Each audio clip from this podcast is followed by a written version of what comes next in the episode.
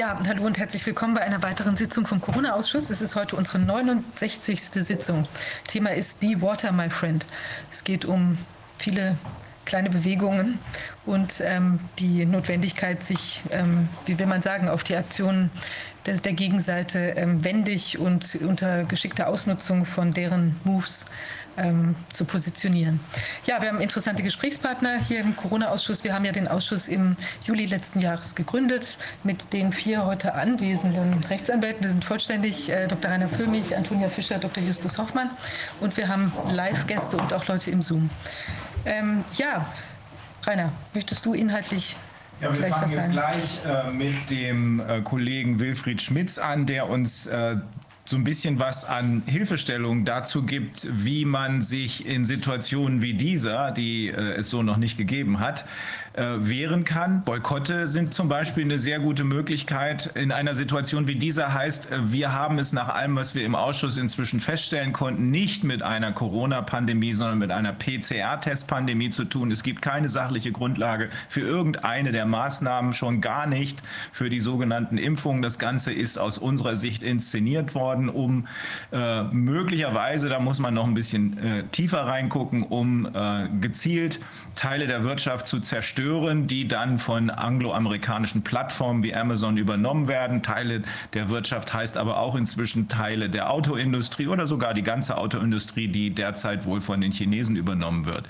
Ähm, hinzu kommen die gesundheitlichen Probleme, die sich aus, den, aus dem Maskentragen, aus dem Social Distancing, aber erst recht natürlich bedauerlicherweise aus den sogenannten Impfungen ergeben. Wenn also unsere Politik offenbar nicht mehr unsere Politik ist, sondern von anderen Leuten geleitet wird oder im Interesse anderer Menschen des von Catherine Austin Fitz sogenannten Mr. Global ähm, äh, zuarbeiten, äh, dann muss und die Justiz leider auch nicht mehr funktioniert, sondern zurechtgeprügelt worden ist, auf Linie gebracht worden ist, dann muss man sich eben was anderes überlegen. Um nochmal zu zeigen, dass es einen vernünftigen Grund gibt und das ist ganz harmlos formuliert, wollen wir als erstes ein Schreiben äh, des, äh, ich glaube, der Kassenärztlichen Vereinigung Nordrhein einblenden.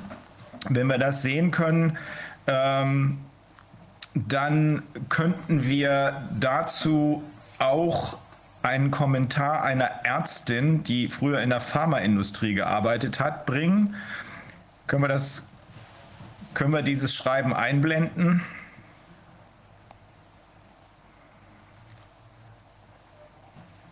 Kriegt die Regie das mit oder nicht? Okay, alles klar.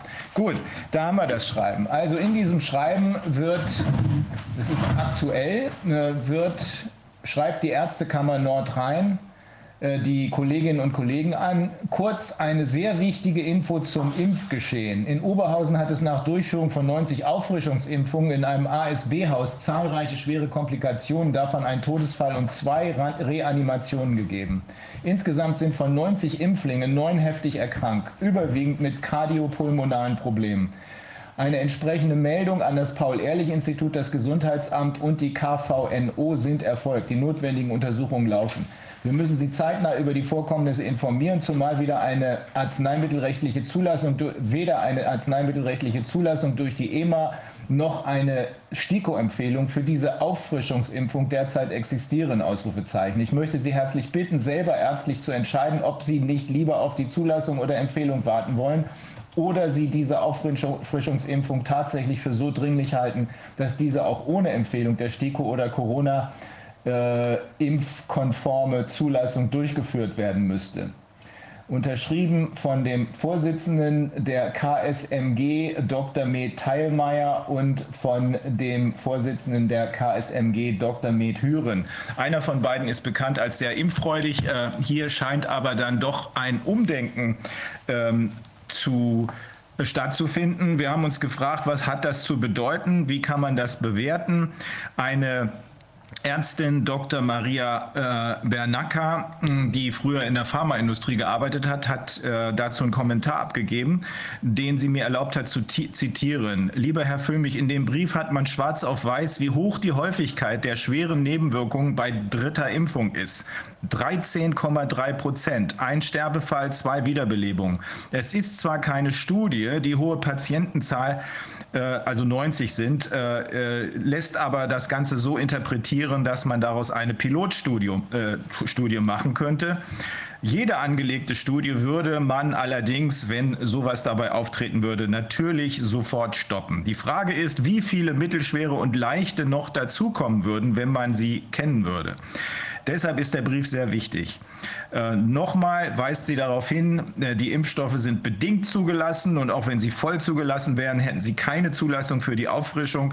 Wird der Patient darüber nicht aufgeklärt, dann, so sieht sie das, wir als Juristen natürlich auch, dann ist es eine äh, Körperverletzung. Die Aufklärung nach Einwilligung äh, beinhaltet ja, dass der Patient oder der zu Impfende nie nur einfach seine Unterschrift irgendwo drunter packt, sondern dass er und zwar entsprechend seinen Fähigkeiten konkret aufgeklärt wird, informiert wird auch darüber, dass es sich hier nur um eine bedingte Zulassung handelt, dass es keine vernünftigen Studien gibt und dass es inzwischen diese massiven Nebenwirkungen gibt. So, vor diesem Hintergrund und vor, der, vor dem Hintergrund der Tatsache, dass die Justiz zusammengeprügelt worden ist oder vielleicht auch schon immer zusammengeprügelt äh, war und wir es jetzt erst sehen können, müssen wir uns andere Möglichkeiten überlegen. Ähm, natürlich äh, machen wir weiterhin auf der internationalen Ebene sehr viel Wind. Das wird, glaube ich, sehr deutlich werden in den nächsten paar Tagen. Ähm, und das wird dann auch die deutsche Justiz nicht ignorieren können, so wie sie bisher immer zu Kreuze gekrochen ist, wenn aus dem Ausland die wahren Fakten berichtet wurden, zum Beispiel bei VW. Ähm, aber in der Zwischenzeit geht es auch anders. Ähm, der Kollege Schmitz kann was sagen. Ich möchte noch eine Sache einwerfen. Hier ist ja gerade rumgekommen, ich weiß nicht, ob das schon bekannt ist. die STIKO empfiehlt jetzt die Impfung auch für Schwangere und Stillende. Schwangere ab der, was schreiben Sie hier, ab der zweiten, ab dem zweiten Schwangerschaftsdrittel. Also es ist eine, beziehungsweise es ist ein Beschlussentwurf ähm, für eine Empfehlung und die muss noch durch ein sogenanntes Stellungnahmeverfahren und Spahn äußert sich dazu auch, ähm, wenn Sie sich mit einem dringenden Appell an schwangere und stillende Frauen fragen Sie Ihren Arzt, lassen Sie sich impfen, Sie schützen sich und Ihr Kind. Also ich bin wirklich sprachlos ähm, wir haben ja jetzt äh, Informationen auch von verschiedener Seite, dass es da doch erhebliche Probleme gibt. Äh, von Gynäkologen wissen wir, dass ich glaube, es war ein Drittel der, der Schwangerschaften, die dann unter der, ähm, der Impfung äh, sich da entwickeln, äh, sind Abgänge. Also ich weiß nicht, ob man sich das zumuten möchte. Das ist wirklich, und auch den Kindern natürlich, also ob man, das ist wirklich unerträglich. Ähm, äh, also ich finde es absoluten Wahnsinn, dass die Leute hier hereingelockt werden in solch eine, eine wahnsinnig gefährliche Angelegenheit. Und ich muss auch sagen, die STIKO, ich weiß nicht, woher die irgendeine, zu irgendeiner neuartigen wissenschaftlichen Erkenntnis gelangt sein kann in der Kürze der Zeit. Es gibt ja gar keine äh, angelegten Studien in Bezug auf diese, diese äh, Schwangerschaftskonstellation. Also es ist ein blanker Wahnsinn und absolut unverantwortlich. Ich würde gerne auch von der STIKO wissen, ob es wieder eine politisch motivierte Entscheidung ist. Wir müssen uns andere Wege überlegen, äh, abgesehen davon, dass wir nur warnen können, so wie alle Mediziner, mit denen wir gesprochen haben, nur warnen können vor diesen Impfungen. Insbesondere Dr. Robert Malone, das ist immerhin der Erfinder der mRNA-Technik, hat eindrücklich davor gewahrt. Er hat uns hier ausführlich erklärt und auch an anderen Orten zu anderen Gelegenheiten ausführlich darauf hingewiesen, mit diesen sogenannten Impfungen, die keine sind, werden alle äh, Regeln der medizinischen Ethik und natürlich der Nürnberger Kodex, die Deklaration Konvention von Helsinki, also alles das, was wir inzwischen eigentlich als Selbstverständlichkeit annehmen, nämlich die Aufklärung nach Einwilligung, wird mit Füßen getreten. Und äh, ich kann mir nur vorstellen, dass die unfassbaren Nebenwirkungen äh, die andere Seite dazu anspornen, jetzt noch mehr aufzudrehen, was nur mit Psychopathen oder Soziopathen erklärbar ist. Okay, Wilfried, jetzt aber zu dir. Es gibt schon noch Möglichkeiten, ne? Ja, Hallo zusammen. Ähm, es gibt schon noch Möglichkeiten. Ähm, äh, wir hätten uns sicherlich alle gewünscht, äh, dass diese Gespräche, also auch über die Themen, die wir heute reden, äh, schon vor einem Jahr geführt worden wären. Ähm, aber ich glaube, das hätte da kaum Sinn gemacht, ähm, weil wir mussten offenbar jetzt erst den Zeitpunkt abwarten, dass alle Menschen, mh, ähm, die jetzt vor der Wahl standen, also die rote Pille oder äh, zu essen oder eben die Bratwurst, äh, auch wirklich die rote Pille genommen haben und äh, sich eben dafür entschieden haben, so wie Neo in dem Film Matrix, ähm, eben tatsächlich die, die Realität ne, als solche wahrzunehmen, wie sie ist. Könnt ihr mich hören? Ja, ja, wir hören dich gut. Ah, okay. Ähm, weil die grundlegende Frage ist ja, äh, wie reagiert man angemessen? Also es gibt schon Möglichkeiten. Ähm, ich habe mich gefragt, äh, welchen Sinn macht also ein Boykottaufruf? Dass man sagt, okay, wir schauen uns einfach mal an, wer zum Beispiel äh, Partner des WEF ist oder wer die aktuelle Impfkampagne der Bundesregierung unterstützt. Ähm, aber vielleicht greift das zu kurz. Also mein Ansatz ist insofern sehr viel radikaler. Äh, und ich hoffe, ich kann das so ausdifferenzieren, dass es auch für jeden annehmbar ist. Also radikal im positiven Sinne. Ähm, meine Empfehlung also an die Menschen wäre oder an die ganze Menschheit, also ändert euch selbst und ihr verändert die Welt. Ähm, nicht, dass wir diesen Eliten sagen, äh, behaltet euren Dreck, erstickt dran, wir wollen ihn nicht mehr. Äh, weil das scheint mir der bessere Weg zu sein, als sich in endlosen Kämpfen immer wieder aufzureiben. Ja, also ähm, äh, wenn man jetzt einen Boykott aufruft, das ist äh, eine Maßnahme, die kann natürlich Firmen treffen, auch wehtun. Aber ich glaube, äh, was wir jetzt brauchen, in der Situation, in der wir jetzt sind, äh, in dieser apokalyptischen Zeit, ähm, das ist etwas, was viel nachhaltiger ist und viel tiefgreifender ist. Also wir müssten quasi ähm, dazu auffordern, dass Menschen ihre Gewohnheiten hinterfragen, ja, dass sie auch bereit sind, ihr Leben zu reflektieren, wie sie bisher gelebt haben, äh, was sie bisher konsumiert haben, äh, was ihre Präferenzen in der Vergangenheit waren. Äh, weil ohne, dass wir uns alle ändern und äh, komplett neu quasi ähm, ausrichten, glaube ich, äh, können wir das Ruder nicht rumreißen. Ähm, wir wissen, ne, das ist ja auch dann äh, Thema in eurer Sendung gewesen, immer wieder in allen möglichen Aspekten, das müssen wir hier auch nicht mehr ver, ähm, vertiefen, wie ernst die Gefahr ist ja, äh, die äh, von diesen Kreisen ausgeht. Also diese ganze WEF-Agenda ist so bösartig und menschenfeindlich und lebensfeindlich, wie sie nur sein kann. Ähm, von daher ähm, erleben wir es jetzt zum ersten Mal in der Menschheitsgeschichte, ähm, dass diese Eliten, ja, die sich da über das WEF und ich, über die Bilderberger und wo auch immer noch irgendwie vernetzt haben, faktisch ja der gesamten Menschheit den Krieg erklärt haben. Ja, als Verstöße gegen den Nürnberger Kodex, äh, das äh, interessiert alles nicht mehr. Die Impftotenstatistik, das interessiert alles nicht mehr. Äh, jemand wie Klaus Schwab formuliert das ganz öffentlich. You will own nothing and you will be happy. Das sind also die Pläne für die Zukunft der Menschheit. Oder sogar, es, es würde zu einer Verschmelzung unserer physischen, digitalen und biologischen Identität im Rahmen der vierten industriellen Revolution kommen. Ähm, das hat er jetzt nicht in der Kantine ähm, seines WEF-Todesstern irgendwie Todessterns da rausgehauen äh, nach dem zehnten Schnaps. Äh, das, das, das ist ja formuliert. Der meint das ja ernst. Und das sollte die Menschheit auch ernst nehmen. Also von daher ähm, war meine Frage, also wie am besten reagieren? Die Frage, die sich eigentlich alle stellen oder auch stellen sollten. Ähm, wobei wir natürlich die Schlafschafe einfach vergessen können. Die erreichen wir nicht mehr. Ähm, und, und, äh, aber wenn wir uns ändern, dann können wir sehr viel äh, erreichen. Da bin ich mir ganz sicher. Also Stichwort Handel ähm, ja, dass wir uns also äh, anstatt immer nur das Böse zu bekämpfen, äh, auf das Positive fokussieren. Also was können wir positiv tun, äh, dass, dass wir eben hier eine neue Weltordnung aufbauen, die menschlich ist, die, die, äh, die uns eine Zukunft gibt als Menschen in dieser Welt. Ja, also äh, der letzte Anstoß war bei mir eben auch diese Kampagne Leben statt Lockdown, lass dich impfen. Ähm, einfach googeln und da wird jeder dann eben diese Webseite finden äh, auch mit den Namen der Firmen, die das unterstützen. Äh, und wer wissen will, wer die Partner des World Economic Forum sind, einfach auf die Webseite des World Economic Forum gehen. Äh, da sind die alle verlinkt. Und das sind also ähm, die großen Namen, ja, sehr bekannte Namen. Das ist das Who is Who der Wirtschaftswelt. Und, ähm, und das macht es eben auch so problematisch. Ja, also wenn wir die alle schneiden wollen, ähm, das geht nicht von jetzt auf gleich. Da äh, sind eben abhängige Abhängigkeitsstrukturen geschaffen worden. Also nicht jeder, der im Büro arbeitet, kann jetzt einfach auf seinen PC verzichten oder auf seine Software. Äh, dann wäre er quasi, würde er sich selbst quasi vernichten. Ähm, wer mobil sein muss, der muss tanken gehen können. Äh, er kann jetzt nicht also sein Leben lang alle Tankstellen schneiden. Aber wir müssen anfangen, jetzt uns über neue Konzepte nach, Gedanken zu machen. Also die Kernfrage ist die, ne? soll man diesen Firmen wirklich noch das Geld zutragen? Äh, und da fängt es an, wo wir alle unsere Opfer bringen müssen, aus meiner Sicht. Ne? Ähm, wenn wir das aber tun, ja, dann öffnen sich ganz neue Perspektiven. Es ist doppelt vorteilhaft auch, wenn man also mit diesen Firmen, ähm, die über das WEF zum Beispiel assoziiert sind, nicht mehr kooperiert. Man entzieht diesen Firmen das Geld und damit auch die Energie und investiert, sie Energien, äh, investiert diese Energien in Versorgungsstrukturen, äh, die quasi eben äh, aus den lokalen Märkten herausgewachsen sind, natürlich gewachsen sind. Äh, und da müssen eben die Menschen umdenken. Die Verantwortung können wir ihnen auch nicht abnehmen. Äh, da müssen alle eben jetzt wirklich schauen, wie kann ich mein Leben neu organisieren. Man kann, was weiß ich, wenn der nächstgelegene Discounter ähm, ähm, eben nicht um die Ecke liegt, äh, kann man Einkaufsgemeinschaften bilden, äh, man kann Nachbarschaftshilfe ähm, organisieren. Äh, man könnte an denken, genossenschaftlich professionell sich zu organisieren. Äh, Biobauern könnten eben auch Gemüse und Obst zustellen ähm, in die Städte hinein. Sie könnten da eigene Bioläden eröffnen. Ähm, wer die Zeit dafür aufbringen kann äh, ne, und auch die Flächen hat, der kann sein Gemüse selbst anbauen, ähm, etc. etc. Äh, weil wer eben da reinschaut ne, in diese Webseiten, die ich gerade genannt habe, ähm, äh, der sieht eben, dass also alle Discounter hier in Deutschland, ja, alle großen Discounter machen damit.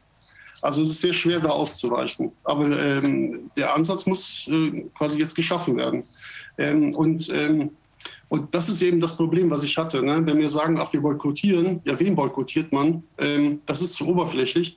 Wir müssen wirklich grundsätzlich alles hinterfragen, was wir vielleicht jahrzehntelang als selbstverständlich angenommen haben. Ähm, also auch das Beispiel Unterhaltungsindustrie. Film, Fernsehen, Musik, soziale Medien. Ähm, auch da sollte jeder sein ähm, Einkaufs- und Konsumverhalten vertieft hinterfragen. Äh, das geht halt nicht über Nacht. Das ist ein langsamer Erkenntnisprozess, aber der muss gestartet werden. Ähm, wir sollten uns wirklich fragen, ob wir uns von diesen Kreisen weiterhin unterhalten, entertainen lassen wollen. Also ich hätte damit so meine Probleme. Eines der jüngeren Beispiele war ja, dass Arnold Schwarzenegger ähm, öffentlich geäußert hat und damit meinte er die, die Impfkritiker, äh, ich scheiße auf eure Freiheit ja, wenn ich ihn richtig zitiert habe, ähm, dann weiß man also, wie die Wertschätzung ne, dieser superreichen, auch Hollywood-Stars, äh, für die Menschen aussieht, die ja ähm, eben nicht so begütert sind wie er ne, und eben nicht in diesen Kreisen sind. Also von daher sollte sich jeder fragen, ob das eben, was diese Industrie anbietet, äh, wirklich das ist, was er braucht, was er weiter nutzen sollte. Also YouTube, jeder weiß, YouTube zensiert. Also sollten alle darüber nachdenken, zu Odyssee zu wechseln.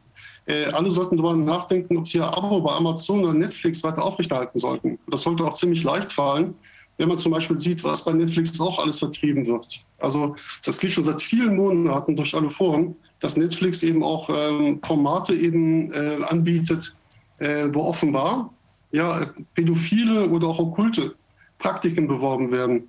Das gleiche gilt für Disney Plus. Also es gibt ganz viele äh, aufschlussreiche Videos, bei YouTube vielleicht nicht mehr, äh, wo aber äh, eben recht bösartige Anspielungen in vielen Disney-Klassikern also thematisiert werden. Ähm, möchte ich hier nicht weiter vertiefen, ist zu komplex. Ähm, aber wir kommen da halt auch in Probleme. Bei Telegram ist es ja auch so, der Gründer von Telegram, Pavel Durov, ähm, der ähm, gehört eben auch zum Kreis der Unternehmer, die mit dem World Economic Forum assoziiert sind. Ähm, und dabei ist Telegram im Moment so ziemlich die einzige Vielleicht müsste man da was Neues aufbauen. Wer weiß, ne? Da, da sind die Informatiker angesprochen. Ähm, und ähm, weil das muss allen klar sein. Ähm, hallo? Wir können dich hören. Ah, okay. Mhm. Weil, das ist, äh, weil das ist jetzt ganz wichtig. Ne? Also gerade Film und Fernsehen, Musik und Musikbands, ja, die sind das perfekte trojanische Pferd, äh, um das Bewusstsein der Menschen zu manipulieren und äh, auch verderben zu können. Das muss allen bewusst sein. Äh, ich habe da mal geguckt, äh, was, was man da empfehlen könnte. Ich mache ja muss ja leider also Buchwerbung machen ähm, und möchte da auch daraus zitieren aus dem Vorwurf zu einem dieser Bücher. Nikolaus Bravda hat da äh, wirklich sehr lesenswerte Bücher herausgegeben. Äh, das eine ist der Hollywood Code. Ja, und das andere ist der Musikcode. Mhm. Also wer diese Bücher gelesen hat, äh, der, dem wird es sehr, sehr leicht fallen, äh, sich von vielen Stars und, und, und, und Superstars und, und äh, von Hollywood und von Netflix zu distanzieren. Also ähm, da sind so viele abstoßende Beispiele drin, da werden so viele Hintergründe ausgeleuchtet. Ähm, das, das spricht für sich. Es lohnt sich wirklich. Also wer das gelesen hat, der hat keine Probleme damit, auch mal ein paar Jahre ohne Fernsehen zu leben. Ja, übrigens, es geht. Ich habe selbst mal praktiziert.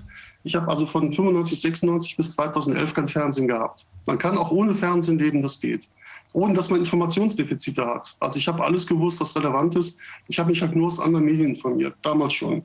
Also hier aus dem Vorwort von äh, Nikolaus Pravda, äh, ich möchte es mal kurz vorlesen, das ist nur ein Zweizahler. Ähm, also doch Musik transportiert nicht nur bestimmte Ideen, um diese populär, das heißt dem Volk zugehörig zu machen, sondern sie kann auch in sich ein Machtinstrument oder gar eine Waffe sein. Und das bereits auf ihrer elementarsten Ebene als Schwingung, Frequenz und Rhythmus. Gerade weil sich die Pop-, Rock- und Rap-Musik in der Regel vordergründig als rebellisch und subversiv gibt, eignen sie sich hervorragend als trojanisches Pferd der Machteliten, indem sie dazu instrumentalisiert wird, deren eigene Ziele als diejenige ihrer Hörerschaft auszugeben.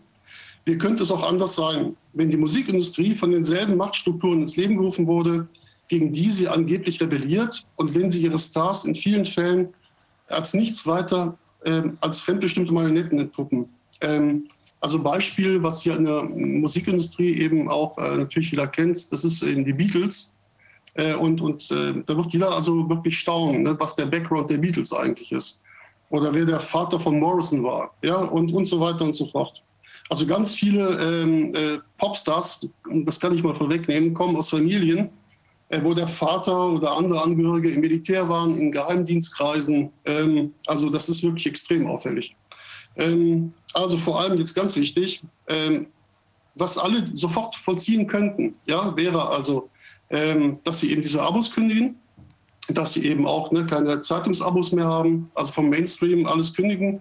Äh, dann, dass sie sich eben auch fragen, äh, gehöre ich noch der Allpartei an, einer Gewerkschaft, einer Mittelstandsvereinigung, einem Bundesligaverein, einer Kirche ähm, oder einem anderen Interessenverband, ähm, der die natürlichen Interessen seiner Mitglieder in der Corona-Krise überhaupt nicht vertreten hat. Ja, also äh, ich meine, das ist natürlich jetzt eine harte Ansage für alle, die in der Kirche sind, aber äh, Fakt ist, dass Papst Franziskus äh, sich hinter diese Impfkampagne gestellt hat, der Dalai Lama auch und viele andere auch. Also darüber sollte jeder nachdenken, ob er sich wirklich in dieser Kirche noch beheimatet fühlt.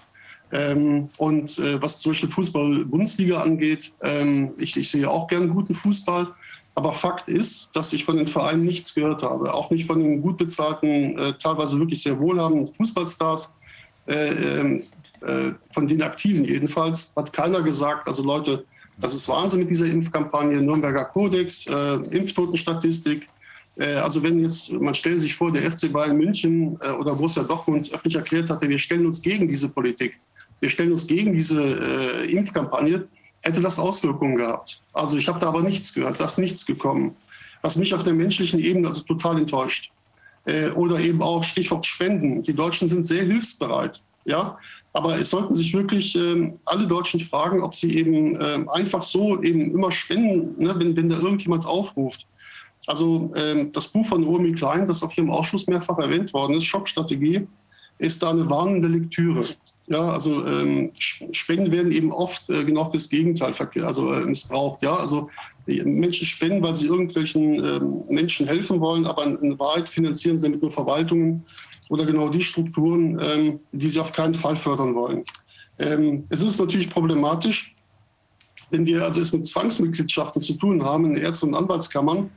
Ähm, aber auch hier ist Widerstand möglich. Also ich kenne ein Ärztepaar aus Norddeutschland, äh, dass eben ihre Ärztekammer einen bösen Brief geschrieben hat äh, und eben der Ärztekammer systematisches Versagen vorgeworfen hat. Mit dieser Begründung wurde dann die Beitragszahlung eingestellt. Die lassen sich also von ihrer Ärztekammer jetzt verklagen auf Zahlung des Beitrags. Das ist immerhin ein Nadelstich, ne? und, und, äh, aber ein wichtiger und mutiger Schritt. Äh, so kann man das zum Beispiel auch machen. Ne? Wir hatten ja schon mal das Thema mit den Rundfunkgebühren. Diese Zwangsgebühren möchten viele freiwillig nicht zahlen. Ähm, da kann man eben auch ne, ähm, eben äh, kostenlos ja, ähm, Widerstand leisten durch Programmbeschwerden, indem man einfach mal einen Widerspruch einlegt gegen, gegen einen Festsetzungsbescheid und dabei seine Kritik raushaut und dann auch den Medien mal die Frage eben vorhält, äh, warum berichtet ihr nicht über die Impftotenstatistik? Also das sind so Wege. Ähm, und ähm, der Kreativität, würde ich sagen, sind da keine Grenzen gesetzt. Und das ist auch so, das sind die Nachrichten aus dem Web, die mich immer am meisten erfreuen wenn ich eben sehe, äh, was Menschen sich alles einfallen lassen, um die Öffentlichkeit eben beispielsweise über die Impftotenstatistik äh, zu informieren. Da, sind, sind, da sehen wir halt dann irgendwelche auffälligen Pkw-Anhänger mit Infos zu den Impfnebenschäden, die über die Autobahn fahren. Ähm, wer das Geld hat, der kann sich tatsächlich auch eine bundesweite Plakataktion gegen die Grünpolitik leisten. Ähm, aber ganz wichtig ist und was auch nichts kostet, ist ähm, aus meiner Sicht eigene Netzwerke gründen. Ja, also dass man sich vernetzt. Und, und ähm, ich habe also auch eine gute Bekannte, die ich für sehr vertrauenswürdig äh, halte, die jetzt auch dabei ist, aktiv so ein Netzwerk aufzubauen, ähm, weil das Bedürfnis der Menschen, die nicht geimpft sind, ist sehr groß, äh, dass sie eben äh, zu Ärzten gehen beispielsweise oder in Kliniken gehen oder eben auch den Partner fürs Leben finden, äh, der eben nicht geimpft ist. Ja, das kann man weiter ausdehnen aus, auf, auf die Kinderbetreuung, ähm, auf, auf uh, Urlaub, Vereinsleben. Ähm, und und äh, weil es tatsächlich so ist, es gibt Vereine, das hat mir jetzt ein guter Freund bestätigt, also Schachverein zum Beispiel, wo auch schon im Verein Druck ausgeübt wird auf die Nichtgeimpften. Das muss man sich mal vorstellen. Also wo er auch gesagt hat, wenn das so ist, dann gehe ich heraus. Ähm, und dann äh, ist es wohl auch an der Zeit, äh, dass die Nicht-Geimpften auch eigene Vereine gründen. Ja, weil es, es, es gibt einfach Grenzen. Ja, es wird sozialer Druck ausgeübt. Und, und dem möchte sich freiwillig äh, niemand, schon gar nicht in seiner Freizeit aussetzen. Also ich persönlich möchte auch nicht mehr zum Arzt gehen, äh, wo ich positiv weiß, dass er sich an der Impfkampagne beteiligt hat.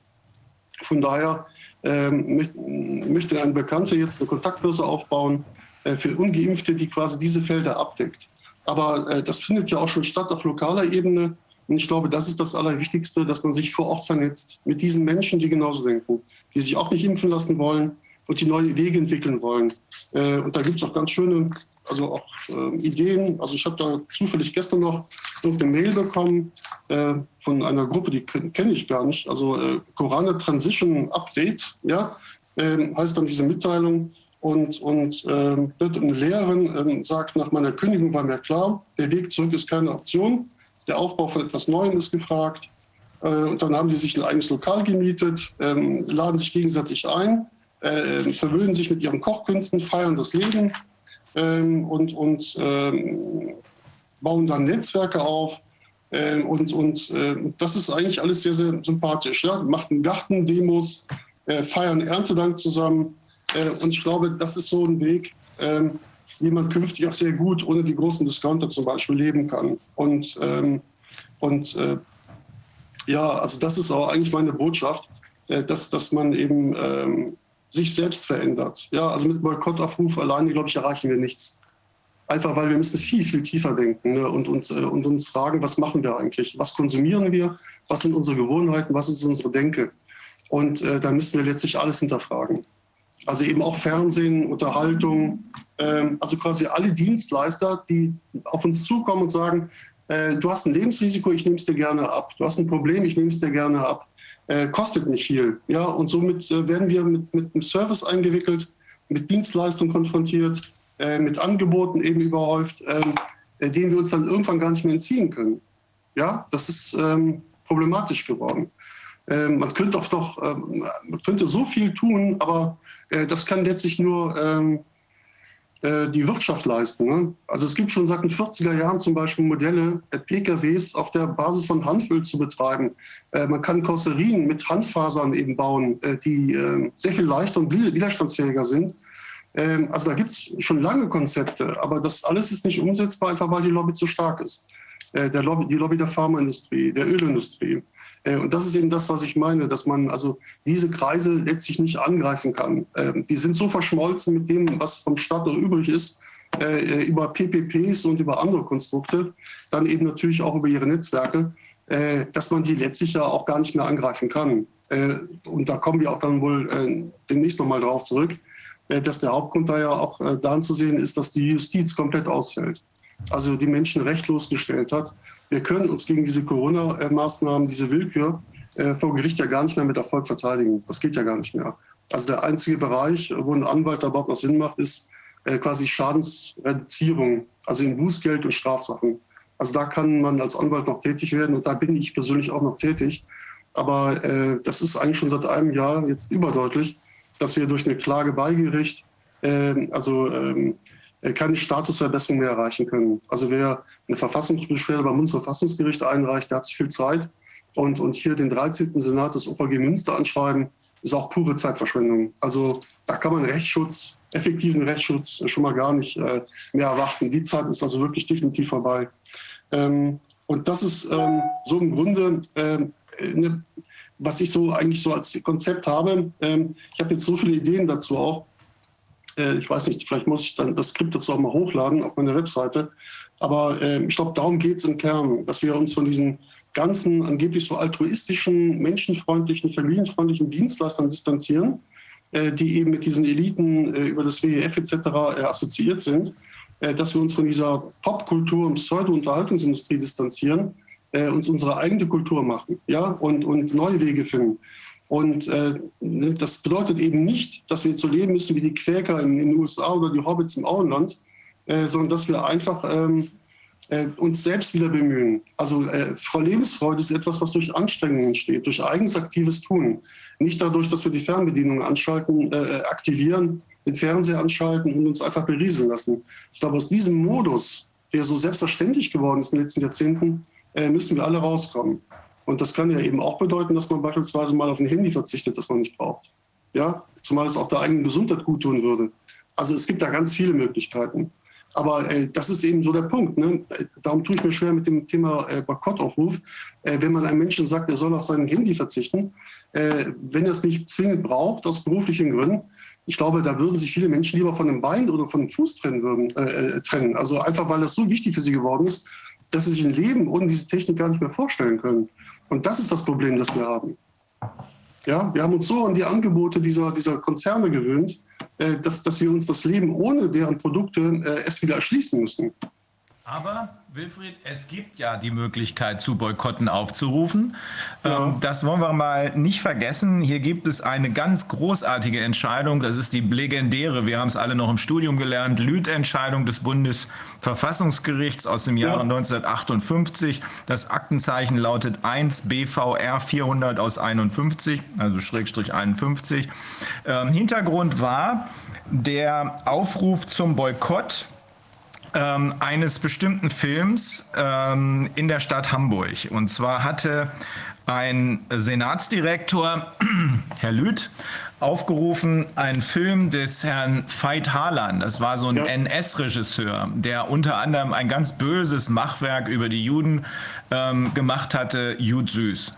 Und er hat dann plötzlich neue Filme gemacht. Und das hat der ähm, Herr Lüth, der Senatsdirektor, gesagt, das geht nicht. Solche Leute, die sich so schuldig gemacht haben, äh, die können jetzt nicht schon wieder eine Rolle spielen und hat zum Boykott dieses Films aufgerufen. Interessant ist, aber nicht verwunderlich, dass äh, damals das Landgericht und das Oberlandesgericht äh, ihn, äh, ihm verboten haben, diesen Boykottaufruf zu starten. Das Verfassungsgericht, was damals noch funktioniert hat, heute ja nicht mehr, hat in seiner Entscheidung unter anderem gesagt, das Grundrecht des Artikel 5, also Meinungsfreiheit, schützt nicht nur das Äußern einer Meinung als solches, sondern auch das geistige Wirken durch Meinungsäußerung. Und es hat gesagt, eine Meinungsäußerung, die eine Aufforderung zum Boykott enthält, verstößt nicht notwendig gegen die guten Sitten im Sinne des Paragraphen 826 BGB. Das ist die immer schon angesprochene vorsätzlich sittenwidrige Schädigung.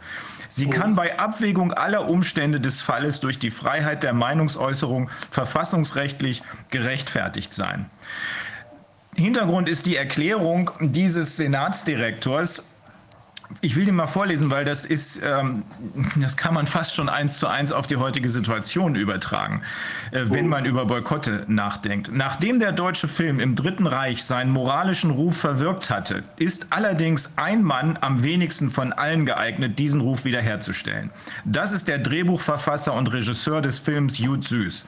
Möge uns weiterer unabsehbarer Schaden vor der ganzen Welt erspart bleiben, der eintreten würde, indem man ausgerechnet ihn als Repräsentanten Qualitäten des deutschen Films herauszustellen sucht. Sein Freispruch in Hamburg war nur ein formeller. Die Urteilsbegründung war eine moralische Verdammung. Hier fordern wir von den Verleihern und Theaternbesitzern eine Haltung, die nicht ganz billig ist, die man sich aber etwas kosten lassen sollte. Doppelpunkt. Charakter. Und diesen Charakter wünsche ich dem deutschen Film. Beweist er ihn und führt er den Nachweis durch Fantasie, optische Kühnheit und durch Sicherheit im Handwerk, dann verdient er jede Hilfe und dann wird er eines erreichen, was er zum Leben braucht. Erfolg beim deutschen wie beim internationalen Publikum. Das ist ein Echo aus der Vergangenheit, als die Justiz noch funktionierte. Diese Boykotte sind aber aufgrund dieser Rechtsprechung nach wie vor rechtmäßig. Die Frage ist, ob die Justiz noch in der Lage ist, die Rechtmäßigkeit solcher Boykotte zu erkennen, auch angesichts der Tatsache solcher Schreiben, wie wir sie eben gesehen haben, also der unwiderlegbaren Bewege aus der, äh, Belege aus der Ärzteschaft selbst dafür, dass hier im großen Stil durch die sogenannten Impfungen schwere körperliche Schäden entstehen. Aber du hast recht, du hast recht. Ja. Die anderen Wege sind die, die man nicht erst gerichtlich durchfechten muss, sondern die man einfach selbst konstruieren kann. Genau, die Wirkung wäre ja der Boykott. Also ja. wenn sich jetzt 20, 30 Prozent der Menschheit äh, bewusst entscheiden würde, mit diesem System zu brechen, mit dieser Unterhaltungsindustrie, äh, mit diesen WEF-Unternehmen, Konzernen, ähm, das, das, das würde eine Wirkung einem Erdbeben gleichkommen. Mhm. Ja? Und äh, das könnte auch Signalwirkung haben, äh, dass auch wirklich, ähm, das letztlich irgendwann noch kollabiert. Ähm, ich habe also auch jetzt äh, mir viel Mühe gegeben äh, und habe dann diese ganzen E-Mail-Adressen der Firmen, äh, die bei dieser Impfkampagne mitmachen, mir mal rausgesucht und die auch alle angeschrieben mit einer E-Mail und allen Firmen erklärt, warum ich bei ihnen nicht mehr einkaufe. Das kann jeder machen. Also das ist hier auch eine lange Liste. Aldi Nord, Süd, ja, Deichmann, Edeka, H&M, Kaufland, Lidl, Kick, Mediamarkt, Metro, Netto, Rewe Group, Saturn, Italia etc., Woolworth und so weiter, aber auch Bundesliga-Vereine wie Dortmund, Köln, Hannover, Schalke. Äh, also ich habe allen mit einer schlichten Mail, das kann ich ja mit seinen Worten tun, gesagt, ähm, äh, darüber in Kenntnis gesetzt, warum ich also äh, mit ihnen keine Geschäfte mehr machen möchte. Und das ist die Freiheit, die jeder Mensch hat. Und in der Wirkung, ja, wenn da eben jetzt äh, hunderttausende Mails an diese Firmen gehen würden, äh, wer weiß, vielleicht hat das ja auch eine Wirkung. Aber äh, also für mich gibt es da auch kein Zurück. Ne? Also äh, die haben sich da quasi beteiligt, die haben sich da schuldig gemacht. Ähm, das sind große Firmen, die haben mit Sicherheit die Kapazität, ähm, auch zu erkennen, was da läuft. Ähm, aber stattdessen quälen sie ihre Kunden und auch ihre Mitarbeiter mit dieser scheiß Maskenpflicht, äh, machen den ganzen Müll mit. Ähm, also wenn die großen Konzerne in Deutschland ja äh, ähm, von allem Anfang gesagt haben, wir machen bei dem Blödsinn nicht mit und Druck auf die Regierung äh, ausgeübt hätten, äh, wäre das mit Sicherheit nicht so weit gekommen, wie es jetzt gekommen ist. Aber wir wissen ja, die sind eben ne, alle assoziiert mit dem World Economic Forum und stehen hinter dieser Agenda. Und jetzt soll ich denen noch mein Geld zutragen und sagen, super, macht mal weiter so. Ich kaufe gerne weiter bei euch ein. Ähm, also, weißt du, Rainer, mir fällt das auch persönlich deshalb sehr leicht, äh, weil ich habe früher äh, immer, wenn ich im Einkauf war, äh, auch schon mal ein nettes Gespräch geführt, so am Rande mit einem Verkäufer, mit einer Verkäuferin äh, und, und äh, ein paar Sätze getauscht. Äh, das macht ja alles keine Freude mehr. Also man, man, man trifft dann irgendwelche Maskenzombies und, und sieht den Menschen ja auch an, dass, dass es ihnen nicht gut geht. Also wenn sie fünf, sechs Stunden lang im Job eine Maske tragen müssen, ein wirkliches Gespräch ist da ja gar nicht mehr möglich. Also ich, ich, ähm, ich, ich, erspare mir selbst diese Traumatisierung, dass ich immer, mit, immer wieder mit diesen gequälten Menschen zusammentreffe. Äh, und so gesehen äh, fällt mir der Abschied also sehr, sehr leicht. Ne, dass ich sage, ich kaufe bei euch nicht mehr ein. Ich gehe lieber hier in den Bioladen vor Ort. Es gibt einen Obstladen in der Nähe, es gibt einen kleinen äh, Getränkehändler. Ähm, also ich kann auch ohne Probleme hier auf dem Lande alternative Angebote aufmachen, auch wenn da die Preise vielleicht etwas höher sind. Aber das, das Opfer eben, das muss jeder bringen wollen. In der Stadt ist es äh, natürlich etwas schwieriger. Da gibt es eben nicht den Biobauern immer unbedingt direkt äh, nebenan oder den Markt in greifbarer Nähe. Aber das ist eben die Herausforderung. Ähm, und da kann man so ein generelles Rezept nicht geben. Also jeder Mensch kann seine Probleme nur abhängig nach Raum und Zeit lösen. Also da muss jeder schon selbst schauen, wie er das organisiert, wenn er sich so umstellen möchte. Ähm, das ist die Herausforderung jetzt dieser Zeit. Und da ist es auch vielleicht gar nicht so sinnvoll, jetzt wieder einen detaillierten Plan zu entwickeln, dass jeder so die, die idiotensichere Anleitung hat, äh, weil die Menschen müssen sich die Verantwortung für ihr Leben zurückholen. Äh, das ist leider zur Angewohnheit geworden, Verantwortung abzugeben. Ja, an den Arzt äh, oder an die Versicherung. Immer ist jemand anders für mein Glück und für meinen Komfort und für meinen Lebensstandard zuständig. Also auch für die Risiken, ja, äh, die, die mein Lebensglück anfallen könnten. Aber äh, ich glaube, der, der Ansatz ist eben auch grundsätzlich falsch. Äh, wir sind selbst unseres Glückes Schmied und, und so müssen wir auch leben. Ich finde, also ja. ich finde, das sind sehr wichtige Anregungen. Und ähm, ich habe auch das Gefühl, dass ganz viele der Leute, mit denen wir ähm, so zu tun haben, auch sich ganz stark schon in so eine Richtung entwickelt haben. Da sind auch sehr viele dabei, die zum Beispiel seit langer Zeit nicht mehr ferngucken. Also ich persönlich, ähm, ich gucke seit 2009 nicht mehr fern und habe auch so gut wie gar kein Radio mehr gehört. Allenfalls irgendwie vielleicht ein spezielles klassisches Musikstück oder sonst irgendwas, was ich, wo ich jetzt wusste, dass genau das da kommt. Aber auch insbesondere Nachrichten höre ich mir gar nicht mehr an dort und bin da auch immer bestürzt, wenn man mal im Taxi sitzt und dann hört, was da im Radio so auf einen einprasselt. Auch diese in dieser Enge des Taxis, dass man also dieser ganzen Sache zum Beispiel gar nicht mehr ausweichen kann. Also ich glaube, da kann jeder wirklich Entscheidungen treffen. Ich kaufe auch persönlich nicht mehr bei Amazon, weil ich das äh, nicht mehr mittragen möchte, diese Geschichte und auch die Geschäftsstruktur, die ja so ist, dass da, ich weiß nicht, die Leute, die dann Elektroteile da verkaufen, um den, den Cent kämpfen, mit dem sie den, die anderen aus dem Markt schießen und selbst ja fast gar nichts dann mehr daran verdienen können und das alles letztlich bei Amazon, Amazon sich mästet daran, also das ganze Konstrukt steht, äh, funktioniert auch nicht und dass auch Amazon dann vielleicht sieht, was läuft da gut an Sachen und die produzieren sie dann selbst in Eigenmarke äh, und stellen das, stellen das ein. Also das sind ja ganz perfide Strukturen Faktoren insgesamt da drin, die eben den freien Markt auch killen. Und ich glaube, dass ich finde das auch als ein, ich finde das als sehr spannend, also zum Beispiel jetzt auch wusste ich gar nicht, dass es da vielleicht möglich ist, auch äh, metallersetzende Sachen mit Hanf zu machen. Ich glaube, da ist so unheimlich viel zu entdecken und ich glaube, es ist auch nicht so, dass man sagen muss, das ist jetzt nur, wir schränken uns da eben ein, sondern äh, und verzichten auf das und das, sondern wir können äh, ganz tolle Sachen auch entdecken und ich würde da wirklich auch an die Neugier jedes einzelnen Menschen ähm, appellieren oder beziehungsweise einfach sagen, der sollte man mal freien Lauf lassen und ein bisschen bohren und gucken, was es da alles gibt. Also ich glaube, das ist total toll und da würden sich, schlägt man mehrere Fliegen, glaube ich, mit einer Klappe wenn ja, man sich so verhält. Das ist mir aufgeschlossen in meiner Tätigkeit als Strafverteidiger, äh, weil ich da mal einen Familienvater verteidigt habe, der eben Hanf selbst angebaut hat zur Eigentherapie.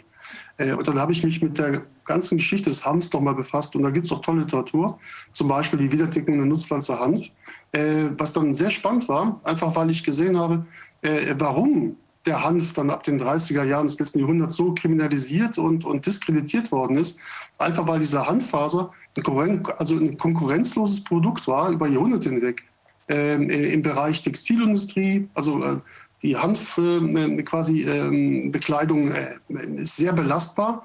Äh, ähm, äh, also die ganze Seeschifffahrt wäre ohne Hanfprodukte nicht möglich gewesen. und, und die Medizin, also die pharmazeutische Industrie hatte kein Interesse quasi, äh, dass eben die Hanföle äh, da als Konkurrenzprodukt auf den Markt treten, um, um bestimmte chronische Krankheiten zu bekämpfen. Ähm, die Textil, also die Papierindustrie wollte eben das, das Hanf nicht, einfach weil Bücher, die aus Hanf hergestellt werden, sind sehr, sehr langlebig. Und, und, und, und. Also da gibt es ganz viele Anwendungsmöglichkeiten. Man hat einfach Konkurrenz ausgeschaltet. Und da stand letztlich auch wieder die Ölindustrie hinten dran. Ja, und, äh, und dann hat man eben dieses Hanf quasi eben ähm, kriminalisiert und schlecht geredet. Aber äh, das, dazu gibt es auch längst, also äh, äh, schon seit Jahrzehnten, ne? also ähm, im Grunde seit Jahrtausenden äh, eben sehr viele Belege dafür, dass Hanf eine fantastische Medizin ist, eben bei der Anwendung, äh, also bei sehr vielen chronischen Erkrankungen. Und das war auch bei meinem Bekannten so. Also der, der brauchte diese Medizin, um chronische Erkrankungen lindern zu können, Schmerzen lindern zu können. Äh, die er mit schulmedizinischen Produkten eben nicht lindern konnte.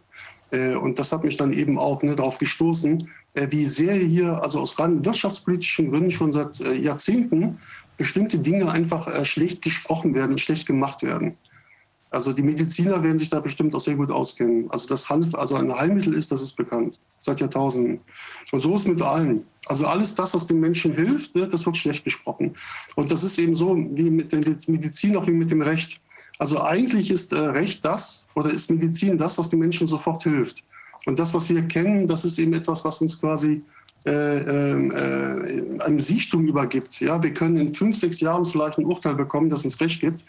Und, und wenn wir die Medizin schlucken, die äh, uns verordnet wird, äh, dann, dann hilft die nicht sofort, sondern sie, sie, sie, sie muss über Jahre eingenommen werden und irgendjemand verdient damit ganz gut.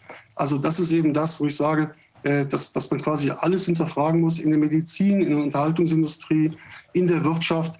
Äh, diese Strukturen sind, äh, sind nicht natürlich gewachsen, sind gemacht worden und sie haben alle eins gemeinsam, so wie ich das einschätze, sie machen uns abhängig. Ja, wir können Geschäfte nur noch eben ähm, in vielen Bereichen tätigen, indem wir uns mit diesen Firmen einlassen. Ja, und das ist eben das, das Grundproblem, da einfach so auszubrechen. Das, das erfordert neue Konzepte. Und die Vernetzung vor Ort, glaube ich, ist der beste Weg, um da mal einen Anfang zu machen. Ich habe jetzt vor, äh, vor einer Woche ähm, einfach ähm, seit Ewigkeit zum ersten Mal wieder ein kleines Gartenfest mit guten Bekannten und Freunden gemacht. Und das, danach dachte ich auch, das, das war das Beste, was ich wahrscheinlich die letzten 15 Monate gemacht habe. Einfach wieder äh, gute Menschen getroffen, äh, Spaß gehabt. Äh, und das war höchst unspektakulär. Das waren einfach nette Gespräche abends beim Feuer. Und, äh, und das hat richtig gut getan. Und ich, äh, da habe ich auch wieder gemerkt, ne, was uns allen fehlt äh, oder gefehlt hat die letzten Monate. Wir brauchen nicht ein Handy oder einen Computer, um miteinander zu kommunizieren. Wir brauchen einen direkten sozialen Kontakt. Es gibt keine Alternative dazu. Und, und das ist eben die grundlegende Erkenntnis, dass das Schönste im Leben kostenlos ist. Wir brauchen ganz viel nicht. Also die Menschen, glaube ich, können sich sehr schnell von allem trennen, äh, was sie nicht brauchen, wenn sie einfach nur erkennen, was sie alles nicht brauchen, um glücklich zu sein. Und das berührt eben ganz tiefe philosophische Fragen. Gut.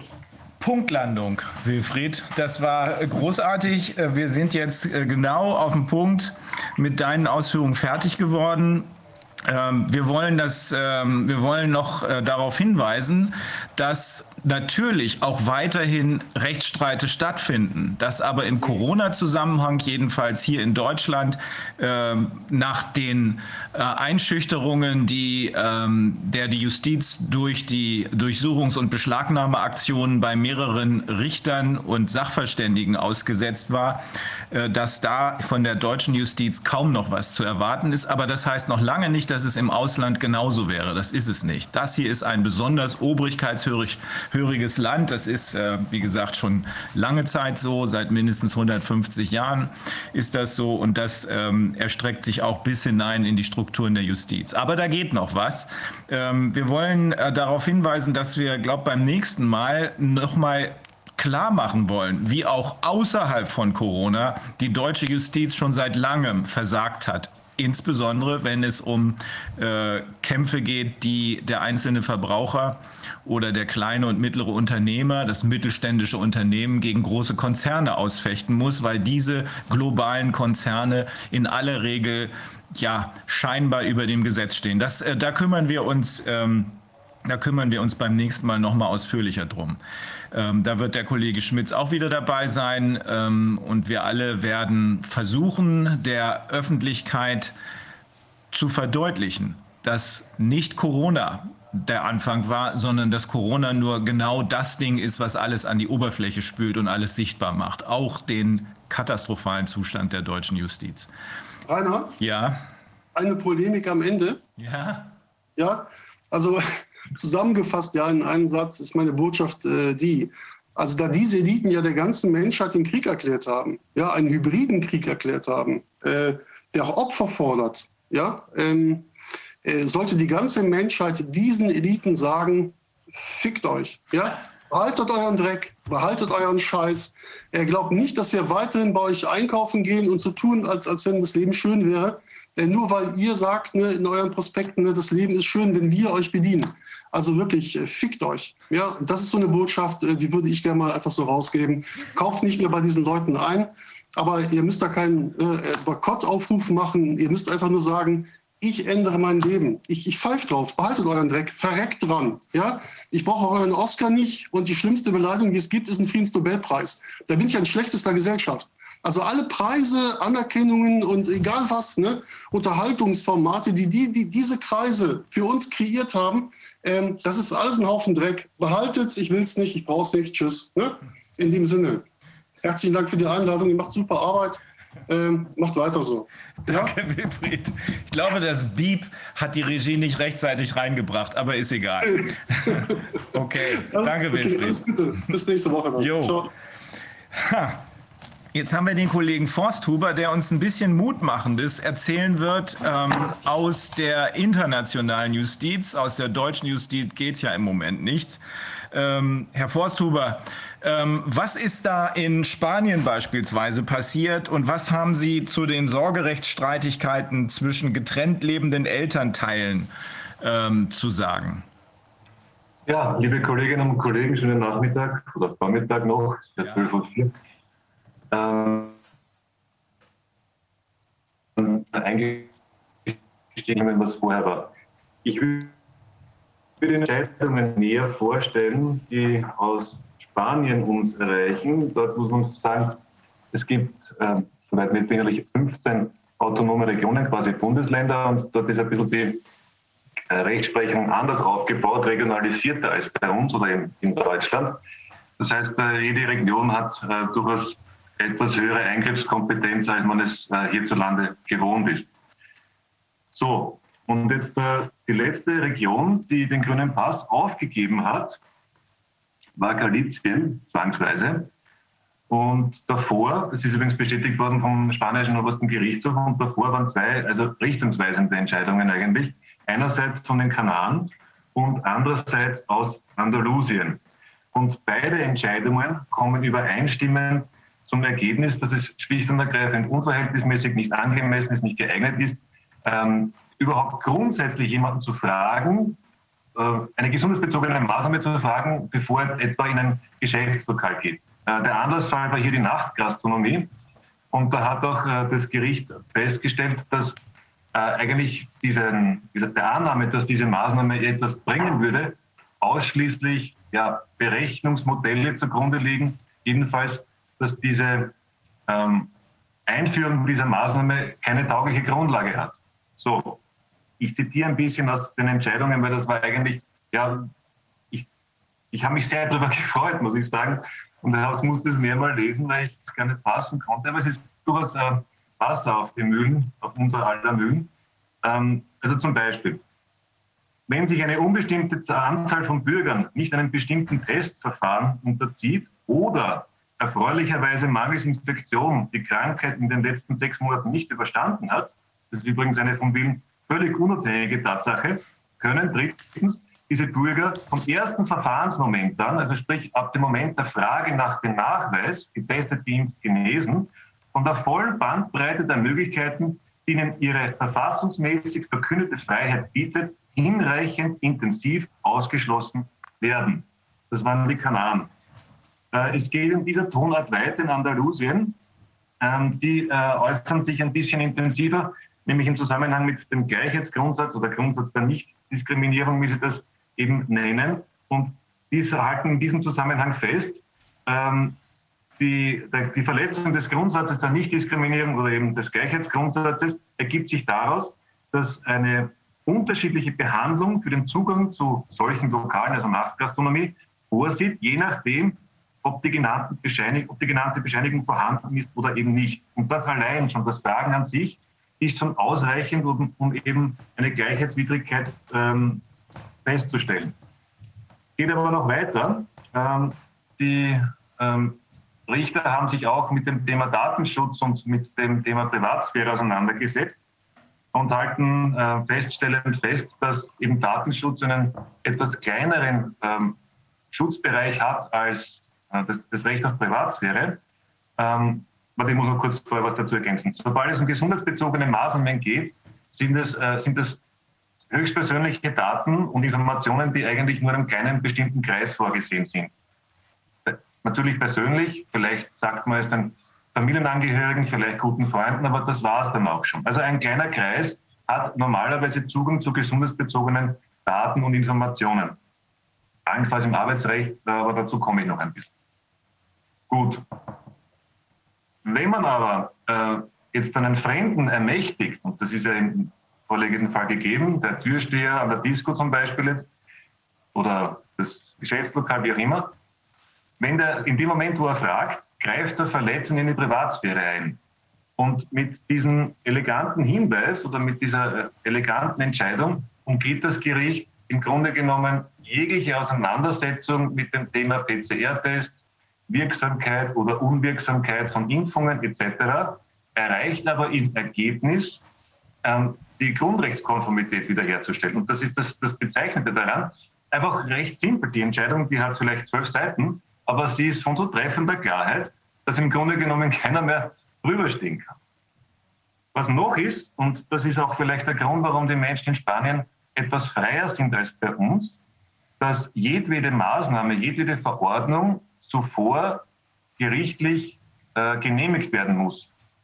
Und die zuständigen Richter haben eine Zeit lang mitgespielt Allerdings gibt es dann erhebliche Grenzen. Also man, man merkt mit dem Zeitverlauf und mit dem Verlauf der Entscheidungen, egal in welcher Region, früher oder später reißt denen der Geduldsfaden, weil die selbst nicht mehr akzeptieren können, dass auch dort in Spanien die Regierung offensichtlich ja, vom, vom Prinzip Hoffnung getragen ist und, und unzusammenhängende äh, Argumente als Begründung heranzieht, warum diese, die Maßnahme X oder die Maßnahme Y eben notwendig ist. Also die hatten ebenso ihre Maskenentscheidungen, dass die nicht geeignet sind und anderes mehr. Also zum Beispiel Lockdown, dass man eben zwischen 20 Uhr oder, oder Kontaktbeschränkungen beziehungsweise Ausgangsverbote, das hatten die alles.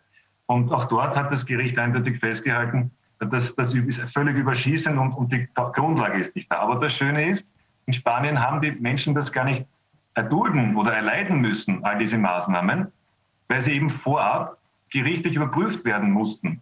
Daher hat man ab einem bestimmten Zeitpunkt das Korrektiv des Rechtsstaates gehabt. Äh, man muss jedem Verordnungsgeber oder jedem Gesetzgeber zugestehen, dass er am Anfang nicht weiß, was auf einen zukommt und daher einen weiten Ermessensspielraum hat. Und, und der verengt sich halt im Verlauf der Krise. Und, und genau diesen Gedanken sind auch die, Berichte in Spanien, wie vorgestellt, gefolgt. Und das soll uns irgendwie vielleicht auch etwas Mut machen, dass es in anderen europäischen Staaten anders zugehen kann und Maßnahmen getroffen werden, die äh, einerseits, wenn es notwendig ist, ähm, eine Gefahrenbekämpfung ermöglicht, sofern eben notwendig, und auf der anderen Seite Grundrechte wahren sichert.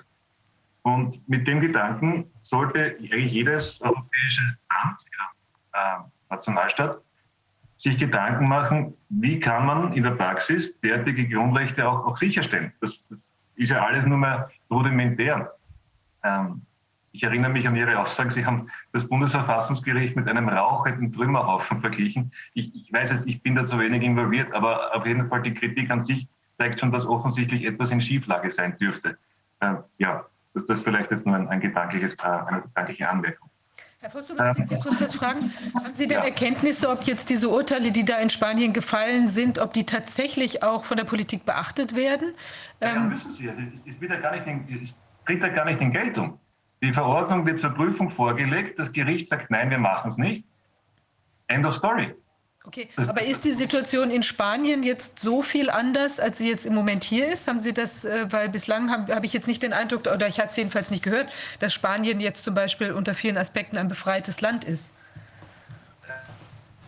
Also in diesem Zusammenhang haben wir durchaus Freiheit. Es wird niemand gefragt, ob er geimpft, getestet, genesen ist, wenn er zum Beispiel äh, ein, ein Lokal betritt oder wenn er sich in, ins Wirtshaus setzt oder ähnliches. Und das ist einer der Gründe.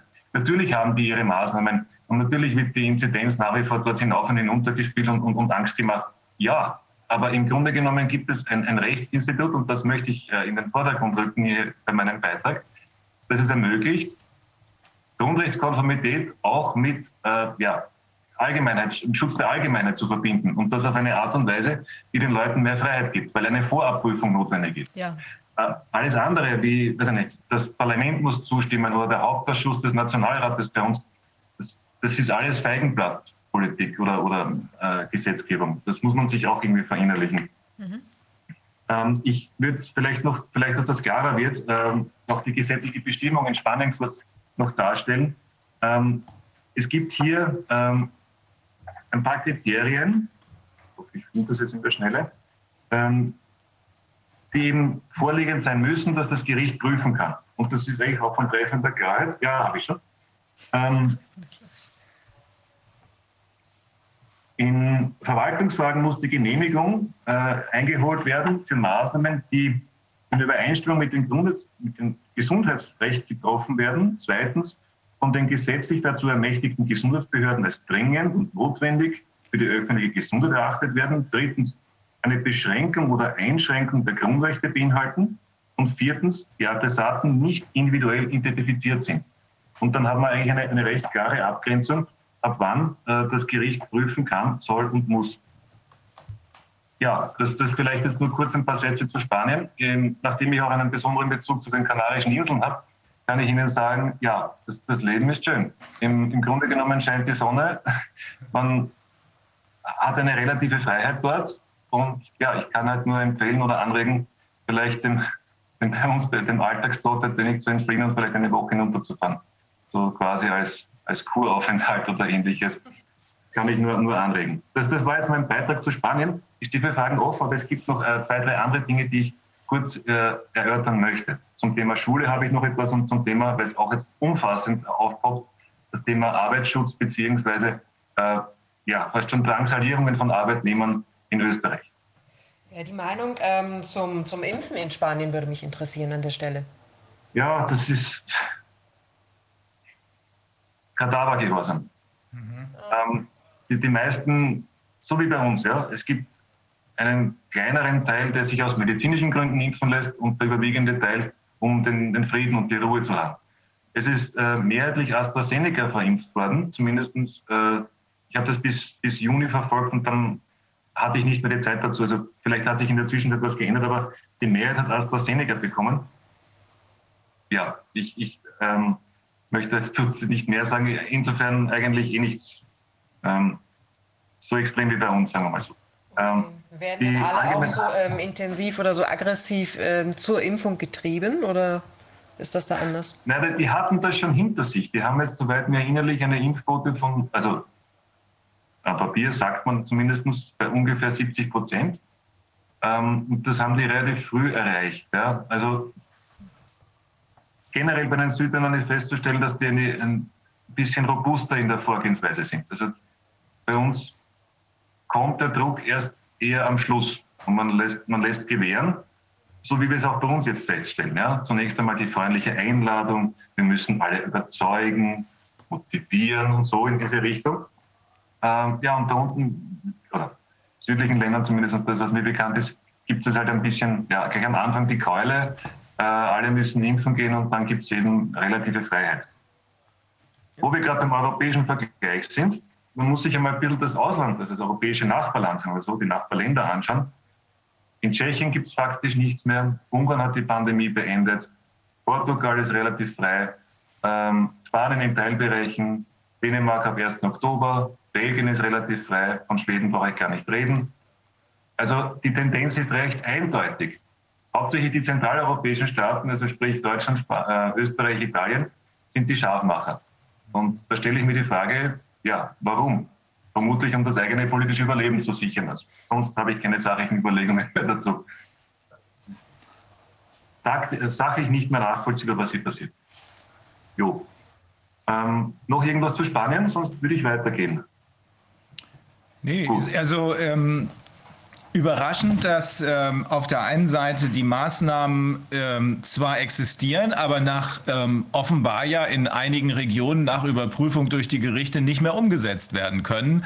Ähm, ein bisschen betrüblich, um es mal vorsichtig auszudrücken, natürlich die Frage der Kollegin Antonia Fischer, dass äh, die äh, Impfung und die Impfmaßnahmen eben doch umgesetzt wurden. Und zwar möglicherweise, ich glaube die Zahlen ja nicht wirklich, Herr Kollege Forsthuber, das, was wir von der Mainstream-Presse oder den Regierungen äh, hören, muss ja hinterfragt werden nach allem, was wir inzwischen erlebt haben. Aber wenn das so ist, dass da im Bereich von 70 Prozent geimpft worden ist, ähm, dann ähm, ist das schon ein bisschen, ist es schon eine harte Nummer.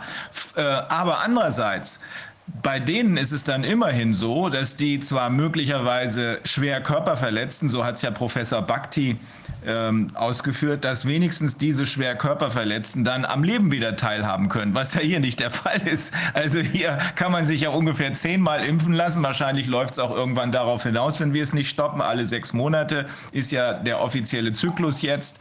Ähm, aber äh, trotzdem muss man immer noch Masken tragen. Ich habe eben wieder mit einem Taxifahrer gesprochen, der auch gesagt hat, es macht alles überhaupt keinen Sinn.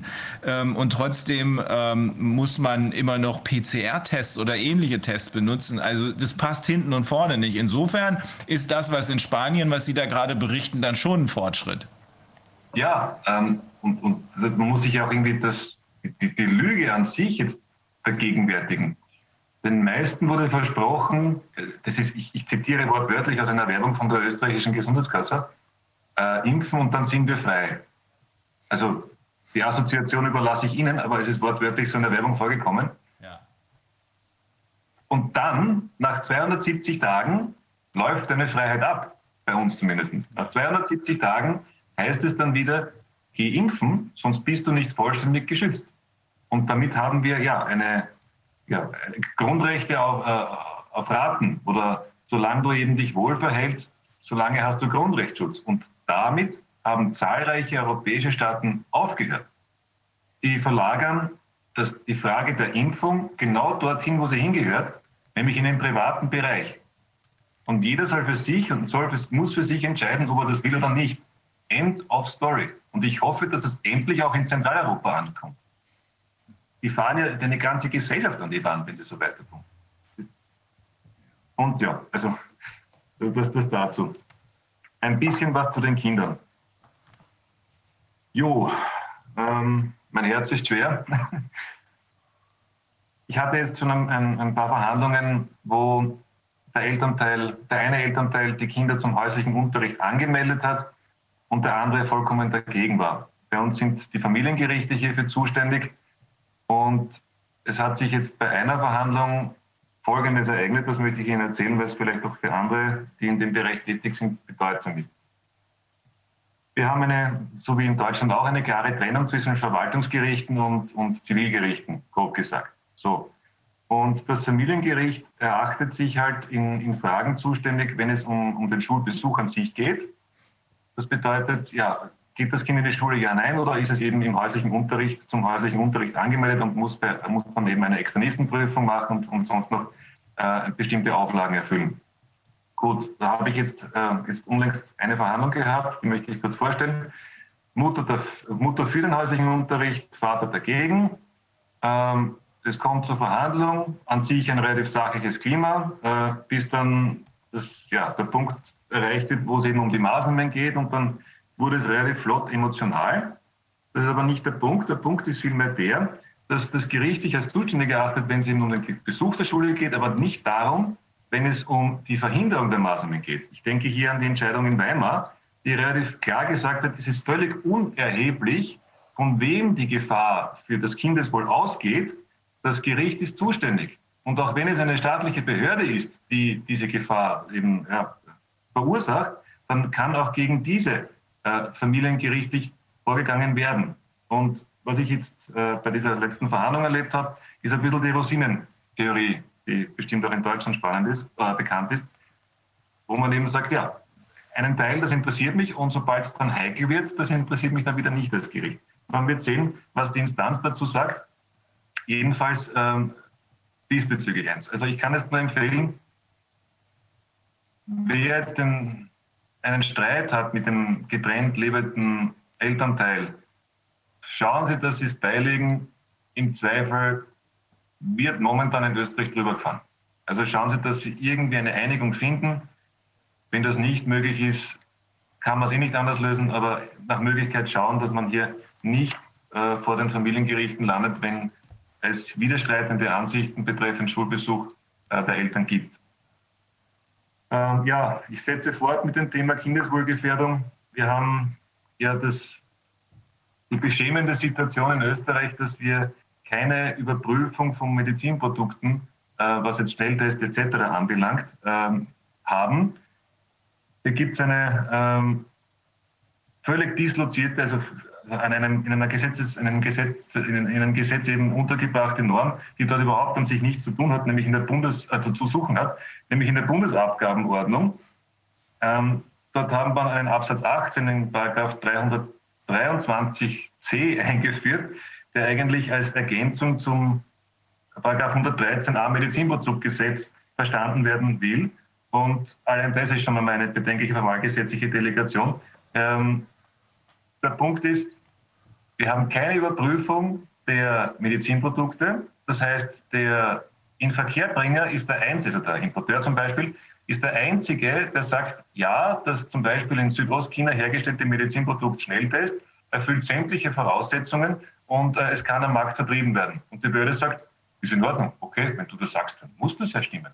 So, äh, Demgegenüber hat man ja auch schon äh, festgestellt, dass es zahlreiche Verunreinigungen, insbesondere auf diesen äh, Stäbchen gibt von den Desinfektionsmitteln, die potenziell krebserregend sind, möchte ich gar nicht anfangen. Jetzt aber neu.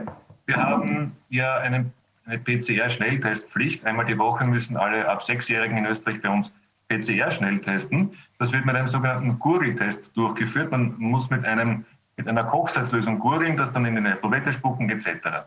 So, und dann sagen wir jetzt schon mittlerweile, das, das sagt mir das fünfte Kind, unabhängig voneinander, das riecht eigenartig süßlich.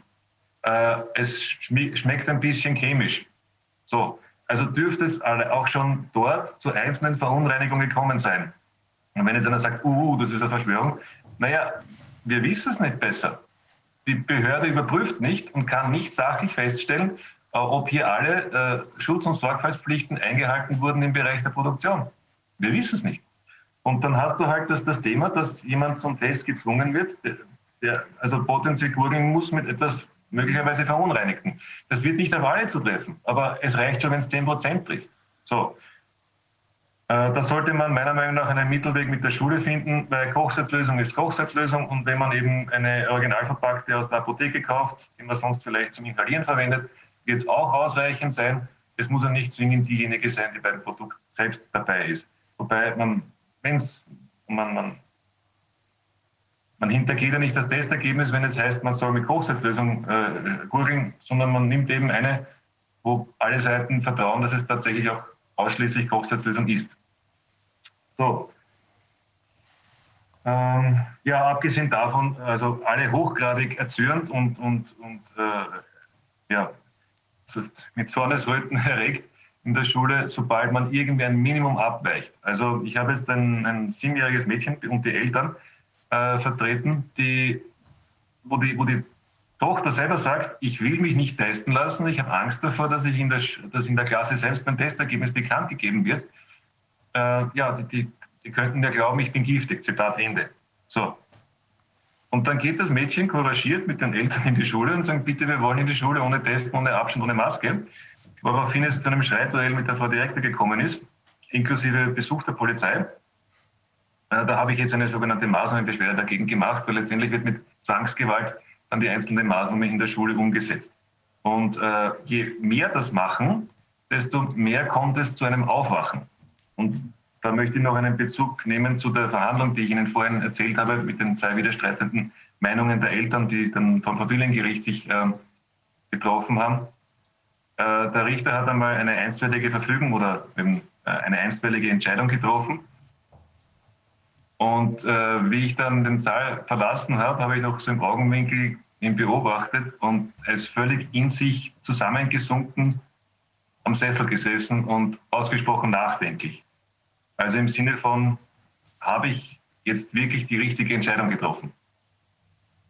Wir werden sehen, vielleicht äh, geht die Saat auf und, und manche wachen auch endlich diesbezüglich auf, dass das, was uns die Regierung hier schon seit eineinhalb Jahren auftischt, mit Rechtsstaatlichkeit null zu tun hat. Und noch was, noch was, noch was, wo wir gerade von Rechtsstaatlichkeit sprechen. Ähm, ich habe einen neuen Helden, nämlich das ist der Personalvertreter der äh, Polizei bei uns. Ich habe den Namen jetzt leider verdrängt. Auf jeden Fall ist er FCG, ist eine Fraktion christlicher Gewerkschafter, was mich persönlich sehr freut. Er sagt, wir sind keine Hilfs-Sheriffs, dass wir jetzt die FFP2-Maskenpflicht in äh, den Geschäftslokalen überprüfen müssen, äh, ob jetzt eben einer geimpft oder ungeimpft ist. Nämlich die äh, Ungeimpften sind dazu quasi stigmatisiert, verpflichtet, jetzt, äh, sobald eben eine bestimmte Inzidenz erreicht ist, Maske auch in öffentlichen, äh, zugänglichen Lokalen und so weiter zu tragen. Jo. Und der sagt dann eindeutig, das, das ist nicht unser Aufgabenbereich. Wir haben mehr als genügend andere Aufgaben und wir können das nicht auch noch machen. Ob das jetzt ein stiller Protest ist oder gerechtfertigte Kritik an den immer äh, umfassender werdenden Aufgaben der Polizei, lasse ich mal dahingestellt. Auf jeden Fall ist das eine sachliche ein wunderbarer sachlicher Beitrag, um auch der Regierung zu zeigen, dass die schon längst übers Ziel hinausgeschossen haben. So, was wollte ich noch sagen? Thema Arbeitsschutzgesetz. Wir haben ja das, das Gleiche, nicht nur in das Thema, was ich vorhin dargestellt habe mit äh, grünem Pass, dass ab dem Moment, äh, sobald jemand gefragt wird, eben in seine Privatsphäre eingegriffen wird. Das haben wir nicht nur in der Schule, das haben wir im privaten Bereich, aber auch bei der Arbeit. So, und äh, jetzt werden halt von manchen äh, Arbeitgebern bei uns das äh, Arbeitsschutzgesetz, wird das Arbeitsschutzgesetz angezogen, nämlich Paragraph 3 Absatz 1, wo eben drinnen steht, dass ähm, der Arbeitgeber bestimmte Schutz- und Sorgfaltspflichten im Zusammenhang mit der Arbeit hat und auch dem Arbeitnehmer einen sicheren Arbeitsplatz gewährleisten muss. Und in diesem Zusammenhang werden eben bestimmte Maßnahmen gerechtfertigt, die wir ohnehin alle kennen, testen, impfen, oder auch nicht impfen, ob man genesen ist, die Frage danach, bestimmte Abstandsvorschriften oder Maskenvorschriften und so weiter. So, und was jetzt die Frage der Impfung anbelangt, so muss man schon festhalten, die, ist ja kein, die bewirkt ja keine sterile Immunität.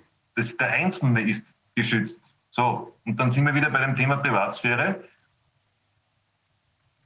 Vor Jahren hat auch niemand gefragt, ob man Grippeschutz geimpft ist oder nicht. Und ich treffe diesen Vergleich hier ganz bewusst, weil die Sterblichkeit vergleichbar ist mit, mit Influenza-Erkrankungen, also bei 0,2 beziehungsweise bei unter 70-Jährigen 0,05. Also das muss auch wieder schon langsam in die Köpfe. Das heißt, wir haben auch jetzt den, den Streit, den wir auf, auf also, die widerstreitenden Ansichten, die jetzt der Bürger im Verhältnis zum, zu, zum Staat hat, haben wir jetzt verlagert. Streit unter den Bürgern, wenn man so will, also sprich der Arbeitgeber versus Arbeitnehmer. Und ich habe auch schon die erste Kündigung, die ich jetzt äh, vertrete, wo explizit jemand gekündigt wurde, weil er sich nicht testen lassen wollte, mit, der, mit dem Argument, das geht über die, Schutz, über die Schutzpflicht des Arbeitgebers völlig hinaus. Äh, ich fühle mich doch gesund, warum muss ich mich testen lassen? Und äh, ja, wenn man krank ist oder wenn man verkühlt ist, dann bleibt man natürlich tunlichst zu Hause und hier hat sich natürlich auch ja, ein, ein, anderes Empfinden oder, oder ein anderes Bewusstsein entwickelt. Vor zwei Jahren ist, ist jeder noch verrotzt oder verschnupft im, im Büro gesessen. Das ist ja heutzutage der Vergangenheit angehörend. Das, das ist auch wieder mein positiver Aspekt von diesem ganzen Wahnsinn. Aber auf dieser Ebene sollte man es auch bitte belassen, meiner Meinung nach. Also es kommen noch sehr spannende juristische Zeiten auf uns zu. Äh, es wird jetzt nicht nur jetzt im Bereich des Grundrechts, also jetzt Verfassungsgerichtshof äh, oder ähnliches interessant, sondern auch im Bereich der Landesverwaltungsgerichte bei uns. Natürlich demnächst auch Verwaltungsgerichtshof. Da habe ich jetzt auch drei Sachen bekommen, die wirklich hochinteressant sind. Eines werde ich wahrscheinlich bis zum Europäischen Gerichtshof jagen, weil es halt wirklich auf die Begründung ähm, Anlass gibt, dass man das breiter diskutiert. Und ja, dann kommen jetzt auch schon demnächst die Zivilgerichte dazu mit äh, Diskriminierung von Maskenträgern, beziehungsweise die Arbeits- und Sozialgerichte bei uns, die sich mit den Fragen von gerechtfertigter oder ungerechtfertigter Kündigung äh, zu beschäftigen haben werden. Ja. Also immerhin, dann ähm, Gehen Sie davon aus, also wir haben ja schon die ganze Zeit gemerkt, dass in Österreich die Justiz besser funktioniert als bei uns in Deutschland, offenbar in Spanien sogar noch besser. Dann gehen Sie jedenfalls davon aus, dass möglicherweise ein allmähliches Aufwachen innerhalb der Justiz in Österreich stattfindet. Nicht bei allen, aber bei Einzelnen auf jeden Fall. Es fängt an und das ist auch, ähm, das ist mir auch noch wichtig zu betonen, es gibt ja nicht irgendeinen Messias, der uns jetzt befreien wird oder retten wird, sondern jeder Einzelne ist dafür verantwortlich, dass seine Rechte gewahrt werden. Also man kann sich auf niemanden verlassen, außer auf sich selbst und auf seinen Standpunkt. Und man kann, und jeder kann, egal wo er steht im Leben, einen Beitrag dazu leisten, dass man andere ja, konfrontiert mit dieser zweiten Meinung, mit dieser Mindermeinung, die in, den öffentlichen, äh, in, der, in der öffentlichen Debatte eben nicht mehr vorkommt. Und genau das Gleiche bemerke ich jetzt auch bei der Justiz. Und das ist durchwegs erfreulich. Am Anfang belächelt oder verächtlich gemacht. Sie müssen ja, die, die muss man noch überzeugen oder, oder, motivieren, dass man jetzt dann auf diese Richtung einschwenkt. Und schon langsam äh, ja, kommt das Sand ins Getriebe. Und ja, es ist noch in Ansätzen erst erkennbar, aber die Tendenz ist eindeutig in Richtung, okay, es gibt eine zweite fundierte Meinung, der man eigentlich zuhören muss und schon hätte längst zuhören müssen. Und das äh, gibt mir ehrlich gesagt die Motivation weiterzumachen, weil es war zwar sehr zäh, aber schon langsam kommt Fahrt in die Sache. Und das ist was etwas, das ich äh, Ihnen auch ja, mitgeben möchte für Ihre Arbeit oder, oder alle, die hier zusehen, weil Sie, Sie sind ja eh ohnehin ausgesprochen beseelt und, und engagiert, wie ich das feststelle.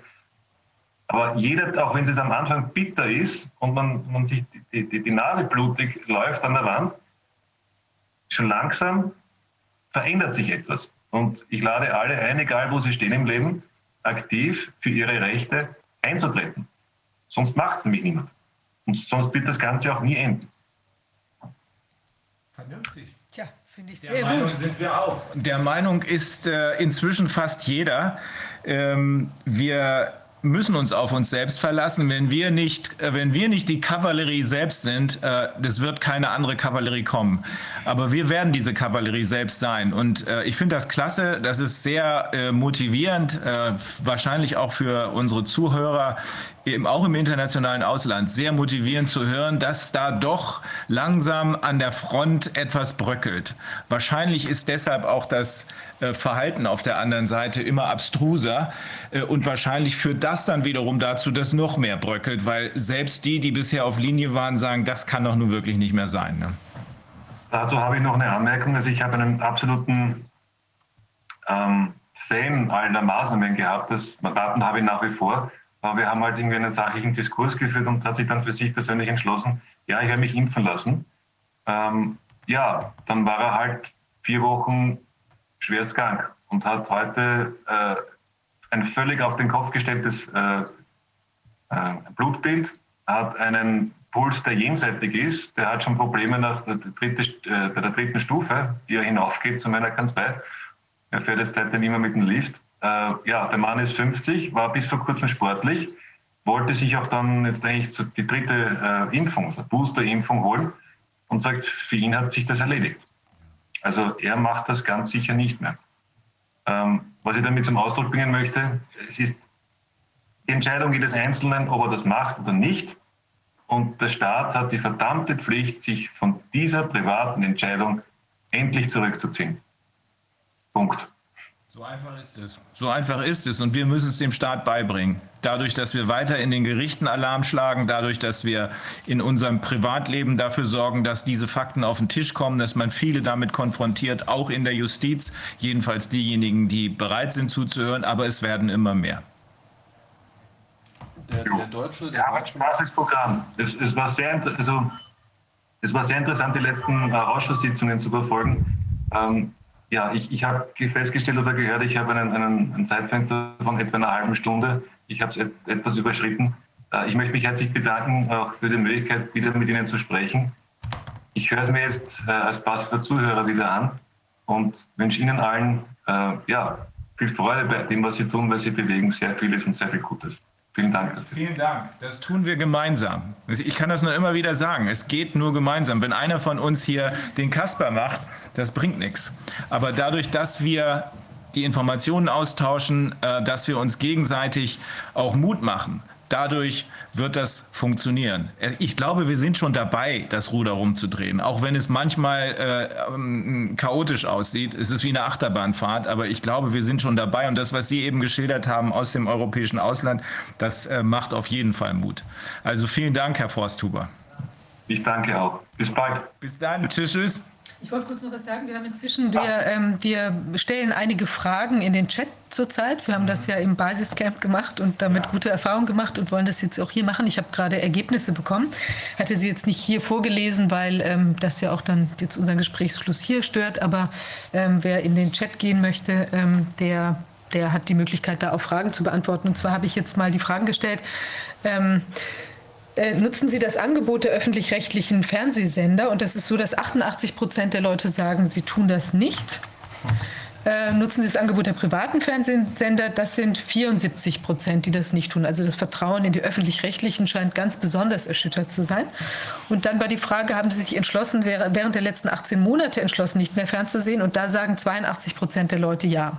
Also offenbar ist während dieser ganzen Krise jetzt, oder muss man ja wirklich auch sagen, der Medienkrise, die sich ja an das Corona-Geschehen gesattelt, draufgesattelt hat, ist offenbar noch ein, ein schon das jetzt von, von, äh, vom Kollegen äh, Schmitz, da ähm, angedachte Unplugging, ja, also dass die Leute sich entkoppeln von diesen ganzen äh, Strukturen, das scheint schon massiv zu laufen. Also das sind ja. jedenfalls gute Nachrichten, finde ich. Finde ich auch. Ja, jetzt haben wir Markus Fiedler. Markus Fiedler haben wir schon mal gehört. Er ist Biologe und Wikipedia-Kritiker. Ähm, er hat erschütternde Erkenntnisse zu Psiram, zu den Hintermännern dieser bekannten Diffamierungsplattform.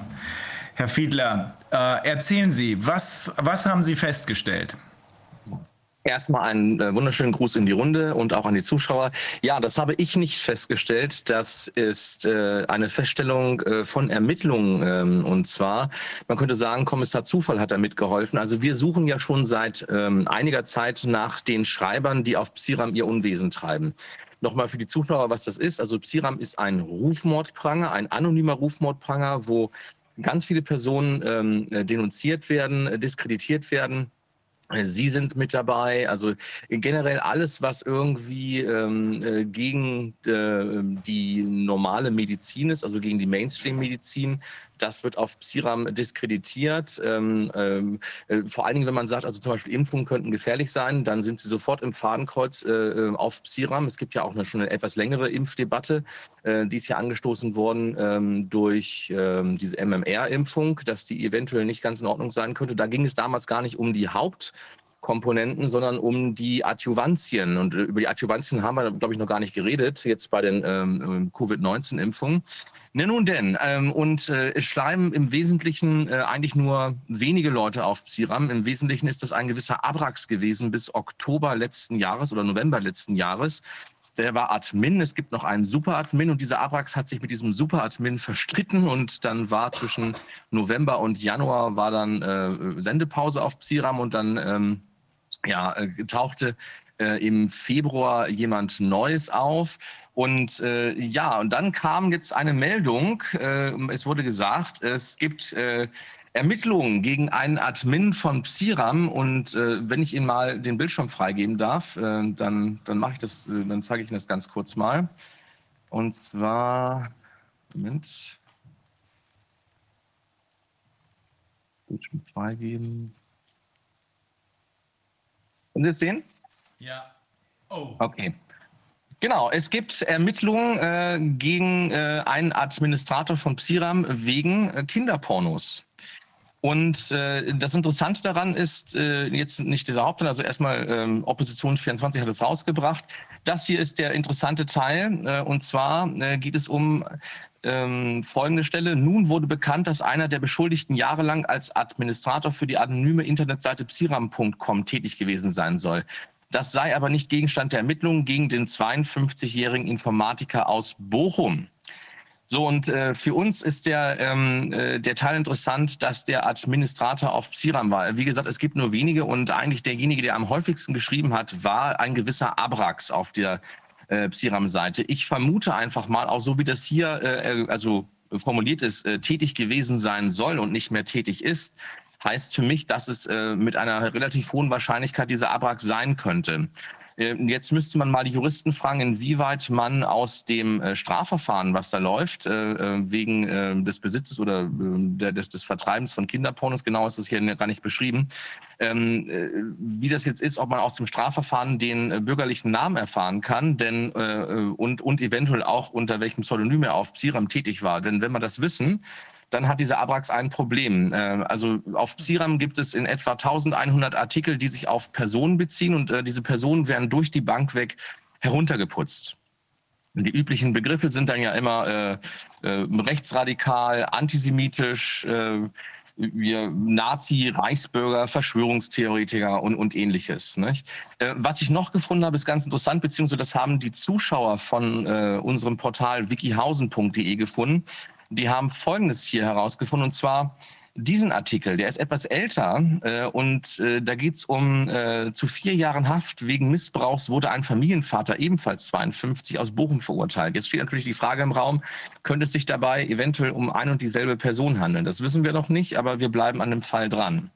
Was ich interessant finde an der ganzen Geschichte ist, ähm, Quiram hat ja den, macht ja den Eindruck, als sei es so eine Art Wikipedia und äh, darauf fallen auch viele rein. Übrigens aus den Reihen äh, der Grünen ganz häufig. Wir hatten ja zum Beispiel einen Bürgermeister aus Haar, also einen zweiten Bürgermeister aus Haar, ähm, der das äh, ganz wichtig fand, dieses Portal und auch äh, für bare Münzen nahm, was da stattfand und äh, fühlte sich dann genötigt, einen Eintrag ähm, zum Thema Verschwörungstheoretiker bei Elias Davidson wieder rückgängig zu machen. Wohlgemerkt, es, kam, es gab eine Gerichtsverhandlung, ein gewisser Felix, Jörg Matthias Claudius Grünewald im, äh, im echten Leben wurde verurteilt zu 8.000 Euro Schadensersatz, nochmal 2.000 Euro außergerichtliche Kosten, dann natürlich dann nochmal die Gerichtskosten so obendrauf plus Rechtsanwalt und allem drum und dran, ähm, äh, weil er halt dieses Wort Verschwörungstheoretiker unter anderem eingetragen hatte und auch Antisemitismus, also ein Blödsinn. Und man muss natürlich dazu wissen, Elias Davidson ist selber Jude. Das ist natürlich nochmal wirklich ein Schlag unter die Gürtellinie, wenn man als Jude auch noch als Antisemit bezeichnet wird.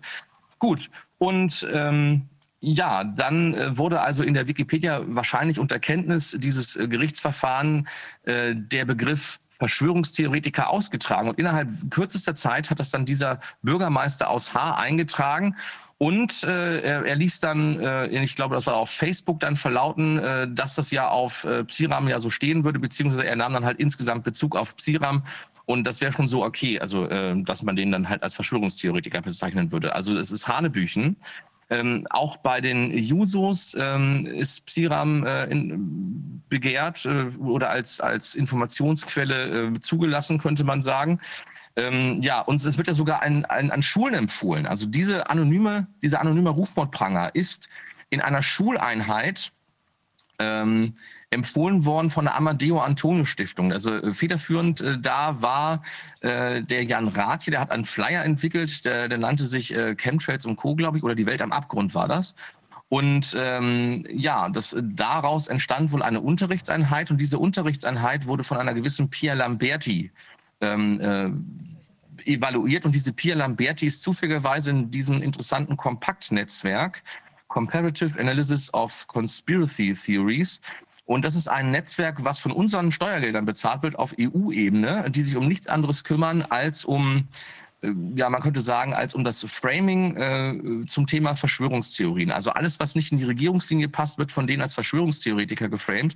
Und diese Leute werden gezielt in den öffentlich-rechtlichen äh, vor allen Dingen herumgereicht. Also zum Beispiel im WDR, Quarks und Co. Die haben in einer Sendung äh, vier Leute drin gehabt, die halt äh, aus diesem Kompaktnetzwerk waren. Gut, und das, also wir sind also, also in diesem äh, Raum sind wir jetzt und genau in diesem Flyer von diesem Jan Rath hier wurde Psiram zum Beispiel als ähm, äh, interessante und Wissens, also als äh, Wissensseite vorgeschlagen, dass dann die Schüler damit arbeiten sollten. Hanebüchen. Ja, aber passt ja, ne? Wenn wir es hier mit Kinderschändern zu tun haben, dann ist es ja durchaus angebracht, das an den Schulen zu verbreiten.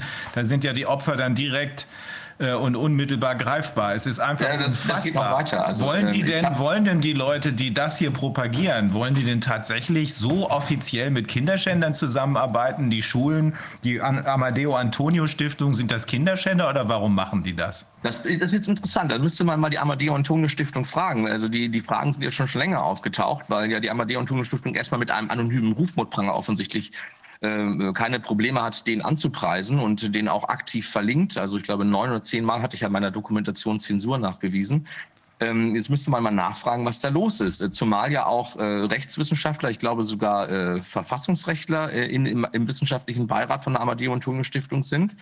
Ähm, äh, also das heißt, also die sollten eigentlich wissen, worum es da geht, ja. Also und offensichtlich gibt es da keine Probleme. Stattdessen gehen die Landesmedienanstalten gegen solche Portale wie KenFM vor oder gegen Rubicon, ähm, und äh, versteigern sich da in hanebüchene Anschuldigungen. Äh, also das ging ja ganz konkret um einen Artikel von äh, Dr. Wolfgang Wodak, äh, der dann äh, in verschiedenen Portalen erschienen ist. Und dann wurde gesagt, da fehlen aber die Literaturlinks. Also was nun wirklich, also für einen Kommentar vor allen Dingen, das ist als Kommentar gekennzeichnet gewesen, erstmal überhaupt nicht nötig war. Und äh, wer solche Quellen wie Rubicon und KenFM kennt, der weiß, dass da meistens der, der Literaturapparat, äh, also die Quellenangaben, äh, fast noch länger sind als der eigentliche Artikel. Also genau die machen ja Quellennachweise und die Leute, die da ähm, schießen, also die öffentlich-rechtlichen, äh, die, also ich hätte noch nie bei denen eine Quellenangabe gesehen. Also das äh, seltenst der Fall. Ne? Mhm. Ja, ähm, verrückt. Wir haben ja, wir, diese zu diesem Netzwerk von der Pia Lombardi, Lom, Lamberti, mhm. gehört ja. ja. auch dieser Jonas Rees, meine ich, oder Rese. Der hat ja damals, als äh, plötzlich der, äh, der Tagesspiegel erkannt hat, dass ich eben neben äh, Rechtsanwältin auch noch Hutmacherin bin und da einen Skandal äh, versucht hat, daraus zu äh, äh, konstruieren, da kam dieser Jonas Rees, wurde dann befragt zu der Konstellation der Verschwörungstheoretiker und irgendwie Maßnahmenkritiker und meinte dann, ähm, dass das eben nicht ähm, Spinner am Rande der Gesellschaft sein, sondern gefährliche Menschen aus der Mitte der Gesellschaft. Also es ist wirklich schon sehr abgefahren, wie diese, wie diese Argumentationen laufen. Also wir können auch feststellen, dass auf Psiram eine seltsame Verrückung äh, von ja, von moralischen Standards stattfindet. Äh, ich kann auch das nächste Mal zeigen. Das, also das wird immer interessanter, je länger man sich damit beschäftigt. Ähm, und zwar, wenn man mal auf Psiram nachliest zum Thema Satanismus. Können Sie das sehen? Ja. Ja. Ähm, äh, dann haben Sie doch eine relativ seltsame äh, Einstellung zu Satanisten, denn Sie schreiben unter anderem, dass Satanisten in Deutschland Kinder töten, wie Sektenbeauftragte und Journalisten manchmal behaupten, kann von Kriminalisten nicht bestätigt werden. Was? Äh, genau, das war auch meine erste Reaktion. also, äh, ich habe noch so einen schönen Satz. Ähm, Ebenso wie die Vielzahl der Variationen des Satanismus sind auch die Gefahren zu werten. Das Spektrum reicht von einer eher harmlosen Jugendbewegung, harmlos, ne, bis hin zu einer gefährlichen Sekte. Allerdings besteht für die bei Verschwörungstheoretikern beliebte Behauptung, Satanisten seien eine organisierte kriminelle Vereinigung, kein Anlass. Also äh, der gesamte Text ist so geschrieben, dass man sagt, ja, Satanisten sind doch nicht so gefährlich. Also das, die sind doch eigentlich ganz harmlos, die Satanisten. Also dann sind wir inzwischen bei dem Punkt angekommen, wo wir sagen können, die sogenannten Faktenchecker, die Landesmedienanstalten, aber auch so Truppen wie die Amadeo Antonio Stiftung arbeiten offenbar wissentlich und willentlich mit Kinderschändern und Satanistenverharmlosern zusammen. Ich Soweit finde, bin da, ich finde, Recherche, aber es, das als, als, sagen wir mal, als Arbeitshypothese äh, könnte man das mal nehmen, um das mal zu kontrollieren, ob das wirklich so ist. ja, es scheint mir auf der Hand zu liegen. Und es, die, diese Psiram-Angelegenheit, die ist ja eigentlich aus diesem ESO-Watch entstanden. Muss Richtig. man denn annehmen, dass das ESO-Watch von Anfang an so eine Zielrichtung hatte oder dass das vielleicht auch legitim gestartet sein könnte? Zum Beispiel, dass man sagt, also ganz besonders ähm, spinnrige Sachen möchte man jetzt auch thematisieren, damit vielleicht Leute auch da nicht irgendwelchen Hütchenspielern oder so auf dem Leim gehen?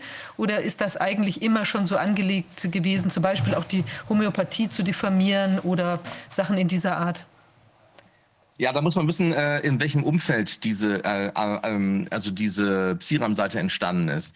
Also es gibt einerseits natürlich tatsächlich Quacksalber, da, das, das wollen wir nicht in Abrede stellen und die sind selbst, selbstverständlich ja auch erwähnt.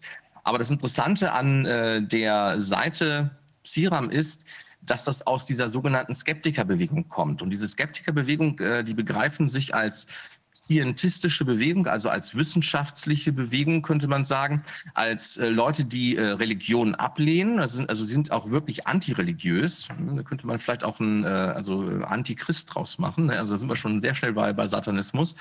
Ähm, also es gibt da auch eine gewisse Seelenverwandtschaft. Und äh, ja, also dann, äh, dann sagen die Skeptiker, wir glauben an nichts außerhalb äh, der materialistischen Welt, also eine Geistwelt oder solche Geschichten. Also alles, was über das Materialistische hinausgeht, das sehen die gar nicht. Wenn man mal zu ähm, gentechnischen Sachen mal sich das anschaut, dann ist zum Beispiel sagen wir mal, der Stand äh, von dieser Psiram-Seite irgendwo äh, im letzten Jahrhundert verhaftet. Also solche, solche Sachen wie Epigenetik kennen die gar nicht. Äh, und ähm, das heißt also, das sind also, also ich würde das wissenschaftsgläubige Leute nennen, dogmatische wissenschaftsgläubige Leute, die meinen, die hätten den Stein der Weisen gefunden und sind auch nicht von ihrer Position abzubringen. Ähm, und äh, äh, sie behaupten ja, sie wären Skeptiker. Leugner wäre das korrekte Wort. Leugner. Und was vor allen Dingen äh, interessant ist, sie sind zum großen Teil bekennende Transhumanisten. Oh oh. Ja, ja, nix, oh, oh. Also äh, Transhumanismus, ein, ein wunderschönes Wort für Eugenik, äh, geprägt durch ähm, Julian Huxley, der selber in der britisch-eugenischen Gesellschaft war, hat er also- also in diesen 30er Jahren diesen Begriff äh, eingeführt und der ist dann nachher äh, dankend übernommen worden, weil natürlich äh, Eugenik durch die Nazis und äh, durch Sozialdarwinismus und, so, und Euthanasie und solche Geschichten ist natürlich dann in Verruf gekommen, der Begriff. Und Transhumanismus äh, klingt so wunderschön neutral und hat sowas ja, trans, ne? das, das, das, das klingt einfach nett. Das ist eine, eine nette Umschreibung für ein und dieselbe Sache. Also früher ging es darum zu sagen, wir sind die Herrenrasse und äh, die anderen Völker haben zu dienen oder äh, sollen am besten gleich ausgerottet werden. Eu Eugenik heißt ja dann, ich, ich sorge dafür, dass also nur eine Rasse sozusagen sich durchsetzt, weil, das die, weil die, die vielleicht die besseren Genanlagen hat. So war ja, ähm, ja äh, die Ideologie. Und äh, heute macht man das so, dass man sagt, ja, der Mensch äh, ist ja unvollständig, unvollkommen. Das ist die, die Idee dahinter. Man muss der Natur ein wenig auf die Sprünge helfen. Und deswegen muss der Mensch durch allerlei technische ähm, und vielleicht auch gentechnische Erweiterungen äh, verbessert werden. Ja, das können also äh, irgendwelche technischen, äh, elektronischen Implantate sein. Das kann aber auch irgendwie Gentechnik sein. Und genau da sind wir ja. Das heißt also, wir sehen jetzt, dass äh, solche Leute wie äh, Bill Gates und ähm, wen haben wir noch? Ray Kurzweil, also quasi dieses gesamte Silicon Valley, äh, treiben ja diese, tran diese transhumanistische Schiene voran. Und auch äh, äh, Klaus Schwab ist ja mittendrin in dieser ganzen Geschichte. Ähm, das heißt, wir, äh, uns wurde damals erzählt im Geschichtsunterricht, naja, also mit den Nazis ist jetzt sozusagen, ist jetzt die, sind die Eugeniker ausgestorben. Pustekuchen, die haben die ganze Zeit überlebt.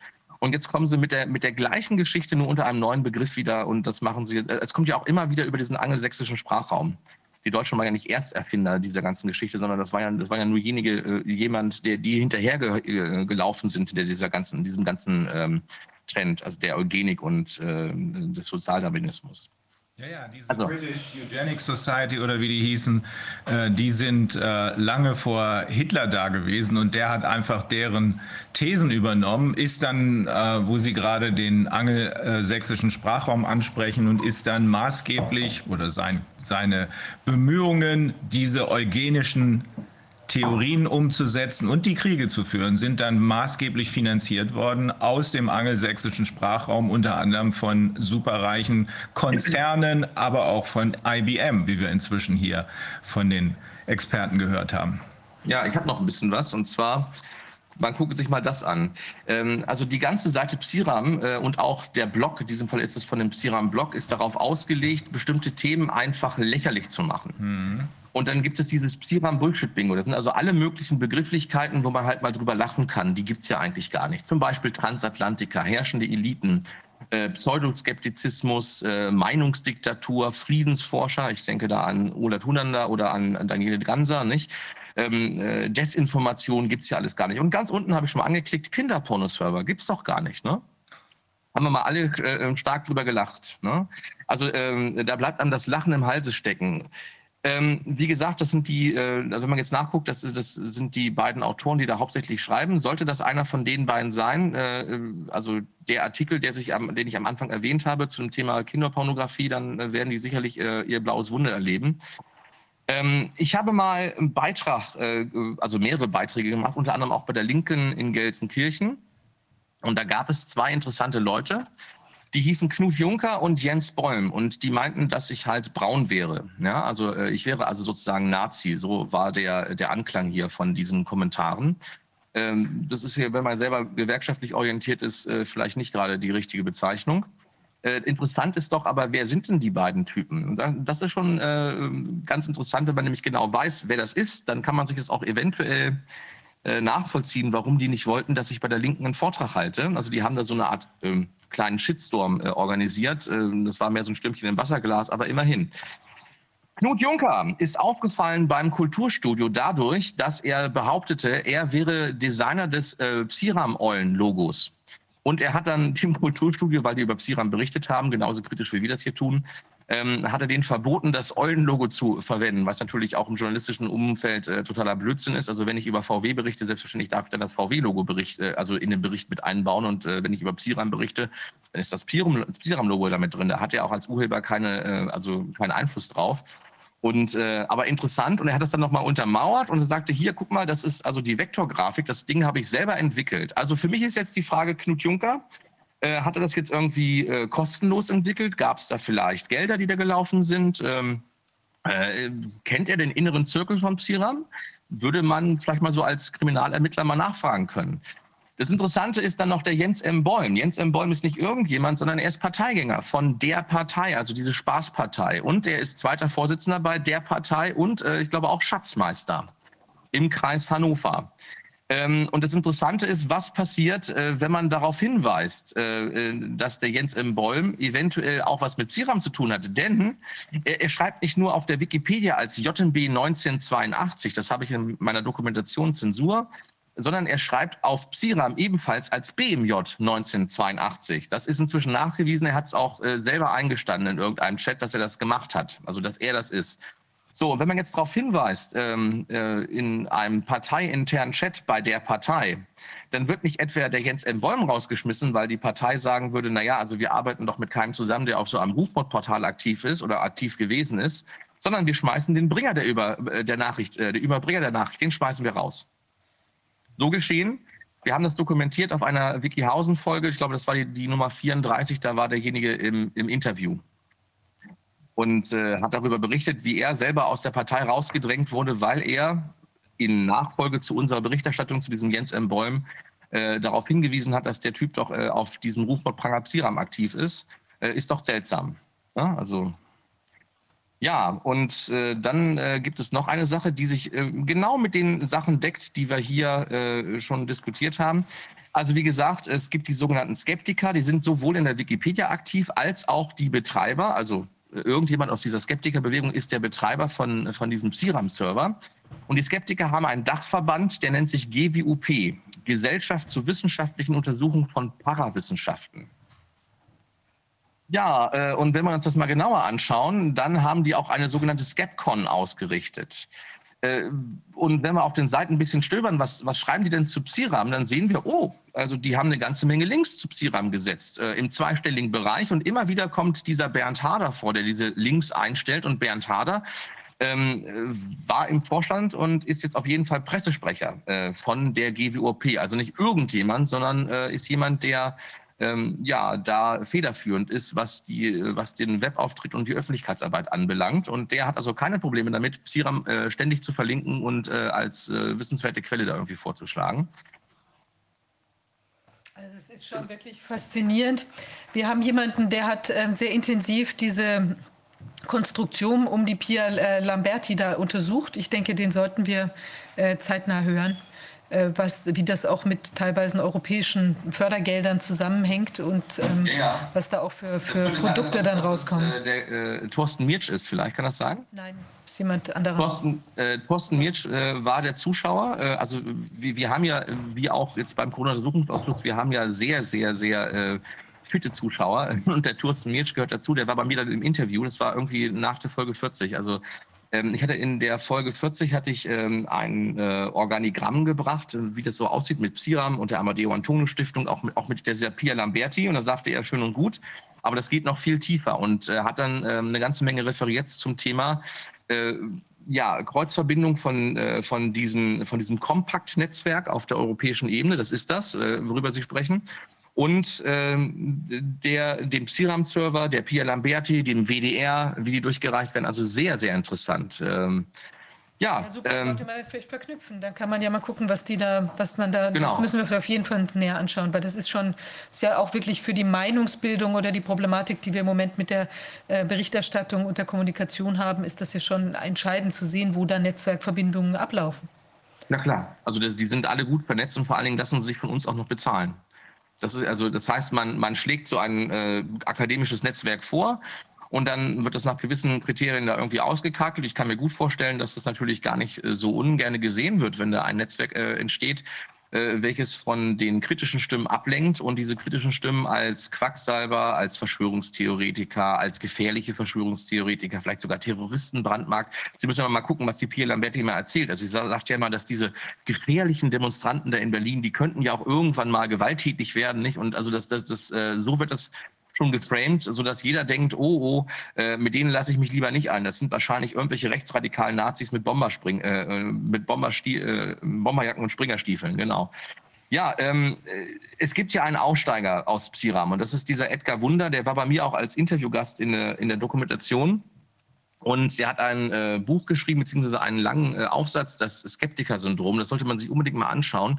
Und er nimmt die da äh, sehr, sehr ähm, detailliert auseinander und zeigt auf, wo, wo da die Fallstricke sind.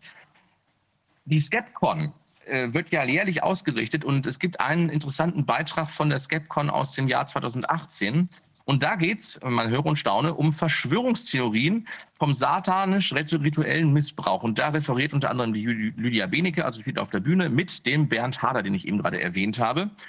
Und wenn man sich das mal anguckt, und zwar ab der Minute 33,19, wird es sehr, sehr interessant, ähm, weil sie haben da einen Satanisten eingeladen. Und sie sagen es, naja, also wir sind jetzt hier nicht da, um den Satanismus zu verteidigen, aber äh, wenn Sie es nicht äh, verteidigen wollten, dann hätte ich da ein paar kritische Fragen erwartet. Stattdessen lassen Sie den Satanisten da äh, frisch, fromm, fröhlich, frei erzählen und stellen das so dar, dass es also ein ganz lieber Mensch sei und dass dir doch keiner Fliege was zu Leide tun könnte.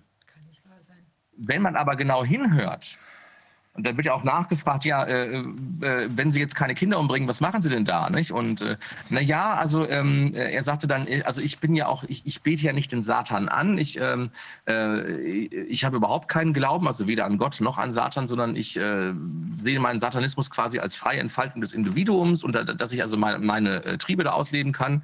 Äh, in etwa äh, sinngemäß. Und äh, ja, aber da gibt es ja noch Gesetze. Naja, man müsste ja halt einen Mittelweg finden zwischen den Gesetzen und äh, dem, was man dann gerne ausleben möchte. Das war so ziemlich genaues Zitat. Und er sagte auch, man kann ja nicht frei agieren, sondern es gibt ja noch das Strafgesetzbuch und äh, ähm, da müsste man schon also, sich damit arrangieren, so ungefähr. Ne? Also wenn man, ähm, also das äh, Kalkül, das heißt, es geht ständig um Kalkül. Äh, ich bitte darum, sich den, diesen Ausschnitt mal anzuschauen.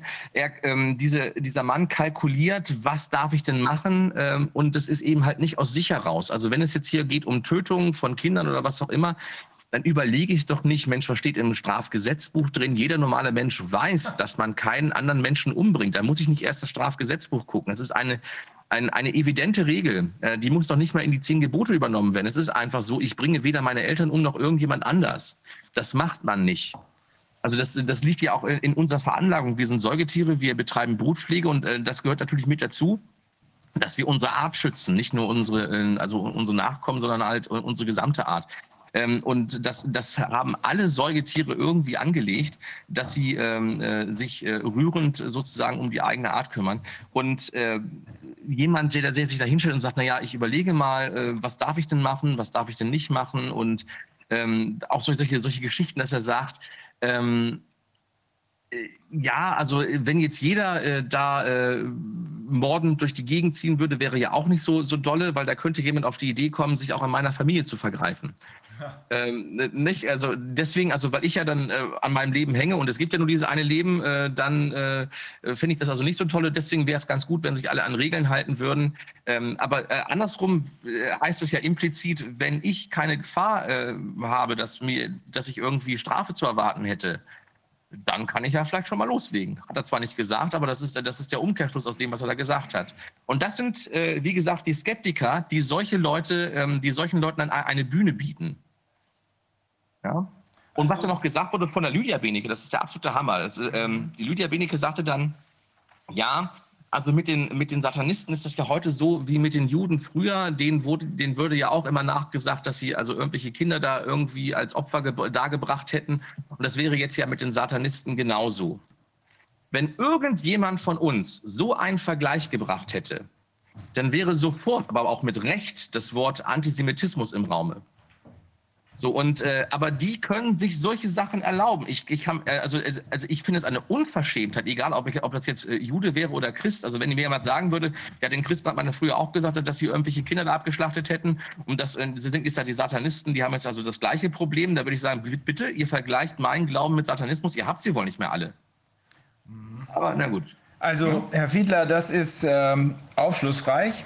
Ähm, man könnte jetzt, nach dem, was ich alles gehört habe, sagen, es gibt konkrete Verdachtsmomente dafür, dass es sich bei der Verleumdungs- oder Diffamierungsplattform äh, Psiram um dahinterstehend um Leute handelt, die Kinderschänder sind, Satanistenverharmloser, Transhumanisten und Eugeniker und dass diese Truppe beworben wird und in engem Kontakt steht mit den Jusos, den Grünen der Antonia Amadeo Stiftung, Amadeo Antonia Stiftung, Pia Lamberti. Amadeo Antonio Stiftung. Ja, wie auch immer die Truppe heißt. Ähm, und mit anderen Leuten aus dieser Szene.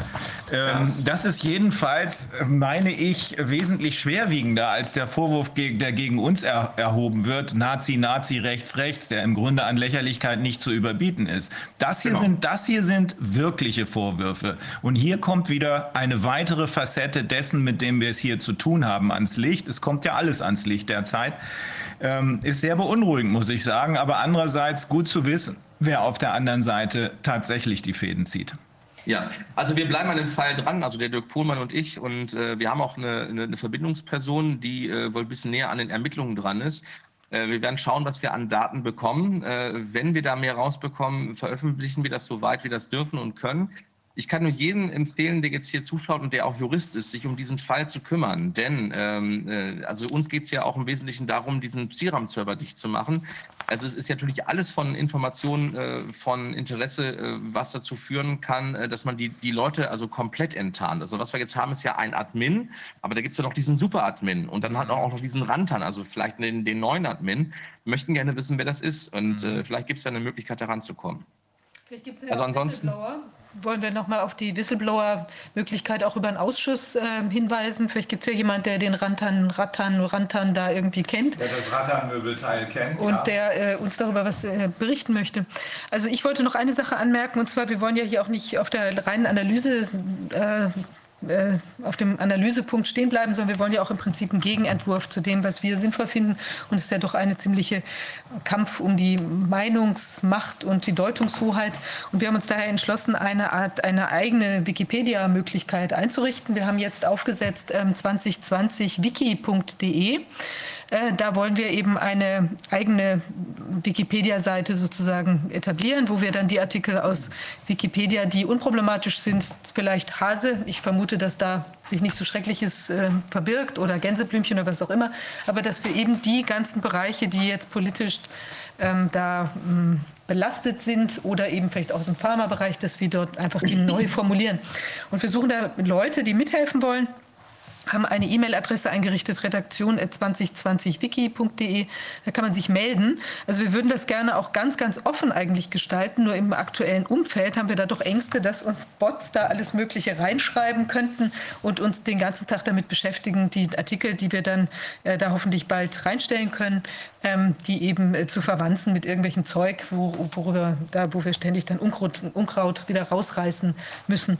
Aber wenn Leute mit, Lust haben, da äh, mitzuhelfen, es geht einfach um, also um viele jetzt neutrale Artikel oder eben welche, wo es um Aktivisten geht und so weiter. Also wir haben Daniele Ganser zum Beispiel schon gebeten, seinen Wikipedia-Artikel uns mal in einer überarbeiteten Version zu schicken, sodass man sehen kann, wo da nochmal die ganz aktuellen Problempunkte sind. Da ist ja auch bei euch schon viel ermittelt worden zu dem Vorgang. Ähm, genau, da haben wir das haben wir auch bekommen. Und ähm, ja, wäre toll, wenn wir da ähm, jetzt Kontakt aufnehmen könnten zu Leuten, die da mitmachen wollen. Wir wollen auf die Art und Weise auch die Sitzungen vom Ausschuss äh, noch mal ein bisschen zusammenfassen lassen äh, oder eben auch ausführlicher oder in verschiedenen äh, gut verdaubaren ähm, Aggregationsstufen dann auch dort präsentieren können. Also freuen wir uns über Leute, die mitmachen wollen. Ja, genau. Herr Fiedler, Wie gesagt, wir, wir bleiben dran. Und, äh Unbedingt, weil das ist ähm, eine Facette, die immer so ein bisschen im Seitenspiegel zu erkennen ist, aber die immer deutlicher sichtbar wird. Und äh, wie gesagt, nicht schön, wenn die andere Seite sozusagen mit solchen groben, groben, groben Verdachtsmomenten jetzt leben muss. Äh, bin gespannt, wie, sie, wie die sich davon wieder befreien. Also Nazi, Nazi, rechts, rechts, damit können wir locker umgehen. Aber das da, das sind ganz harte Sachen. Naja, also da geht es ja auch äh, schon ganz um ganz konkrete Tatverdachte und äh, ich gehe davon aus, dass derjenige dann auch in, in irgendeiner Form verurteilt werden wird. Ja. Ähm, also äh, das sind ja, äh, das sind, ist, ist auch interessant, wann die Staatsanwaltschaft anfängt mal zu ermitteln. Also da werden jetzt anscheinend Hebel in Bewegung gesetzt, aber wenn man halt so einen illegalen Rufmachtpranger hat, das interessiert offensichtlich keinen. Also in, äh, die Landesmedienanstalten sind, sind ja auch schon davon in Kenntnis gesetzt worden, dass es äh, Psiram gibt. Aber pff, das interessiert keinen, obwohl das Ding eindeutig strafbar ist. Ähm, äh, es ist die, also die, ähm, äh, die Warenbetreiber werden verschleiert. Es ist eine Briefkastenfirma in, äh, in Island. Der Server steht irgendwo in Rumänien. Dann haben wir einen Registrar in Hongkong. Also das, das, das Ding schreit zum Himmel. Das wird aber nicht gemacht. Aber wie gesagt, dann halt KenFM und Rubicon und Konsorten, die werden angeschrieben von den Landesmedienanstalten. Also, äh, nur jetzt halt äh, durch äh, Kommissar Zufall, dass da jemand tatsächlich komplett über die Stränge schlägt. Deswegen haben wir jetzt äh, ein paar mehr Informationen. Ja. Man muss dann schon fragen, was für Sympathien seitens der Landesmedienanstalten gegenüber diesem Portal existieren. Was für Sympathien. Ich kann zitieren, die stehen nicht besonders auf, auf Grundgesetz. Also wir müssen einfach sagen, dass die Exekutive und auch momentan die Legislative in diesem Land, die stehen nicht auf Grundgesetz. Nee, aber das dafür eben auf nicht. Kinderpornografie, Satanistenverharmlosung, Transhumanisten. Das finden die offenbar toll. Schön, dass wir auch das ja. mal geklärt haben. Also nochmal vielen Dank, Herr Fiedler. Ähm, und wir machen jetzt hier weiter, indem wir uns um das, äh, nicht um den, ähm, um Transhumanismus und ähnliches äh, Gesochse kümmern, sondern um echte Unternehmer. Wir haben hier bei uns Axel Turk, der schon mal hier gewesen ist, ein echter Unternehmer aus Lüdenscheid, ein altes Familienunternehmen. Ich glaube, drei Generationen hatte die. Ja, drei Generationen, vier Generationen. Das ja. ist so der Groß Urgroßvater gewesen mit, mit zwei, zwei Söhnen, der angefangen hat.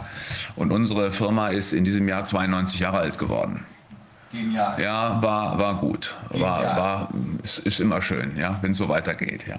Wir hatten ja neulich eine äh, Sammelstelle oder zwei Vertreter einer Sammelstelle für Unternehmer. Die Idee ist, Unternehmer müssen sich vernetzen. Die Idee ist auch gut. Ähm, jetzt haben wir aber Unternehmer, die, äh, ihr seid, glaube ich, alle schon vernetzt ja. miteinander. Ähm, nämlich außerdem haben wir noch Sabine Lehmann hier, die Geschäftsführerin der Lehmann GmbH, die war auch schon mal bei uns. Herrn Helmut Ollhoff ist der Geschäftsführer von der Leguano GmbH. Christine Bögel, Geschäftsführerin des kleinen Konzept Store. Und Reinhard Hübner ist der Beiratsvorsitzende der Hübner GmbH und Co. Äh, KG. Und wir haben im Anschluss ab 14 Uhr auch zwei Landwirte. Das sind ja auch Unternehmer. Und zwar die, hallo Herr Hübner, und zwar hallo. die, äh, die wir ähm, die wir äh, wirklich ben, äh, benötigen. Äh, ohne die Landwirte als Unternehmer geht uns nämlich das Essen irgendwann aus und äh, darum wird es auch auf die ganz besonders ankommen. Ähm, ja, wir sind hier inzwischen eine ähm, intensiv zusammenarbeitende Gruppierung. Wir kennen uns alle gut inzwischen und stehen in engem Kontakt. Deswegen sollen sich die Zuschauer nicht wundern oder gar erschrecken, dass wir uns duzen. Reinhard, wir kennen uns, Axel, wir kennen uns, Sabine, Christine und, ähm, und alle anderen auch. Insofern ähm, soll das keinen erschrecken, sondern, und das heißt auch nicht, dass wir jetzt ähm, äh, in irgendeiner Weise uns gegenseitig äh, beeinflussen, sondern das heißt nur, dass wir zusammenarbeiten in dem Bemühen, erstens aufzuklären, was hier eigentlich wirklich los ist und in dem vor allem viel entscheidenderen Bemühen dafür zu sorgen, dass das, was hier aus dem Ruder gelaufen ist, möglichst genauso schnell gestoppt wird, wie das jetzt in anderen europäischen Ländern schon gelungen ist. Ja, ähm, ich kann vielleicht ganz kurz ja. mal ein Ergebnis einer weiteren kleinen Umfrage ähm, sagen, die wir gemacht hatten jetzt hier im Chat. Und zwar einfach so vielleicht dann nochmal zur Stimmung auch in den, in den Unternehmen oder also jedenfalls haben ich die Frage war, werden Sie von Ihrem Arbeitgeber wegen der Impfung unter Druck gesetzt? Und dann sagen immerhin 29 Prozent, dass es der Fall sei. Und nach der Frage, ob Sie von den Kollegen unter Druck gesetzt werden, sind es 27 Prozent. Also es ist schon nicht unerheblich, dass circa 30 Prozent also da offenbar von beiden Seiten in die Zange genommen werden. Also ich bin der Überzeugung, da werden auch in Kürze ähm, auch viele Arbeitsplätze entstehen und entstehen müssen, wo Leute eben genau von diesen Beeinflussungen frei sind. Weil ich glaube, wenn der Druck so ist, werden die Menschen, die das eben nicht wollen, auch abwandern. Ja. Aber das nur als kleine Eingangsbemerkung. Ähm, wie also ich, ich gehe davon aus, dass sich hier nur bei einigen äh, der Unternehmer eher bei den kleineren Unternehmern äh, die ähm, Corona-Krise und insbesondere die Corona-Maßnahmen negativ ausgewirkt haben. Nicht deshalb, weil äh, Hilfen gezahlt worden sind oder nur unzureichend Hilfe, Hilfen gezahlt worden sind, äh, sondern deshalb, weil andere Unternehmer schlichtweg gar nicht betroffen sind äh, von der Krise. Ich weiß das von den Gartenbauern, bei denen boomt das Geschäft. Äh, ich glaube, auch bei euch, Reinhard, ist nichts passiert groß ne, an äh, und so ein bisschen der Einbruch äh, in den Zahlen der Busse, die bestellt werden, weil tatsächlich die übermäßige Angst die Zahlen der Teilnehmer am öffentlichen Nahverkehr doch reduziert hat. Und da ist man ein bisschen vorsichtig geworden. Also es gibt leichte Reduktionen, so um die 10 Prozent, das müssen wir schon äh, zugestehen, aber es ist nicht existenzgefährdend. Dazu muss man sagen, was produziert ihr? Das sind diese, ich, ich weiß den Fachbegriff gar nicht. Das ah, die Verbindungen zwischen den Fahrzeugen, also Faltenwege oder Übergänge, wenn sie vom ICE von einem Wagen in den anderen gehen, äh, über die, äh, das Brett oder diese, diese ähm, Gliederbrücke nennen wir das, äh, die sie gehen und die Umgebung, die sie schützt vor der Umwelt, das sind also das Superprodukt und das in der Bahn, in der Straßenbahn, U-Bahn oder auch am Flughafen, wenn Sie aus dem Flugzeug rauskommen, dieser Faltenbalg, der sich auf das Flugzeug legt und abdichten soll, der ist von uns.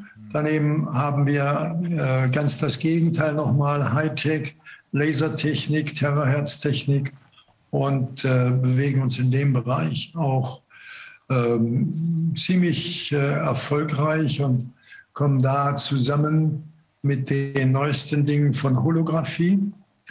Äh, und ähm, auf der anderen Seite ähm, eben gehen wir in einen medizinischen Bereich hinein, wo wir diese Erkennung von äh, Krebs im Blut äh, mit Laserstrahlen äh, sehr stark ähm, verbessern können, verschneller, also schneller machen können. Und das ist eine Entwicklung, die wir jetzt im Augenblick gerade unterstützen. Also auf zwei Seiten sehr lohnintensiv und äh, einer, der sehr technikintensiv ist. Mhm. wie wirkt sich denn also das Unternehmen ist selbst nicht wirklich betroffen, so ein, so ein bisschen Einbruch, 10 Prozent sagst du. Wie wirkt sich das, wie, wirkt sich, wie wirken sich die Maßnahmen auf die Mitarbeiter aus, beziehungsweise noch konkreter, ist bei euch im Unternehmen, gibt es sowas wie Maskenzwang oder Impfzwang oder wie ähm, geht ihr damit um? Also wenn ich bei hinten anfange, Impfzwang gibt es nicht, hm. aber wir empfehlen, unsere Geschäftsführer empfehlen die Impfung. Und ähm, das ist so, sagen wir mal, Mainstream-konform dass man da auch nicht gegen angehen kann. Ich selber habe immer gesagt, Leute, also die Impfung bleibt jedem überlassen, was er da machen will. Aber leider haben wir eben doch auch jetzt so 50 bis 60 Prozent geimpft. Und mein letzter Vorstoß, den ich gemacht habe, dass wir mal diese Leute testen könnten, einfach, dass man ihnen sagt, wenn ihr wegen der ja auch in den Zeitungen der alternativen Medien vorkommenden Kritik, dass da ähm, tatsächlich Thrombozyten sich bilden, wenn man so geimpft worden ist und dass es da auch äh, Inhaltsstoffe in den Impfstoffen gibt, die nicht so gut sind. Wenn ihr euch mal untersuchen wollt, ob ihr davon betroffen seid, wir würden das kostenlos machen kommt mein Geschäftsführer an, fragt den Betriebsarzt und er sagt, nicht nötig. Und dann meint er auch nicht nötig. Ich habe das allerdings mit anderen besprochen. Wenn jemand das testen will, kann er das bei uns machen. Ich bin mal gespannt, wer da dann wirklich nach vorne geht. Interessant. Ja, wäre interessant, wirklich eine Auswertung von 500 Leuten zu haben. Wie sieht das da aus? Aber mhm. leider nein. Das Zweite, was ich ja vorschlagen wollte mit dem Ganzen, das ist ja, es gibt ja Horrorvisionen von Amerika, äh, die sagen, dass äh, also in den Krankenhäusern eine Krankenschwester hat da anonym vor einem Fernseher gesprochen, äh, dass da die Zahlen steigen, aber das ist nicht wegen der Delta-Variante. Die Delta-Variante spielt da überhaupt keine Rolle und wird auch nicht erwähnt, sondern das sind die Geimpften, die mit Schwierigkeiten wieder ins Krankenhaus kommen. Und das wird da in der Statistik geführt als Delta-Variante ohne Sinn und Verstand. Also, und das Thema eben, dass die Krankenschwestern selbst äh, bezwungen werden sollen, wenn sie ihre Stelle behalten wollen, sich impfen zu lassen. Und diese Dame wollte da eben weggehen, weil sie gesehen hat, was diese Auswirkungen von dem Impfen sind. Also ich war mich am Fragen, ob Ähnliches hier in Deutschland passiert und möchte zu gerne, und das würde ich allen Unternehmern, die hier mithören, äh, sagen und ans Herz legen, dass wir doch mal gucken. Wir haben doch Ärzte, die auch mit den Krankenhäusern in Kontakt sind. Können wir da nicht mal die echte Information bekommen, nicht die Mainstream-Information, alles ist gut, wunderbar und keine Probleme dass wir da auf Zahlen kämen, die man dann veröffentlichen könnte. Das würde extrem helfen.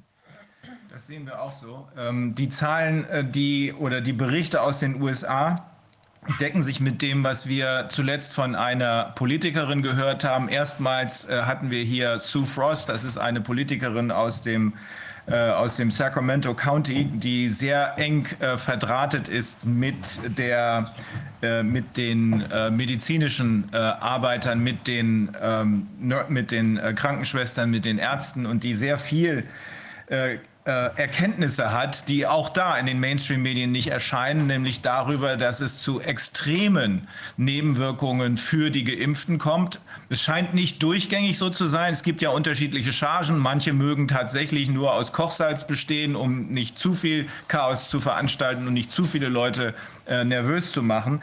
Aber es wird uns eben auch aus Israel berichtet, äh, dass inzwischen 86 Prozent der mit Covid-Symptomen in den Krankenhäusern liegenden Menschen diejenigen sind, die doppelt geimpft sind.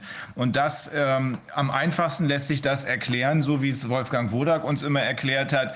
Normalerweise wird dieses respiratorische Virus, und darum handelt es sich ja, also das geht über die, ist eine Atemwegserkrankung, normalerweise wird es hier abgefangen im Mund und Mund-Nasen-Raum. Äh, wenn man aber dieses, das eigentlich Gefährliche ist ja nur dieses sogenannte Spike-Protein an, dem, an, an dem Virus selbst, ob es nun künstlich oder halbkünstlich ist, egal. Aber es ist ja eigentlich nur das Spike-Protein, was gefährlich an dem Virus selbst ist. Nur wenn wir es injiziert bekommen, dann wird es richtig gefährlich. Und dann kommt noch hinzu, dass es ja nicht nur das Spike-Protein ist, was dann durch den ganzen Körper rauscht und möglicherweise, das müssen wir noch genauer ergründen, möglicherweise gezielt in die Fortpflanzungsorgane des Herz und des Gehirn transportiert wird, sondern es sind darüber hinaus die Lipide und es sind darüber hinaus die äh, mRNA-Stoffe selbst. Wir wissen nicht, was da sonst noch alles drin ist. Äh, es gibt konkrete Hinweise darauf, dass da noch einiges mehr drin ist. Jedenfalls ist das äh, Bedenken, was du gerade berichtest aus den USA, dass es ausgerechnet die Geimpften sind, die jetzt die Covid-Erkrankungen haben oder das, was als Covid bezeichnet wird, die die Normalbürger nicht haben, die Ungeimpften nicht haben und das, was vorher abgefangen wird durchs Gesundheit, durchs äh, Immunsystem, äh, im ganzen Körper verbreitet haben. Das ist schon extrem bedenklich und deswegen müsste doch unter normalen Umständen schon die Bundesregierung selbst und der Bundestag insbesondere ein Interesse daran haben, das aufzuklären, nach allem, was wir inzwischen wissen. Sogar wenn man nur die offiziellen Zahlen nimmt, müsste eigentlich jeder ein Interesse daran haben, zu erfahren, was ist hier los. Denn ähm, jede normale Studie, das haben wir vorhin wieder gehört, jede normale Studie wäre schon bei einem Bruchteil der sogenannten unerwünschten Nebenwirkungen, die wir jetzt schon äh, sehen können, schon einem, bei einem Bruchteil dieser Nebenwirkungen abgebrochen worden. Nein, aber das ist doch klar, das können die sich gar nicht erlauben. Vor den Wahlen wäre das ihr Todesurteil. Ja. Deswegen äh, sind wir jetzt diejenigen, und ich hoffe ja auf die Unternehmer, die damit teilnehmen, die wirklich mal ihre Freunde aktivieren sollten. Und dann ist es natürlich das Nächste, der Freund sagt es einem vielleicht, dass da so und solche Zahlen sind. Aber das dann hoffentlich offen, öffentlich bestätigt zu bekommen von dem Krankenhaus, was dann helfen würde, wirklich mal Rabatz zu machen, das wird natürlich ein sehr kritischer, schwieriger Schritt. Also erstmal versuche ich meine Freunde nochmal anzusprechen. Ähm, aber wie ich dir sagte, ich habe einen Arzt, der da total Mainstream ist und ähm, ich bin mal gespannt, wie er reagiert. Er ist 20 Jahre im Krankenhaus gewesen, aber äh, trotzdem äh, macht er, glaubt er jetzt daran, dass da mit dem Impfen noch was geholfen werden könnte. Und ähm, ich, man muss dann eben wirklich sehen, was haben wir für Freunde, wie gut sind die, wie mitteilungswillig sind die. Und ich hoffe, dass ähm, andere Unternehmer eben auch ein paar Ärzte kennen und wir damit noch Himmel Herrgott, vor den Wahlen irgendwas äh, bekommen können. Das wäre äh, der große Wunsch, den ich hätte. Also in einem Unternehmen wie, äh, wie deinem von, ich glaube, von 1000 Mitarbeitern hast du gesagt, ungefähr die Hälfte oder 60 Prozent geimpft. Genau weiß man es nicht, ne? Das würde natürlich, wenn man das untersuchen könnte, das würde enorme Einblicksmöglichkeiten eröffnen und enorme Möglichkeiten, reale Zahlen für äh, Nebenwirkungen zu erhalten. Aber du kannst es natürlich nicht zwangsweise durchsetzen, das will ja auch keiner. Äh, aber wenn die Öffentlichkeit mehr informiert ist und die Unternehmer untereinander besser informiert sind, dann kann man das ja, so hast du es ja gemacht, frei anbieten hier, ihr könnt das freiwillig machen, wir bezahlen das sogar. Wir wollen wissen, was mit euch los ist. Ich meine, als Unternehmer muss man ja wissen, was mit seinen Mitarbeitern los ist. Und muss man wissen, ob hier Mitarbeiter in größerer Zahl oder ob das Risiko besteht, dass sie in größerer Zahl ausfallen. Ja, das ist, ähm, und das muss ich sagen, also, äh, aber auch da wieder die typische Haltung. Äh, mein, ähm, Mitarbeiter, Personalmitarbeiter sagt mir, das müsste sich jetzt wieder ändern, weil da jetzt die Nachfragemöglichkeit angeblich wieder besteht. Ja, wir dürfen ja gar nicht fragen. Und ähm, dass man bei den 500 auch mal sieht, wer ist denn da jetzt krank geworden? Wer ist denn äh, vielleicht sogar, wir gestorben? Wüsste ich, da ist keiner bisher. Aber ist da, sind da Leute krank geworden, schwer krank geworden, von denen ähm, kann ich leider nicht bestätigen und, äh, oder habe ich Gott sei Dank nichts, wie man es nehmen will. Und äh, das andere ist, dass ähm, Patricia ja eine sehr große Familie in äh, Chile hat, ähm, so etwa 100, 200 Leute, die sich auch alle haben impfen lassen, übrigens mit dem chinesischen Impfstoff. Und bisher keiner davon negative Nebenwirkungen signalisiert hat. Also da sind so zwei Punkte, wo ich äh, ein bisschen am, am Fragen bin, gibt es da auch diese, wie du sagst, Kochsalzlösungen, die dann zu gar keinen äh, negativen Ergebnissen führen? Ne? Ja, das sind Fragen, die, als, die, die vielleicht die Mediziner beantworten können. Ich weiß gar nicht, was das für ein Impfstoff ist. Äh, Chinovax oder so heißt das. Weiß das einer von Sinovax, euch? Sinovax. Sinovax, ja. Weiß das einer von euch? Ist das ein in Anführungsstrichen normaler Impfstoff? Nein, soweit ich weiß, ist das auch ein mRNA-Impfstoff. Auch, auch. Ja, also rätselhaft. Äh, Patricia ist deine Frau. Ja, ja. Ja, und äh, von allen, also du sagst 120 Verwandte, alle geimpft, keine Nebenwirkung. Also sogar 200, aber ich kenne die Zahlen. Ja. Neue Fragen, ja. Also es sind fünf Generationen. So irgendwie. Erstaunlich. Äh, Wird dann, äh, wird denn in Chile, wir hatten hier mal jemanden aus Chile, Chile eine, äh, eine Anwältin, die hat von reichlich bedrohlichen Szenarien gesprochen, also Militär in den Straßen und so. Kannst du das so bestätigen oder kann deine Frau das bestätigen? Nein, ich habe da nichts von gehört, aber ich kann Sie fragen. Mhm. ist leider Ja. auf Reisen, sonst kann ich gleich anrufen. Ja, okay.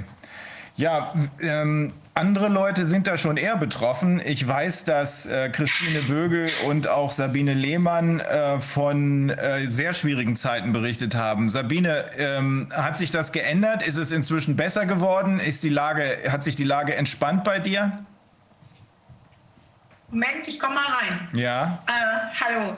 Ähm, ja, tatsächlich ist es äh, so, dass wir keine Einbußen haben und dass es, äh, nachdem wir ja das Berufsverbot nun zweimal durchgespielt haben, dass es rasant wieder losging, was allerdings auch dem Umstand geschuldet ist, dass wir mit äh, eines der Bundesländer waren, die ganz am Anfang aufgemacht haben. Also zum Vergleich, wir durften am 8. März schon mal öffnen mit einer kleinen Unterbrechung, dann nochmal, aber äh, Hamburg hat erst Ende Mai aufgemacht und wir sind ja direkt an der Stadtgrenze zu Hamburg. Das heißt, die Leute sind natürlich alle rausgekommen aus Hamburg und äh, sind im Umfeld in äh, Schleswig-Holstein einkaufen gegangen. Da haben wir natürlich sehr davon profitiert und wahrscheinlich auch dauerhaft profitiert, ähm, was aber eben den Wermutstropfen hat, dass andere da doch äh, sehr stark gelitten haben. Also äh, geldmäßig ist es, ist es alles in Ordnung. Es ist natürlich nach wie vor sehr, sehr belastend und sehr zermürbend auch, weil man einfach nicht weiß, was kommt und wie es weitergeht und wie der Plan nun ganz genau aussieht. Und äh, was wir hier tun, ist, wir arbeiten einfach weiter. Wir, wir leben unsere Werte, versuchen den Menschen genau das zu geben, was im Moment so fehlt, also die Zuwendung. Wir hören zu. Äh, wir sprechen gar nicht unbedingt über dieses Thema, aber wir versuchen ein Stück weit Normalität in unserem Geschäft zu leben, ähm, was meine Mitarbeiter besser können als ich, weil die Maske natürlich äh, das einfach doch sehr stark einschränkt. Wir haben äh, uns bei Animap sehr, vor, äh, sehr schnell registrieren lassen. Das ist ja dieses, äh, diese Initiative, die äh, Listen herausgibt, wo man einkaufen kann ohne Maske, ohne Test, wenn man die entsprechenden Tester hat, nicht groß gefragt wird und überhaupt auch einfach nicht gemaßregelt wird. Und das haben wir, haben wir sehr schnell gemacht und ähm, das kommt natürlich auch sehr, sehr gut an. Das, Das ist muss man- wichtig, weil die meisten Menschen, ich glaube jedenfalls, die meisten Menschen haben gar keine Kenntnis davon. Äh, Animap ist eine, ist eine App und äh, darüber kann man. ja, Hm? genau, man findet das auch äh, im Internet einfach unter animap.com, denke ich, Mhm. .com. Und da kommen auch immer wieder äh, Geschäfte, Restaurants, also alles, Hotels, Pensionen, alles Mhm. dazu, äh, wo man einfach unter diesen äh, Einschränkungen nicht so leidet. Ich denke, es wird sicherlich da sein, wie es auch bei mir natürlich ist. Wir versuchen unter dem Schirm zu bleiben, indem wir weitgehend, so wie wir das können, uns versuchen, mit dem Ordnungsamt gut zu stellen. Das ist uns leider jetzt auch irgendwie dann nicht mehr gelungen, weil das sind ja wirklich äh, auch ähm, äh, Vorgehensweisen, da, da weiß man wirklich, was los ist. Wir haben hier eine, eine Mitarbeiterin, aus Bulgarien und die sagt, sie hat wirklich Angst gekriegt, als das Ordnungsamt hier reinkam, in der Zeit, wo unser Geschäft nur mit einem Test äh, betreten werden durfte. Und die sind in die Kabinen gegangen und haben die Leute gefragt. Und wir haben äh, zu der Zeit auch schon die reingelassen, die doppelt geimpft sind. Das ist dann zwei Tage später auch offiziell geworden. Aber äh, das gibt natürlich, kostet gleich richtig Geld. Und die haben hier die Leute in Angst und Schrecken versetzt. Und da hat man schon das Gefühl, man ist in einem Polizeistaat. Es ist schon sehr traurig, dass die Leute sich dafür hergeben, aber es ist natürlich auch leicht gesagt. Die müssen natürlich auch Geld nach Hause bringen und müssen ihren Job machen. Also in gewisser Hinsicht habe ich wirklich viel Mitgefühl für diese Menschen, aber das ist auch für uns nicht leicht. Also das hat ja mit einem Rechtsstaat oder mit einer Freiheit nichts mehr zu tun, wenn die Leute in die Kabinen stürmen können, die Vorhänge aufreißen und sagen, kann ich Ihren Test mal sehen? Und äh, dann auch noch mit Verfolgung rechnen müssen, wenn sie das eben nicht können. Also, ja. also, also ähm, trotz der Verbesserung, der wirtschaftlichen Verbesserung, so entnehme ich das eigentlich aus allen Gesprächen, auch mit dir, Axel, auch mit dir, auch mit Christine, auch mit Reinhard eben, äh, ist offenbar so ein bisschen das Gefühl da, nicht nur ein bisschen, dass das Spiel nicht zu Ende ist, sondern dass hier sowas wie die Ruhe vorm Sturm äh, offenbar empfunden wird, oder? Also ich hoffe und äh, bete dafür, dass es keinen Sturm geben wird. Mhm. Und äh, mein Gefühl sagt mir irgendwie, es wird nicht so schlimm, wie manche vielleicht sagen. Mhm. Aber es ist natürlich eine Ungewissheit. Und das ist das Zermürbende und muss auch Teil des Plans sein. Dieses Ungewisse. Und ich ja. denke, deshalb lassen sich auch viele Menschen äh, impfen, um einfach für sich einen klaren Status zu haben und zu sagen, mir kann jetzt nichts mehr passieren. Für mich ist es jetzt weitgehend normal, äh, was ja ein Trugschluss ist. Aber ähm, das, ähm, das ist, finde ich, wirklich belastend. Und was ich auch immer wieder interessant finde, aber auch traurig ist, dass draußen ja bei meinen Vertretern, zum Beispiel den Agenturen, wo ich einkaufe, es wird ja weitergemacht, als wenn nichts los wäre. Also es ist äh, wirklich ähm, die Kollektionen werden mit Begeisterung vorgestellt und, und äh, ähm, es werden ähm, Budgets vergeben und äh, teilweise wirklich, als wenn nichts los wäre. Was ich jetzt höre von den Kunden, ich muss gestehen, dass ich selber gar nicht nach Hamburg gehe, weil ich das irgendwie mental, glaube ich, nicht aushalte.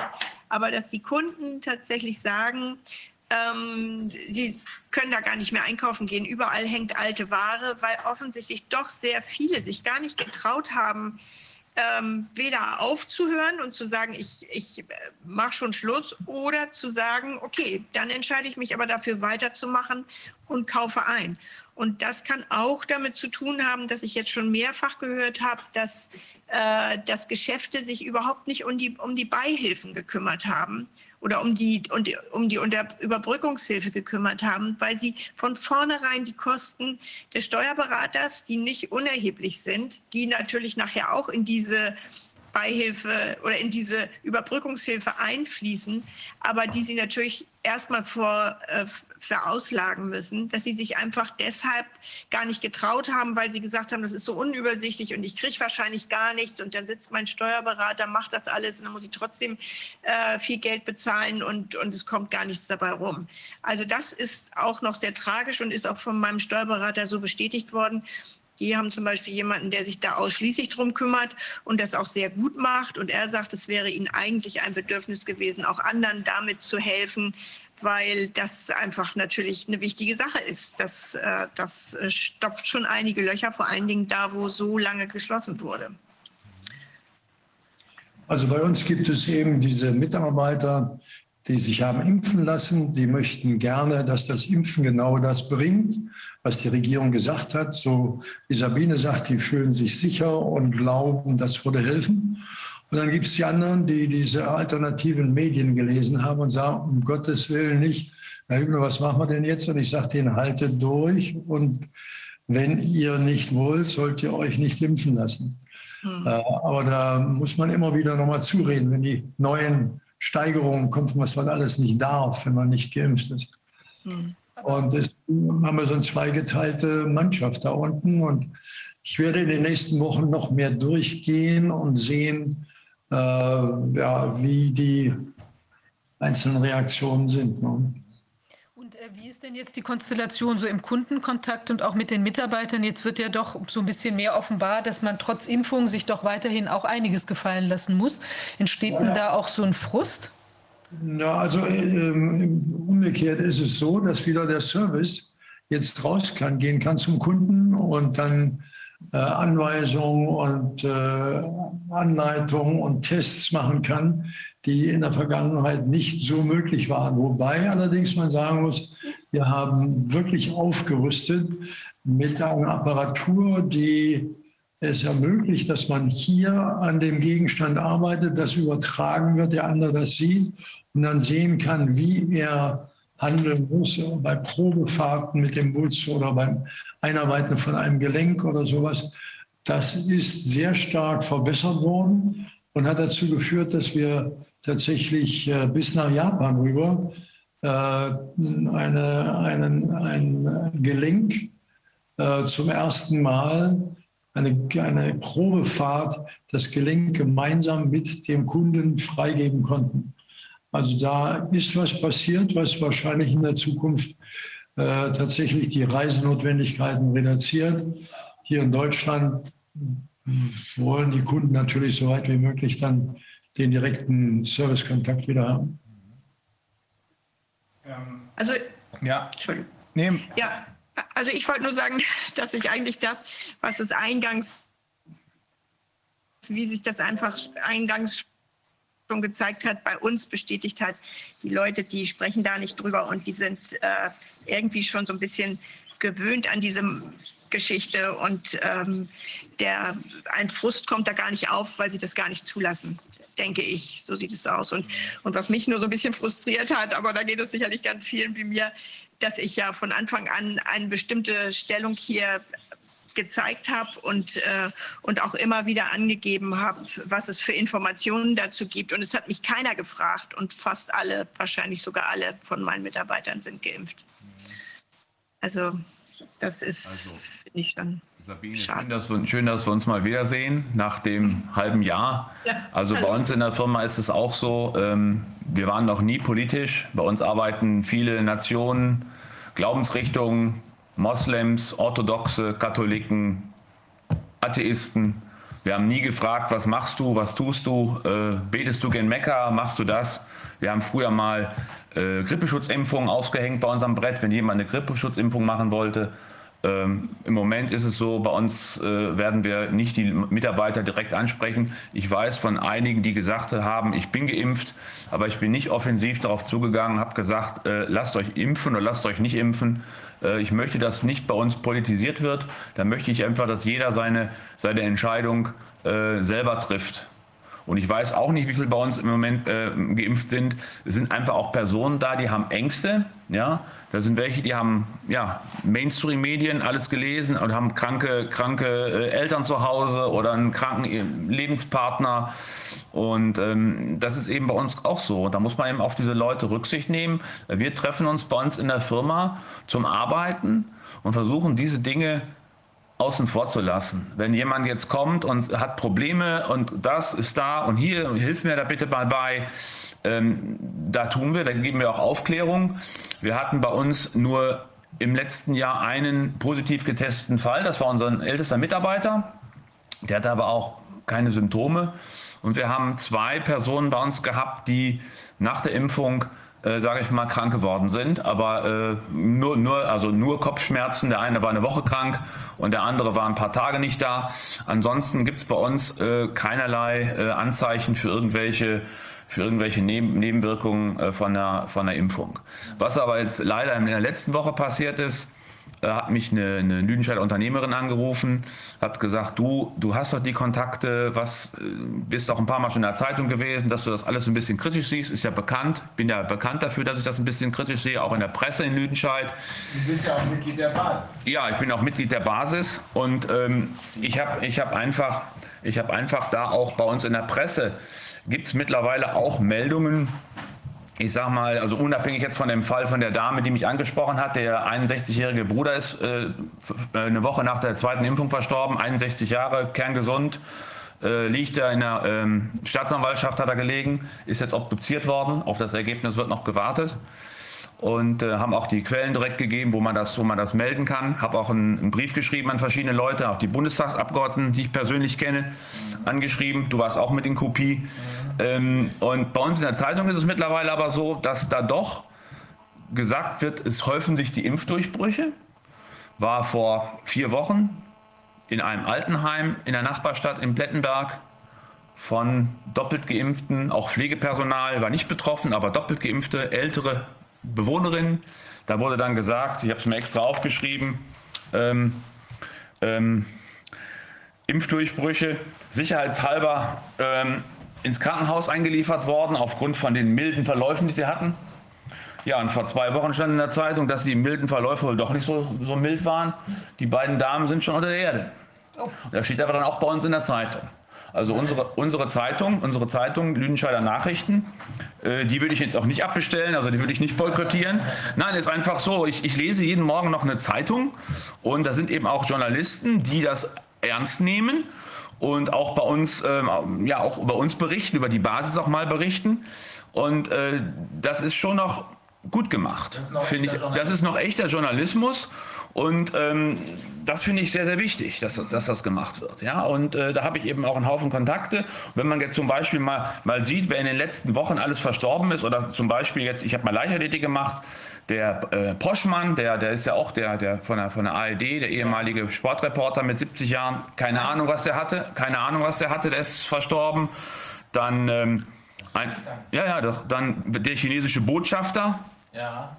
Was ist mit dem? Ja. Fragt keiner nach. Mhm. Dann gab es mal eine CDU-Abgeordnete, die ist irgendwie mal von Kuba zurückgeflogen. Mhm. Weiß keiner was von.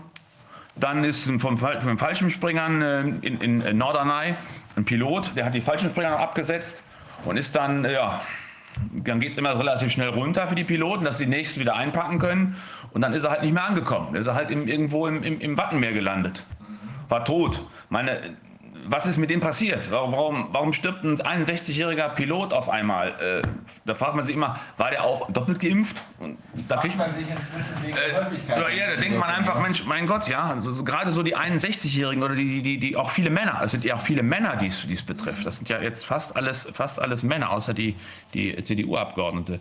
Und da denkt man sich immer, was ist da gewesen? Und da, da hört man dann für sich nicht so richtig was. Das finde ich. Das Interessante ist, wir haben ja hier inzwischen, Axel, ähm, durch die Aufklärungsarbeit von Investigativjournalisten, durch Whistleblower die Verträge mhm. bekommen, die zwischen den Impfstoffherstellern und den Nationalstaaten geschlossen wurden. Und äh, Renate Holzeisen, die italienische Kollegin, die die vier äh, Nichtigkeitsklagen gegen die EU ähm, gefertigt hat wegen der Zulassung der Impfstoffe. Die hat sich die Herstellerunterlagen angeguckt und das Interessante daraus sind vier Punkte. Erstens, die Hersteller selbst sagen, wir wissen nicht, ob das Zeug wirksam ist. Die Hersteller selbst sagen, wir wissen nicht, ob es gefährlich ist. Dann frage ich mich natürlich, woher haben dann bestimmte Politiker und Mainstream-Medien die Information, dass es wirkt und dass es nicht gefährlich ist. Drittens, für den Fall, dass es alternative Behandlungsmethoden gibt, die gibt es ja, äh, müssen die Impfstoffe trotzdem abgenommen werden. Und viertens, für den Fall,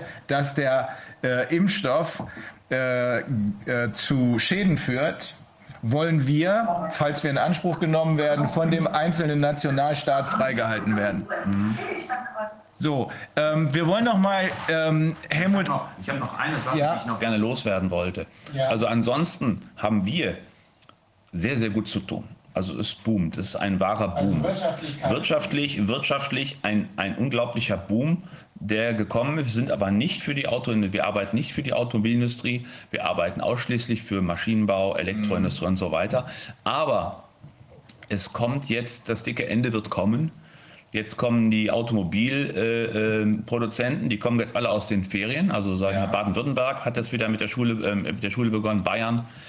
Und ähm, es ist im Moment ein großes Problem, dieser Chipmangel. Ja. Dieser Chipmangel, das habe ich gestern noch, wir waren gestern noch mit ein paar Leuten zusammen äh, für eine Verbandstagung von unserem Gießereiverband. Und die ersten müssen teilweise schon Kurzarbeit anmelden, also die Gießer. Das liegt nicht daran, dass die Gießer jetzt äh, Chips gießen, nein. Aber die Automobilproduzenten, die brauchen ja auch Guss. Und wenn die keine Chips bekommen, dann brauchen die auch keinen Guss. Und die haben also jetzt ganz massive Probleme, weil diese ganzen Umlaufverpackungen sind teilweise voll. Das wird alles in so Trays verpackt. Ob es jetzt, was weiß ich, Schlüssel sind, das, ein Funkschlüssel hat ja jedes Auto hat heute einen Funkschlüssel, da ist ein Chip drin. Oder, oder das also ganz, ganz große Probleme. Und dass da jetzt die großen Firmen Kurzarbeit machen und diese Chips, die jetzt auf dem Markt verteilt werden, das haben wir auch bei uns in der Kundschaft schon gehört, die haben teilweise einen hundertfache erhöhten Preis. Das heißt, die haben die Preise um Faktor 100 erhöht. Und das gibt natürlich Probleme. Und im Volkswagen-Konzern wird das jetzt eben so gelöst, dass die, dass die äh, Chips möglichst, die kommen, in die Premium-Marken gehen. Also dann kriegt Porsche, Porsche wird bevorzugt bedient, Bentley und so diese, diese, diese Wagen, die werden als erstes jetzt bedient, äh, weil da auch diese, diese, ja, die Mordsgewinne, die jetzt ja gesprudelt haben, haben wir ja gehört, haben wir gelesen in der Zeitung. Mhm. Und das ist eigentlich ein Problem. Also bei uns in der Firma läuft das noch sehr, sehr gut. Wir haben auch ähm, Leute eingestellt. Ich habe eine super Mannschaft, ganz tolle Mitarbeiter. Aber ähm, wir haben da so ein bisschen Angst, dass das vielleicht die Welle, die jetzt die, die jetzt, also nicht die, die Corona-Welle, sondern die, die, diese Chipswelle, die jetzt die Automobilkonzerne ausbremst und die, die Gießer natürlich auch ausbremst, weil ja viele Aluminiumgussteile in die Automobile reingehen, dass das irgendwann eben auch Maschinenbau braucht Chips, äh, Medizintechnik braucht Chips, mhm. äh, Landwirtschaft, diese ganzen 4.0-Anwendungen brauchen Chips, mhm. dass das ähm, uns vielleicht dieses Jahr auch noch wieder trifft. Also dieses Jahr war bis jetzt absolut super. Wir haben auch profitiert, dass, dass viele Gießereien insolvenz gegangen sind aus unserer Nachbarschaft. Ist traurig um die. Aber die Kunden konnten wir teilweise übernehmen. Wir konnten qualifizierte Mitarbeiter übernehmen und haben so eine super Mannschaft. Und wie gesagt, wir treffen uns bei uns in der Firma zum Arbeiten und äh, wir versuchen das außen vor zu lassen. Wenn jemand den ganzen Tag eine Maske tragen möchte, darf er das tun. Äh, wenn, wenn jemand äh, sich testen lassen möchte, ein Selbsttest, wir haben ein eigenes Testzentrum, wir können auch die Leute testen. Da kommen auch immer mal wieder welche, die sich testen lassen. Das machen wir alles, um die Leute zu unterstützen, dass sie mal zum Friseur gehen dürfen und so weiter. Also wir unterstützen das. Bei uns ist es nicht so, dass wir sagen, wir testen euch jetzt nicht mehr oder wir, ihr müsst euch impfen lassen. Wir sind da wirklich, versuchen diese Sache nicht zu politisieren. Und das, glaube ich, ist wichtig. Das war immer schon so. Warum jetzt so ein Hype gemacht wird. Ich bin ja Diplomingenieur, ich bin kein Politiker äh, was soll ich sagen? Also ich, ich verstehe das nicht. Ja. Das, grundsätzlich halte ich es für absolut richtig, dass jeder machen können soll, was er will. Das Problem dabei ist, äh, dass aus meiner Sicht, nach allem, was wir inzwischen erfahren haben, die Information für eine echte Entscheidung nicht da ist. Äh, wenn ich also sage, bei mir in der Kanzlei, ihr könnt machen, was ihr wollt, dann sage ich dazu, das hier weiß ich. Ihr könnt das überprüfen. Die Sache mit den Masken bringt nichts, im Gegenteil ist gefährlich. Äh, die Sache mit den PCR-Tests ist völlig für den Arsch, um es mal platt zu formulieren. Äh, das bringt gar nichts, es könnte gefährlich sein. Und die Sache mit den Impfungen, da raten uns alle Experten, die wir dazu angehört haben, deren Meinung ich vertrauen kann, nach meiner Meinung, äh, da raten uns alle davon ab. Aber ich kann verstehen, dass man in einem größeren Betrieb, und eure Betriebe sind größer, äh, dass man da äh, sich zurückhält und sagt, ihr könnt machen, was ihr wollt. Ich finde es ja gut, Reinhard sagt den Leuten das, wenn ihr durchhalten wollt, haltet durch. Meine Sympathie habt ihr. Äh, und die anderen, die sich impfen lassen wollen, die kann man eben wahrscheinlich sowieso nicht davon abhalten. Also ich denke, die Haltung, die hier jetzt gerade zum Ausdruck kommt, ist die richtige. Ähm, aber wir haben, das wollte ich also das eine, ich glaube, es ist schon wichtig. Ich würde keine Empfehlungen aussprechen, ehrlich. Also wenn das jetzt äh, da die Geschäftsführer machen, also davon würde ich wirklich Abstand nehmen, weil wir wissen ja, dass das nach Heilmittelwerbegesetz Probleme macht.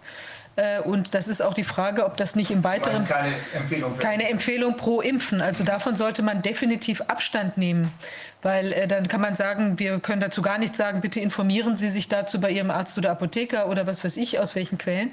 Aber ich glaube, ich würde davon wirklich Abstand nehmen, weil auch nicht abgesehen werden kann, also wenn der Wind sich dreht, ob die Leute dann, die da Probleme haben, nicht ähm, dann zum Beispiel im weiteren Verlauf noch auf die Firmen zukommen und sagen, äh, hier ist eine Empfehlung ausgesprochen worden, ich habe jetzt Probleme bekommen, weil ich mich darauf verlassen habe bin vielleicht getäuscht worden. Also es ist auf jeden Fall, es kann sein, dass da Probleme äh, kommen. Ich würde das nicht machen. Abgerechnet wird bekanntlich immer zum Schluss. Und es scheint sich ja, das ähm, haben wir vom Kollegen Forsthuber gehört, nicht nur in Österreich, sondern auch an anderen Stellen der Welt einiges zu drehen. Und das ist dann immer irgendwann auch bei uns angekommen. Ähm, ich wollte noch mal äh, zu äh, Helmut Ollhoff, dem ähm, Geschäftsführer der Leguano GmbH, das ist der größte Barfußschuhhersteller Deutschlands, kommen. Helmut, bei euch sind, glaube ich, 500 Mitarbeiter. Ist auch richtig, ne? Ja, so ungefähr. Mhm. Es waren mal über 500. Äh, ja, nach Corona können wir ja gar nicht sagen, ist ja noch gar nicht zu Ende. Sind es äh, so ungefähr 50 weniger mhm. geworden, äh, wie auch immer. Aber ich habe den Eindruck, der Corona-Ausschuss war schon mal weiter, als er heute ist. Nämlich als er fest, festgestellt hat, äh, es geht gar nicht um äh, ein Virus, es geht gar nicht um Krankheiten, es geht auch nicht um die Volksgesundheit, sondern es geht um etwas ganz anderes. Nun hat äh, sich aber äh, das Blatt durch die äh, massiven Impfkampagnen wieder gewendet und jetzt geht es doch wieder um Corona. Wenn wir also über Impfung, die Folgen reden. Wenn ich vielleicht äh, äh, zu Beginn ganz schnell meinen Status erklären darf und meine, Stell meine Stellung in dieser ganzen Geschichte. Da erinnere ich mich an den Januar des vergangenen Jahres als ähm, es hieß, äh, irgendwo in China, in Wuhan, ist ein neues Virus aufgetaucht. Kein Mensch hat es entdeckt, aber es ist die Vermutung. So. Einen Tag nach dieser Vermutung gab es durch Herrn Drosten bereits den fertigen Test dagegen. Dieser Test fußte auf, dem, äh, auf der Erfindung des Nobelpreisträgers Mallis, der, in, äh, auch heute steht es noch in den Anleitungen geschrieben hat, dient nicht zum Nachweis einer Infektion. Das ist immer noch der Goldstandard. Also alle Welt äh, arbeitet mit dem PCR-Test, stellt irgendetwas fest. So, das war die Situation damals. Also für mich völlig klar, hier stimmt was nicht. Ähm, äh, nun äh, gibt es eine äh, geänderte Situation äh, insofern, als ähm, wir die 3G-Regelung haben. Und diese 3G-Regelung besagt gesund, getestet und genesen. Jetzt stellt sich für mich natürlich zunächst mal die Frage, was ist eigentlich der Idealzustand eines Menschen? Wenn ich die Frage selbst beantworten darf, dann ist es doch die Gesundheit, oder? Das, was wir jedem wünschen an Geburtstagen oder zum Jahreswechsel, ist doch Gesundheit. Und zwar beste Gesundheit und äh, also mehr geht ja nicht als die Gesundheit. Mhm muss ich jetzt als, äh, um gesund zu gelten, äh, eine Krebserkrankung durchgemacht haben und hinterher als richtig gesunder zu gelten? Oder genügt es nicht, dass mein Immunsystem mich davor bewahrt hat und ich gesund bleibe?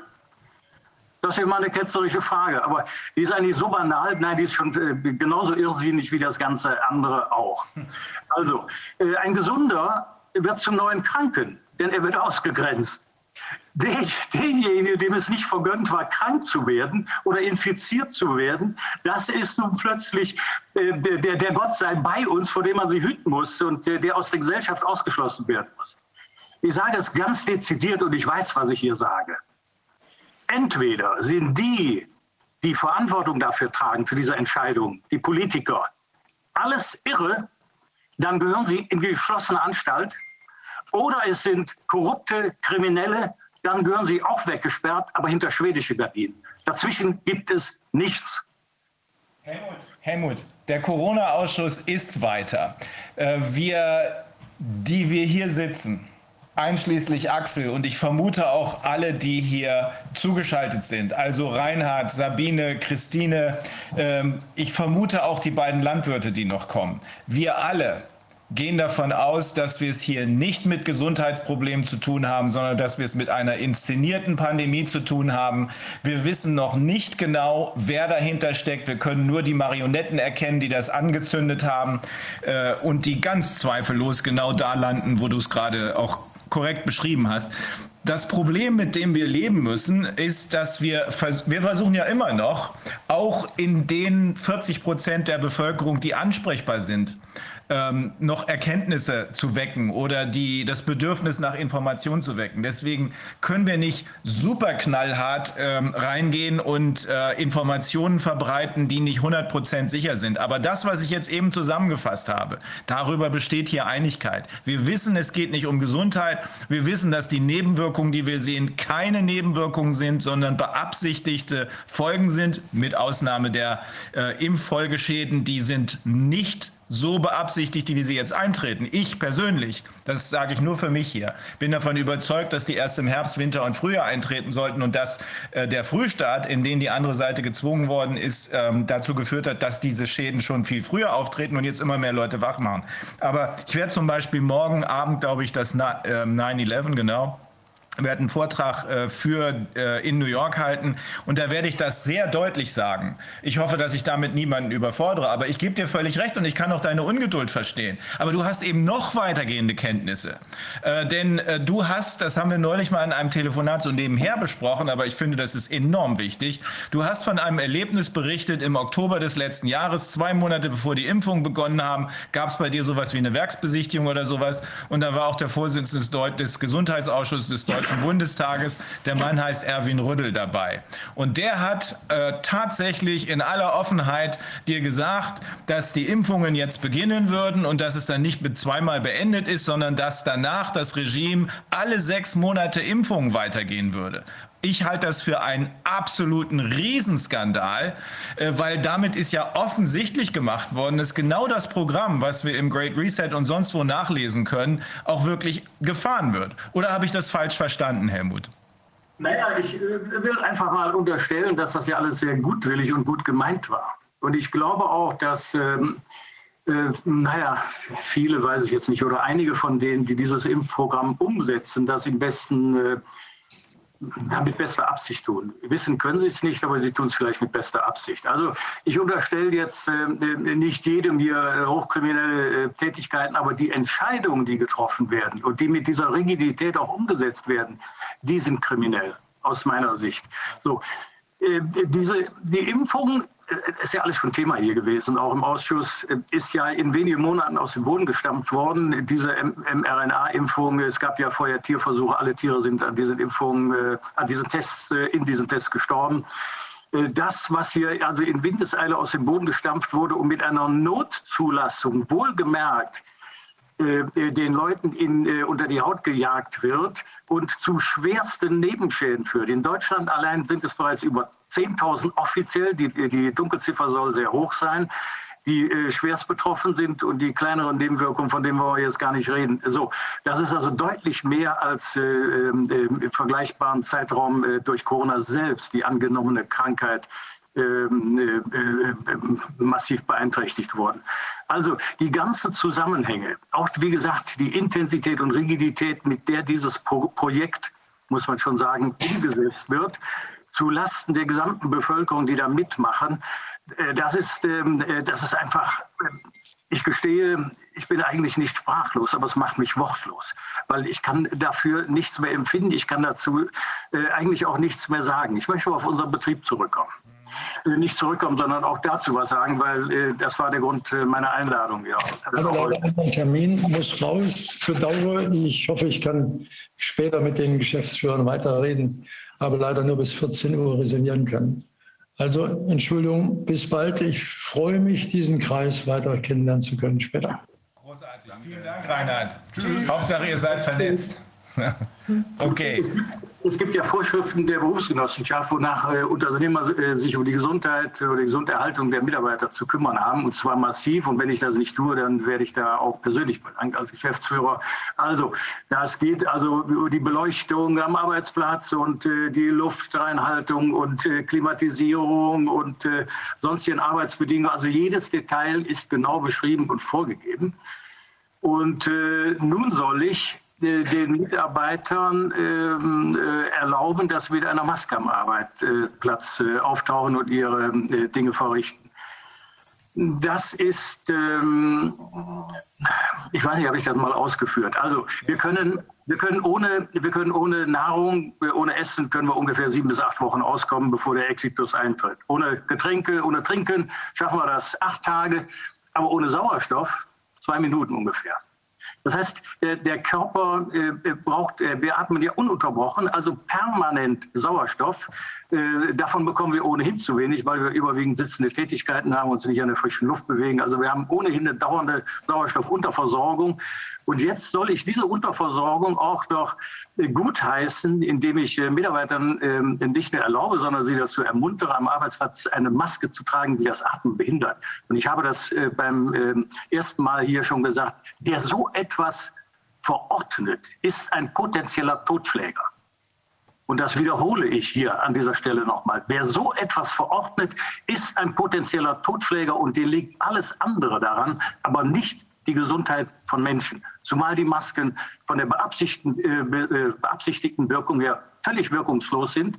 Nein, sie sind darüber hinaus schädlich und das in jeder Form. Und das, was mit unseren Kindern gemacht wird, äh, die in, äh, in allererster Linie und das, was mit den Alten gemacht wird, das ist, äh, das ist unmenschlich. Es ist unmenschlich und deswegen sind, ich will das, ich will das mal anders ausdrücken. Mit einem äh, Schizophrenen kann man nicht reden. Wenn der sagt, ich habe hier drei Elefanten in meinem Raum, dann sieht der die. Da sind die für ihn real. Und wenn ich als rational denkender ihm äh, versuche, das auszureden, dann wird er mich verteufeln, wird er sagen, ich spinne und, und wird er auf mich losgehen. So, das, was hier passiert, passiert, ist irrational. Sie können mit den Leuten, die sowas ähm, äh, veranstalten, nicht rational reden. Sie sind für vernunft, vernünftige Argumente nicht mehr zugänglich. Alles ist irrational und deswegen sind diese Auseinandersetzungen, das ist ja schon auch vielfach hier äh, bestätigt worden in dieser Runde, mit äh, Corona-Gläubigern äh, nicht, äh, nicht sinnvoll. Sie sind nicht zielführend, eigentlich soll man sie unterlassen, das ist das vergebene Liebesbild. Hat überhaupt gar keinen Sinn. So, die Hoffnung, ja, stirbt bekanntlich zuletzt, dass die Leute irgendwann vernünftig werden. Ich hoffe nur, dass es viele ähm, äh, nicht so arg treffen wird, wie es befürchtet wird. Also die Anzeichen sind nicht gut nach den äh, Impfungen. Äh, und die bisherigen Ergebnisse lassen, Rainer, da stimme ich dir absolut zu, lassen also Schlimmes befürchten für die Zukunft. In diesem Punkt bin ich absolut pessimistisch. Was das Unternehmen anbelangt, bei uns wird selbstverständlich nicht nach dem Impfstatus gefragt. Wo können wir denn dahin? Ich darf hier noch nicht mal eine Bewerberin fragen, ob sie schwanger ist äh, oder sowas. Das, das steht mir auch gar nicht zu. Das stünde mir auch privat nicht zu und das steht mir als Unternehmer auch nicht zu und das werde ich niemals, niemals tun. Unsere Personalabteilung auch nicht. Also wo kämen wir dahin? Unsere Mitarbeiter sind volljährig, die sind erwachsen und wir behandeln sie wie Erwachsene, die für sich selbst verantwortlich sind. So, ich habe in unserem Unternehmen in der Verwaltung der Produktion angeordnet, dass dort keine Masken getragen werden dürfen, weil die Haftung des Staates bei mir liegt, als Unternehmer. Die hat er nämlich abgegeben. Denn der Staat sagt, das ist ja auch eine, eine alte Geschichte schon, ich habe das im letzten Jahr, aus gesundheitlichen Gründen äh, braucht keine Maske getragen zu werden. So, da eine Maske immer gesundheitsbeeinträchtigend ist, immer, so, ich stelle sich diese Frage im Einzelfall gar nicht, sondern generell nur. Sie muss generell abgelehnt werden und ich lehne es generell ab, Leute zu ihrem Schaden zu verführen, zu gesundheitlichen Beeinträchtigungen. Diese Sauerei mache ich nicht mit. Das ähm, ist genau das, was ich ähm, eben in milderer Form, aber ich verstehe dich völlig, weil wir haben ja die wissenschaftlichen Belege dafür, was ich eben in milderer Form damit meinte. Ähm, ich würde in meinem Laden äh, den Leuten ganz echt auch nicht erlauben, Masken zu tragen. Ich würde meinen Leuten nicht erlauben, ihre Gesundheit zu schädigen. So einfach ist das. Ähm, es gibt sicherlich Fragen, über die man streiten kann. Aber was wir hier gemacht haben, ist äh, ich will nicht sagen in Stein gemeißelt, so weit kann man nicht gehen, aber Mensch, wir haben 150 Experten aus aller Welt gehört. Wir haben uns die Gutachten angeguckt, wir haben uns die äh, Gutachter angehört und das Ergebnis ist ohne jeden Zweifel, dass was die Masken angeht, hinter den Masken eine siebenfach höhere CO2-Konzentration zu finden ist als die gesundheitlich erlaubte. Und was ohne jeden Zweifel festzustellen ist, dass es da eine ganz schnelle Pilzbildung gibt und den ganzen Kram atmet man ein. Also, dass das nicht gesund sein kann, mal abgesehen davon, dass die Atmung erschwert wird, das scheint mir auf der Hand zu liegen. Da muss man auch nicht wirklich äh, Medizin oder, äh, oder Materialwissenschaften studiert haben. Äh, insofern, ich finde das völlig okay und völlig richtig. Ähm, Wenn es nach mir ginge, würde ich darum bitten, dass alle Unternehmer ihre Mitarbeiter so schützen, wie du es machst. Das erfordert aber, dass alle Unternehmer sich entsprechend informieren müssen, denn aus dem hohlen Bauch raus kannst du das nicht machen. Ähm, am besten ja, ich, bin, äh, Rainer, ich bin jetzt nicht alle Unternehmer. Ich kann jetzt also nur für mich sprechen und wir betrachten unsere Mitarbeiter als absolut gleichwertig und nicht als, äh, als Kollegen, als Mitmenschen und nicht als irgendwelche äh, äh, Werkzeuge, über die beliebig verfügt werden kann. Ja. Jeder ist für sich selbst verantwortlich. Jeder kann sich die Kugel geben. Jeder kann sich auch spritzen lassen. Das ist mir egal. Äh, es spielt also überhaupt gar keine Rolle. Das ist Privatsache und die geht mich nichts an. Ich habe etwas anderes. Ich habe gestern rein zufällig in meinem Bücherregal dieses Buch gefunden. So. Die tun sowieso, was sie wollen. Und da gibt es noch einen Untertitel, warum wir, ich lese sie mal vor, so sauer auf unsere Politiker sind und wie wir verhindern können, dass sie weiterhin tun, was sie wollen. Dieses Buch ist 40 Jahre alt, stammt von 1983. Und ich muss feststellen, weder dieses Buch noch alle Bemühungen haben etwas genutzt. Sie tun, was sie wollen, nach wie vor. Wir hatten damals Riesenskandale und es war in der Menschheitsgeschichte äh, bei den, aktuell bei den Politikern und früher bei den Mächtigen immer so, dass sie getan haben, was sie wollen. Und ganz ehrlich, mir ist das scheißegal. Die sollen tun, was sie wollen. Als Belgien vor einigen Jahren für zwei Jahre lang keine Regierung hatte, ging es Belgien am aller, allerbesten. Da ging es dem Land richtig gut. So, die können, die Politiker können korrupt sein, so viel sie wollen. Da zahle ich auch gerne meine Steuern für. Aber was sie sollen, uns in Ruhe lassen. Das ist das Einzige, was ich will. So, dann sollen sich doch bedienen, das ist doch egal. Machen ja sowieso alle. Also, äh, ich muss die Welt nicht verändern. Ich muss auch unsere Politiker nicht verändern. Das liegt gar nicht in meiner äh, Absicht. Das kann ich auch gar nicht. Also, Sisyphus, aber muss man nicht unbedingt mit Gewalt verrichten wollen. Okay, also äh, ich kann dir ganz offen sagen, deine Haltung, mir persönlich gefällt die. Ich kann andererseits auch verstehen, wenn andere Leute aus größeren Unternehmen, die äh, nicht so informiert sind, verunsichert sind und sich deshalb raushalten. Das scheint mir der beste Weg zu sein. Ähm, ich kann auch verstehen, wenn Leute, die informiert sind, sagen, ich lasse trotzdem jeden machen, was er will. Äh, auch auf die Gefahren, dass er nicht weiß, was er tut. Das ist ja auch ein altes Buch und ein alter Film, denn sie wissen nicht, was sie tun. Ne? Kannst du nicht verändern.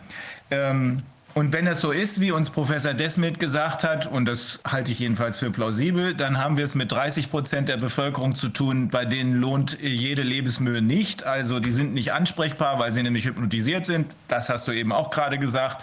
40 Prozent sollen aber doch ansprechbar sein durch unsere 20 oder 30 Prozent. Und da lohnt sich dann schon die Mühe, würde ich sagen. Ähm, ich habe gar keine großen Probleme. Ich sitze jedes Mal, wenn ich im Taxi bin, auch mit Leuten, die vielleicht doch schon geimpft sind. Jedes Mal findet ein Gespräch statt mit diesen Leuten, weil sie möglicherweise äh, nicht verbildet sind. Mit bestimmten Ärzten kannst du kein Wort mehr reden, mit bestimmten Rechtsanwälten kannst du auch kein Wort mehr reden und mit bestimmten Wissenschaftlern kannst du auch kein Wort mehr reden, weil die einfach nur noch Tunnel Vision haben und sonst nichts zur Kenntnis nehmen. Ähm, aber wie gesagt, diese 40 Prozent, das sind vielleicht am Ende die, die uns zur Entscheidung verhelfen. Ich glaube, man muss sich auch noch mal überlegen. Ich meine, auch als Arbeitgeber, ich kann ja auch nicht einfach, sagen wir mal, selbstverstümmelndes Verhalten von Mitarbeitern am Arbeitsplatz vor, also einfach so dulden. Also wenn jetzt einer auf die Idee käme, sich beispielsweise irgendwie da die Hände so eng abzuschnüren, dass die ganz blau werden oder so, ab irgendeinem Punkt muss ich dann natürlich auch einschreiten. Also ja. denke ich zumindest. Da wird ja eine Arbeits Arbeitnehmer, äh, Arbeitgebermäßige Fürsorgepflicht auch sehen. Jetzt haben wir natürlich sein, jetzt haben wir natürlich eine etwas andere Konstruktion, weil der Staat vorgibt, dass quasi diese Selbstbeeinträchtigung, Selbstschädigung eben passieren soll. Aber ich glaube, das wäre auch was, was man vielleicht auch einfach mal besprechen könnte. Also in, in so einer, in so einer. Ich finde das eine gute Idee. Das ist auch eine Form von äh, aktiv werden und was tun, mit den Leuten sprechen, solange sie eben ansprechbar sind. Das ist das große Problem ist, wo hört das Recht auf Selbstbestimmung auf?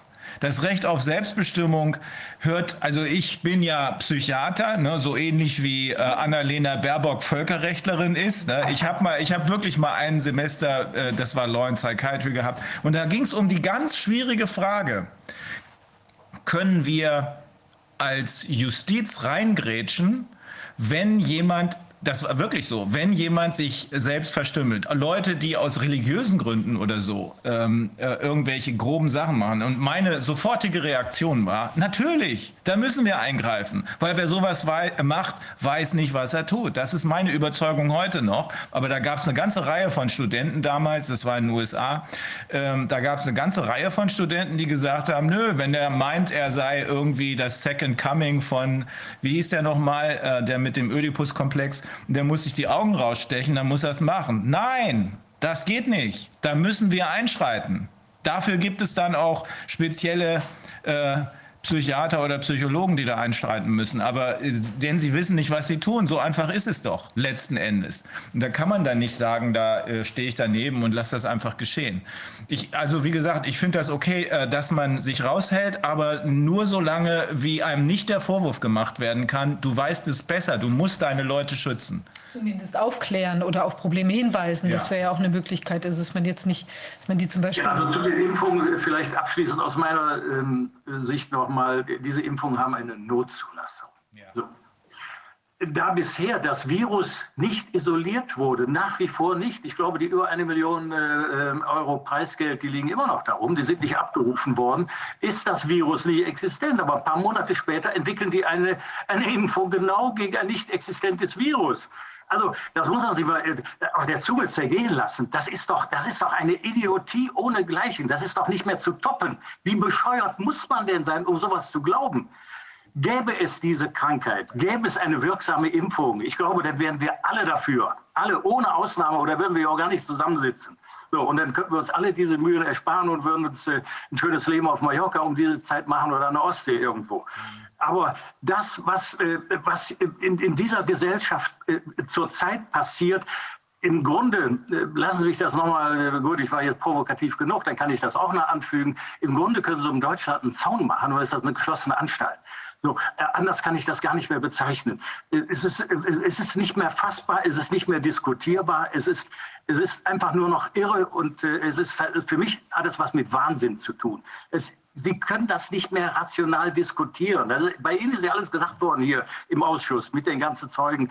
Äh, ist es auch ansonsten äh, in den alternativen, äh, muss ich jetzt auch so nennen, Medien genügend darüber geschrieben äh, worden und gesagt worden.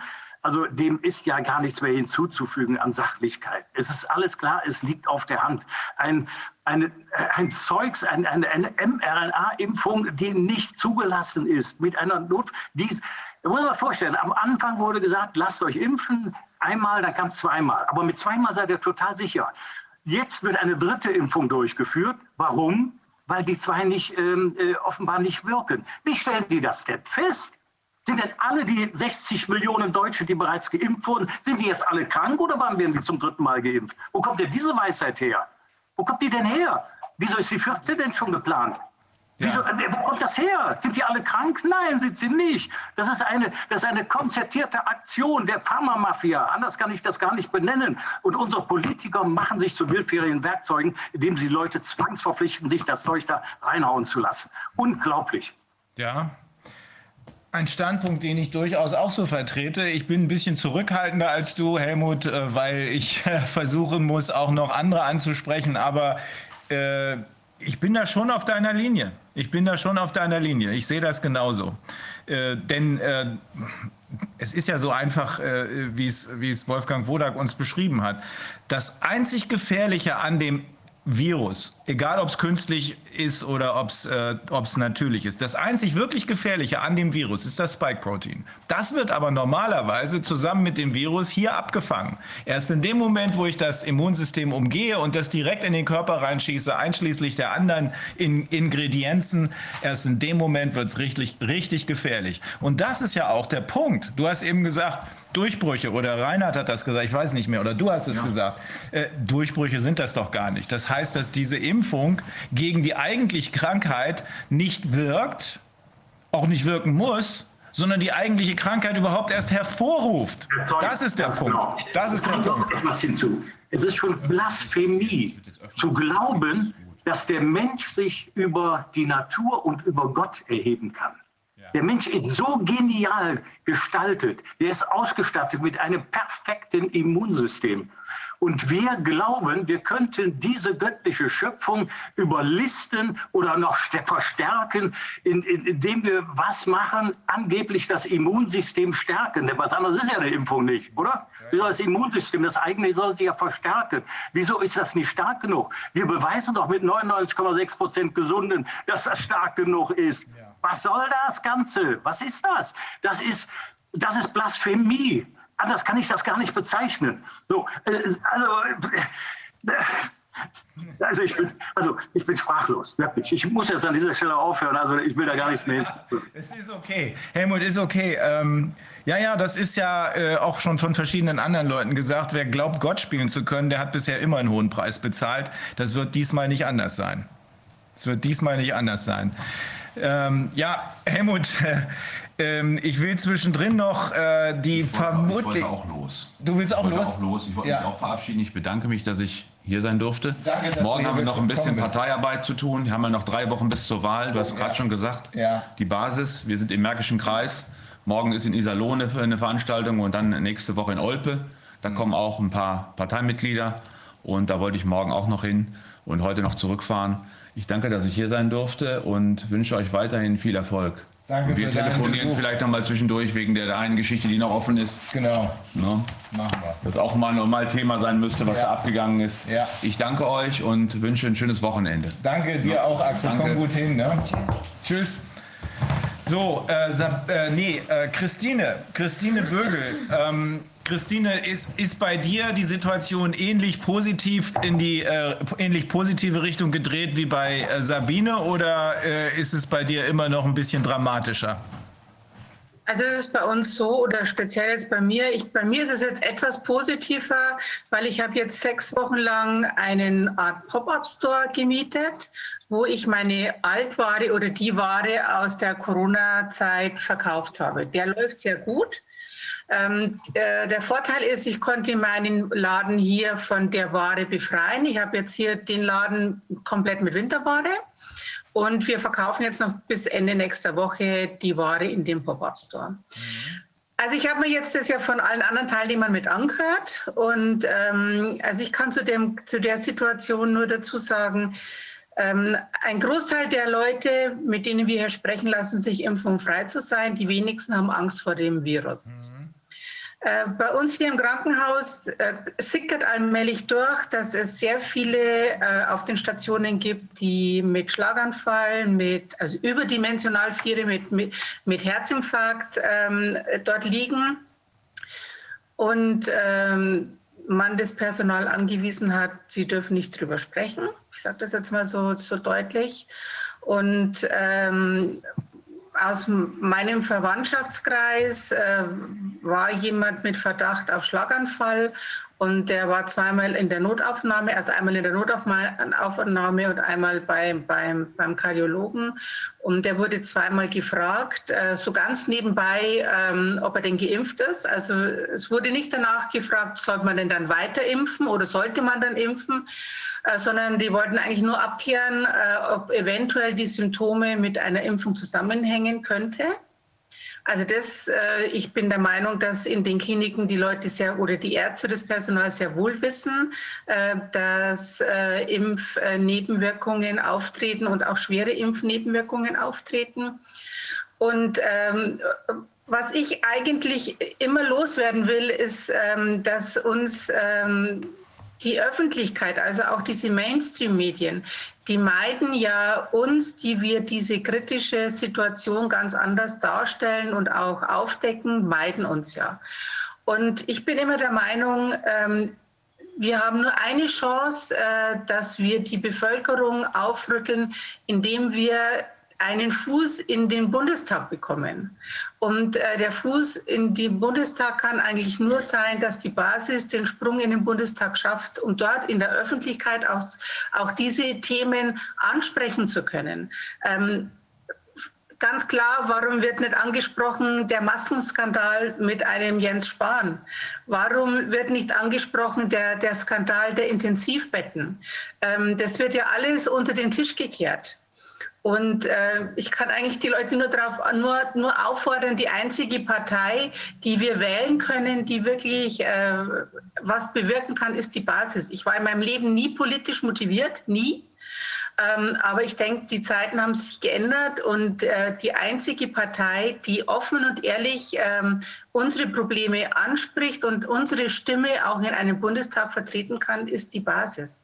Und äh, wenn ich heute oftmals höre, na ja, ich stehe zwar schon zu der Basis und ich bin auch davon überzeugt, was die Basis sagt, aber ich habe halt Angst, dass es eine verlorene Stimme ist, dann muss ich sagen, ähm, wenn alle, die das sagen, die Basis wählen, ist es keine verlorene Stimme, weil dann kommt einfach die Basis in den Bundestag.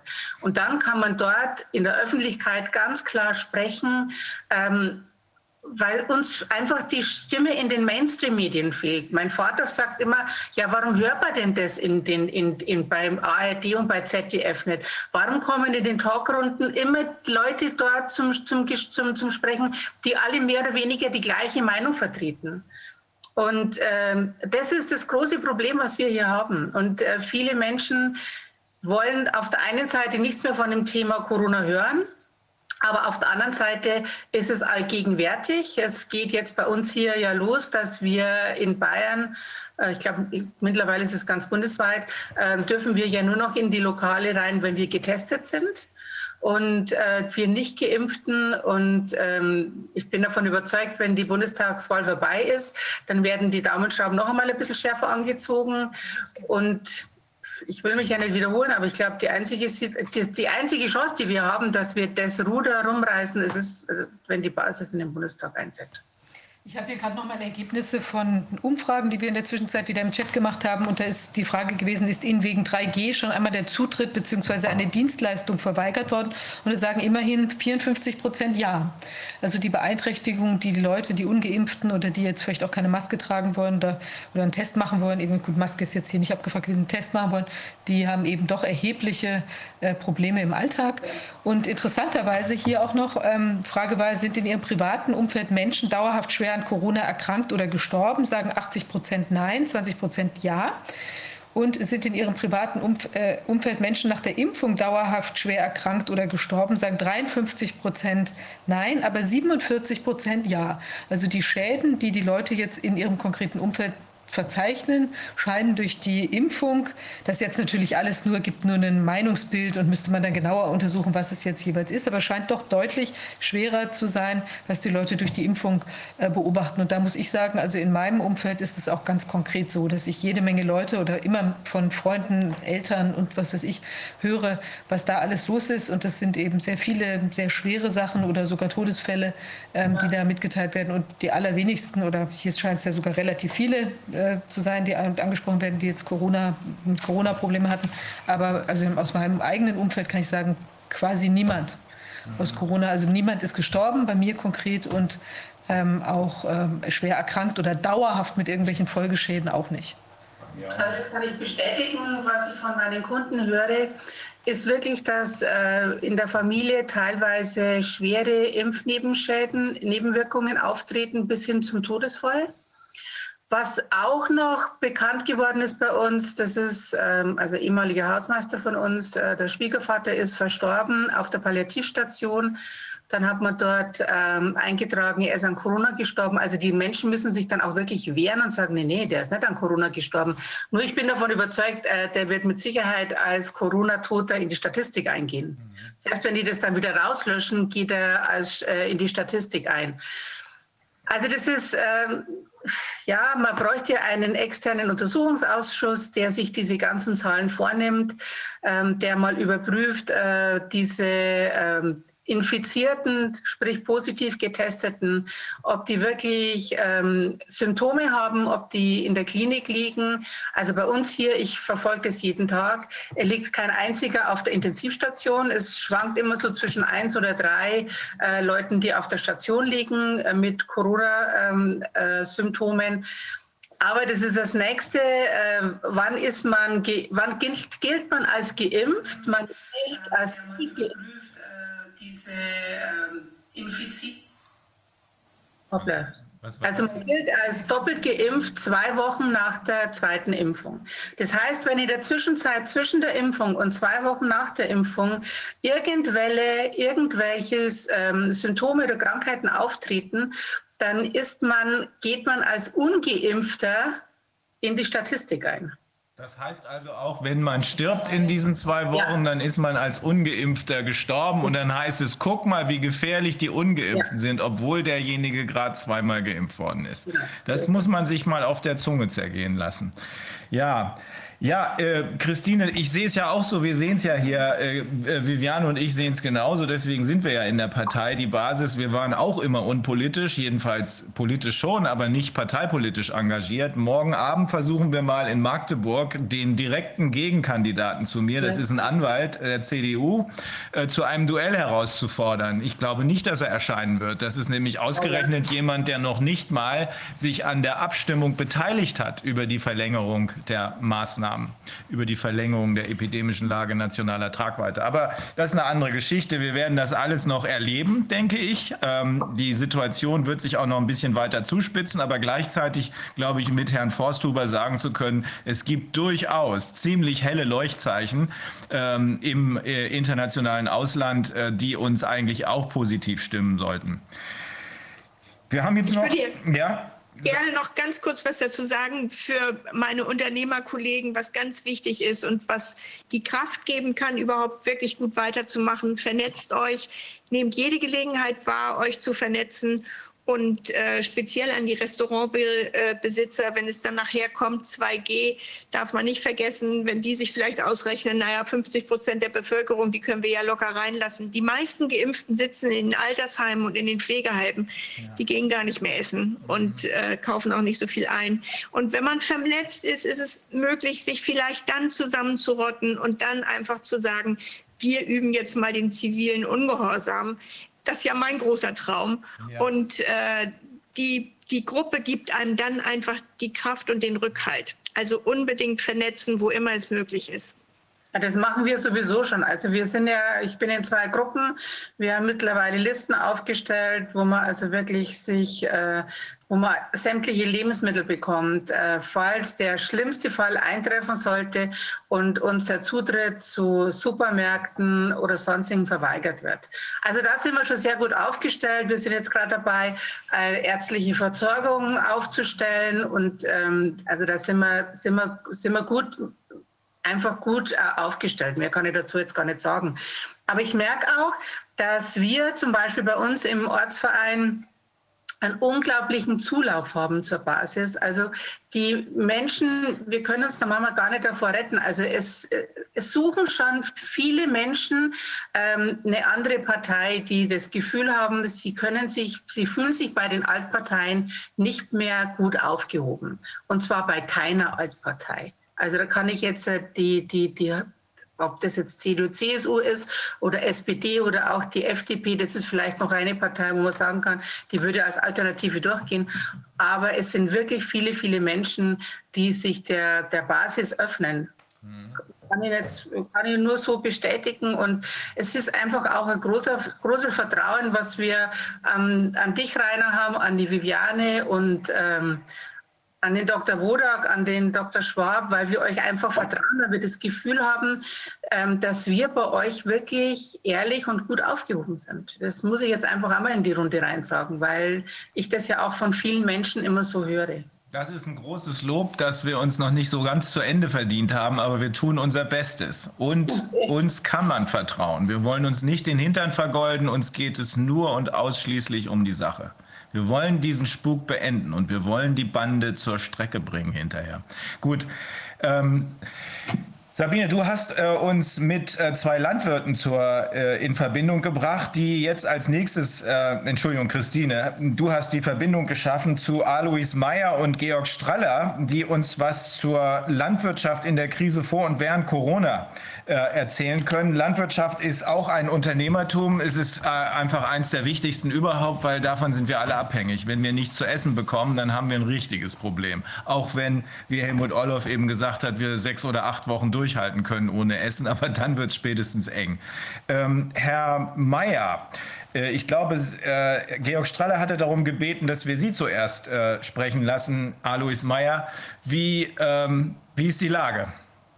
Hallo in die Runde. Hallo. Also ich bin, jetzt, ich bin jetzt richtig emotional aufgeweckt worden durch die Diskussionen der letzten Stunden ja. und es spricht mir alles aus dem Herzen. Ich bin Landwirt in der Nähe von Regensburg. Wir produzieren Rindfleisch, betreiben Ackerbau und haben Forst, also drei eigentlich wichtige Bereiche. Äh, ich selber war betroffen durch, bei Corona, der am Anfang durch ja, einen Marktzusammenbruch bei Rindfleisch, habe ich schon erlebt gehabt bei, damals bei BSE im ganz schlimmen Ausmaß und dann haben wir gedacht, jetzt schon wieder. Und ähm, dadurch ist auch mein Interesse geweckt worden, was ist das überhaupt? Und wenn dann das mit Tönis losgegangen ist, dann habe ich gesagt, also jetzt stimmt irgendwas nicht mehr. Das ist gezielt, weil Tönis als der größte Schlechter hat äh, einen recht großen Einfluss auf die gesamte Branche. Die Schlachtbranche ist dann mit zusammengebrochen, beziehungsweise die Schweinebranche ist zusammengebrochen. Und ich muss sagen, die hat sich bis jetzt nicht erholt und sie ist derzeit sehr, sehr schlecht beieinander. Und es werden ganz viele aufhören. So ist die Situation im Schweinebereich.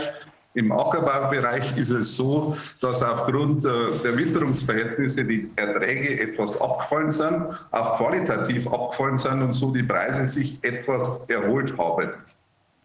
Vielleicht kann ich es äh, gleich vorausschicken, damit man sieht, wie groß die Zusammenhänge wirklich sind. Also dieses Regionale ist jetzt momentan im Markt ja eigentlich nicht so wichtig oder hat nicht so ausschlaggebende Punkte, wenn man weiß, dass die Futures zigmal gehandelt werden. Die Getreideernte wird also zigmal gehandelt, bevor sie äh, verarbeitet wird zu Nahrungsmitteln oder zu Futtermitteln. Das heißt, die Landwirtschaft steht vorne dran, aber ganz weit hinten steuern andere. Also das ist ein Riesenproblem. Und äh, wieso haben wir so, ich habe mich wirklich persönlich reingesteigert in das Ganze und habe mir versucht, die Informationen zu holen, was ist wirklich los. Und ich habe festgestellt, man muss eigentlich nur genau hinhören. Und da wäre beim Wilfried Schmitz von heute früh, der gesagt hat, man muss alles hinterfragen, was es zu hinterfragen gibt. Und da muss man genau das Gegenteil tun, was der Wieler äh, in einer Pressekonferenz gesagt hat zu den AHA-Regeln, ihr dürft nichts hinterfragen. Und da hätte eigentlich jeder schon merken müssen, wenn man was nicht hinterfragen darf, dass da irgendwas falsch ist. Es, man hätte auch nur der Merkel zuhören müssen, die gesagt hat, wörtlich im Bundestag, scheinbar die, äh, die Politiker haben das überhaupt nicht gemacht, es wird nach der Pandemie nichts mehr so sein wie vor der Pandemie. Das hat sie mehrmals gesagt. Das heißt, für mich als Landwirt, was ändert sich, wenn ich vorher Woche krank war, wenn ich 14 Tage krank war und bin hinterher gesund, was ändert sich da so stark, dass nichts mehr so ist? Und so muss ja für die Wirtschaft auch gegolten haben. Also das war eine ganz klare Ankündigung, dass da irgendwas anderes passiert. Also für mich war zu dem Zeitpunkt, wo ich das erste Mal gehört habe, klar, du musst weiter hinterfragen, entgegen diesem Wieler. Und ich hätte gehofft, dass das mehr machen würden. Ich hätte auch gehofft, dass die Akademiker das noch viel mehr gemacht hätten und sich überlegt hätten, was passiert da. Merkel hat dann auch angekündigt zu verschiedenen Themen, Energie, Klima und vieles andere, und zwar immer mit dem Wort Transformation. Transformation, Transformation, Transformation. Es klingt hochtrabend, aber sagt nichts aus. Und für den, der sich nicht interessiert, der weiß überhaupt nicht, um was es geht. Der hat keine Entsprechung dazu und deshalb hinterfragt er nicht. Sie hat zum Beispiel gesagt, in einer Tagesschau-Pressekonferenz, äh, eine Herkulesaufgabe steht uns bevor. Es wird eine Transformation geben, die alle Lebenswirtschaft und Wirtschaftsbereiche betreffen wird. Damit war doch eigentlich schon klar, dass es nicht um Corona gehen kann. Und darum verstehe ich das auch nicht, dass so wenig Leute das hinterfragen.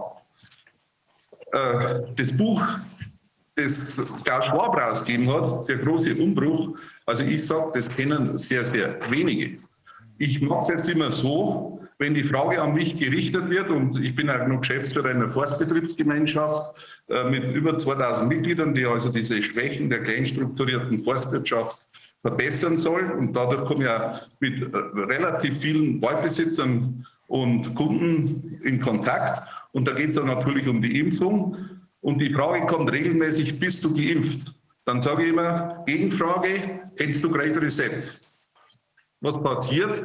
Ich weiß, mit wem ich rede. Ich weiß, ob der sich informiert hat oder ob er auf Corona steht. Wenn er offen ist, dann können wir diskutieren. Bei den anderen ist es tatsächlich so, Herr Völlig, wie Sie gesagt haben, es ist eigentlich schade für die Zeit zu diskutieren. Es ist so und darauf müssen wir uns einstellen.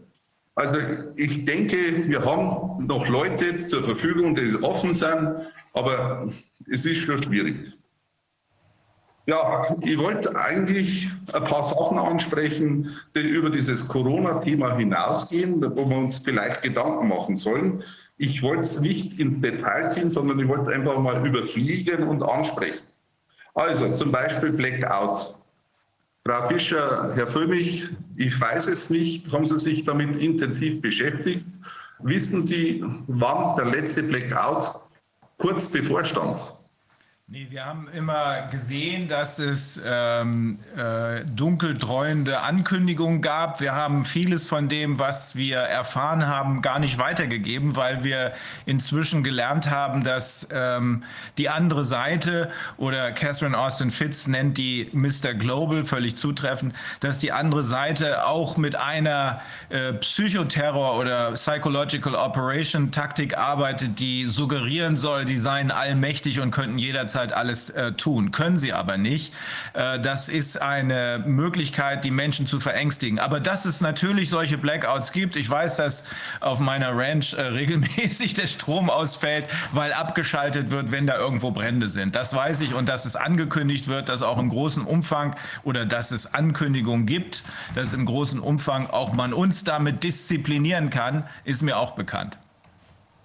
Also das sind Dinge, wo man sich einfach beschäftigen sollte, wo man sich als normaler Bürger beschäftigen sollte, was passiert, wenn sowas eintreten würde. Und äh, gerade zu dem Thema am 14.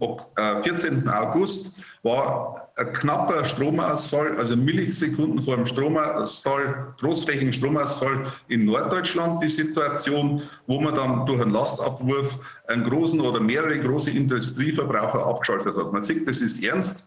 Ein ganz ernster Stromausfall wäre fast zustande gekommen am 8. Januar diesen Jahres. Das war also wirklich Millisekunden davor. Äh, die Feuerwehren haben Bescheid gewusst, die regionalen Energieversorger haben Bescheid gewusst. Also es war eigentlich kurz vor knapp. Das heißt, wenn sowas passiert, und darum spreche ich das jetzt einfach an, weil man ja weiß, dass es nicht um Corona geht, mit solchen Methoden ganz viel erreicht werden kann, wenn es passieren würde. Was passiert? Wasserversorgung, wie lange reicht die? Habe ich Wasser? Habe ich Nahrung? Kann ich das ersetzen? Also das ganze Thema, wie bin ich damit aufgestellt? Also das sind ganz, ganz entscheidende Punkte, wenn es darum geht, einfach zukünftige Situationen zu beherrschen. Das andere äh, wäre zum Beispiel das, die Containerverknappung. Die Containerverknappung, die jetzt zu Abbruch von Lieferketten geführt hat, ist auch ein Thema, das man bearbeiten muss. Also diese, diese Sperrung des Hafens in Südchina, glaube ich, war es, der drittgrößte Hafen Chinas, ist zustande gekommen durch einen PCR-Test. Und damit sind Lieferketten unterbrochen worden. Die Containerfrachten haben sie von 2.500 auf ca. 10.000 Euro erhöht. Von 2.500 auf 10.000 erhöht? Ja, also das sind circa Preise, das, das kann durchaus noch drüber liegen. Mhm. Und da sieht man auch, dass man mit solchen Sachen durchaus einfach ganz stark auf die Wirtschaft Einfluss nehmen kann. Es ist immer schwierig, als Außenstehender bis ins letzte Details vorzudringen. Darum habe ich gesagt, ich gehe nicht in die Tiefe.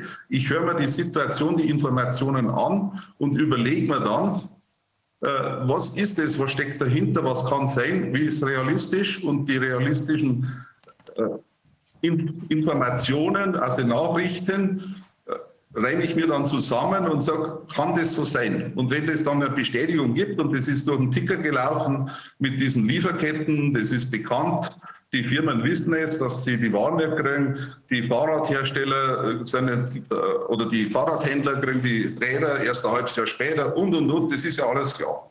Aber man merkt, man muss einfach nur die Informationen aufnehmen und vielleicht aneinanderreihen und alles hinterfragen. Das hat ja der Rechtsanwalt äh, Wilfried Schmidt heute auch mehrmals betont, dass an dem eigentlich sehr viel liegt, dass man nichts oder zu wenig hinterfragen. Ja gut, was mir noch aufgefallen ist, ist das, wenn man im landwirtschaftlichen Bereich, da ist ja schon lange um genveränderte Nahrungsmittel gegangen, diskutiert hat, dann haben die Verbraucher gesagt, nee, wollen wir eigentlich nicht. Und die letzten Umfragen von 2021 haben gesagt, äh, 60 Prozent wollen eigentlich keine genveränderten Nahrungsmittel. Und jetzt sind 60 Prozent mit genmanipulativen äh, Impfen äh, behandelt. Also Nahrungsmittel ist nun mal was anderes als eine genmanipulierende Impfung im Körper. Und das ist das, was ich eigentlich auch nicht verstehen kann, wieso man das nicht hinterfragt, was ist da passiert.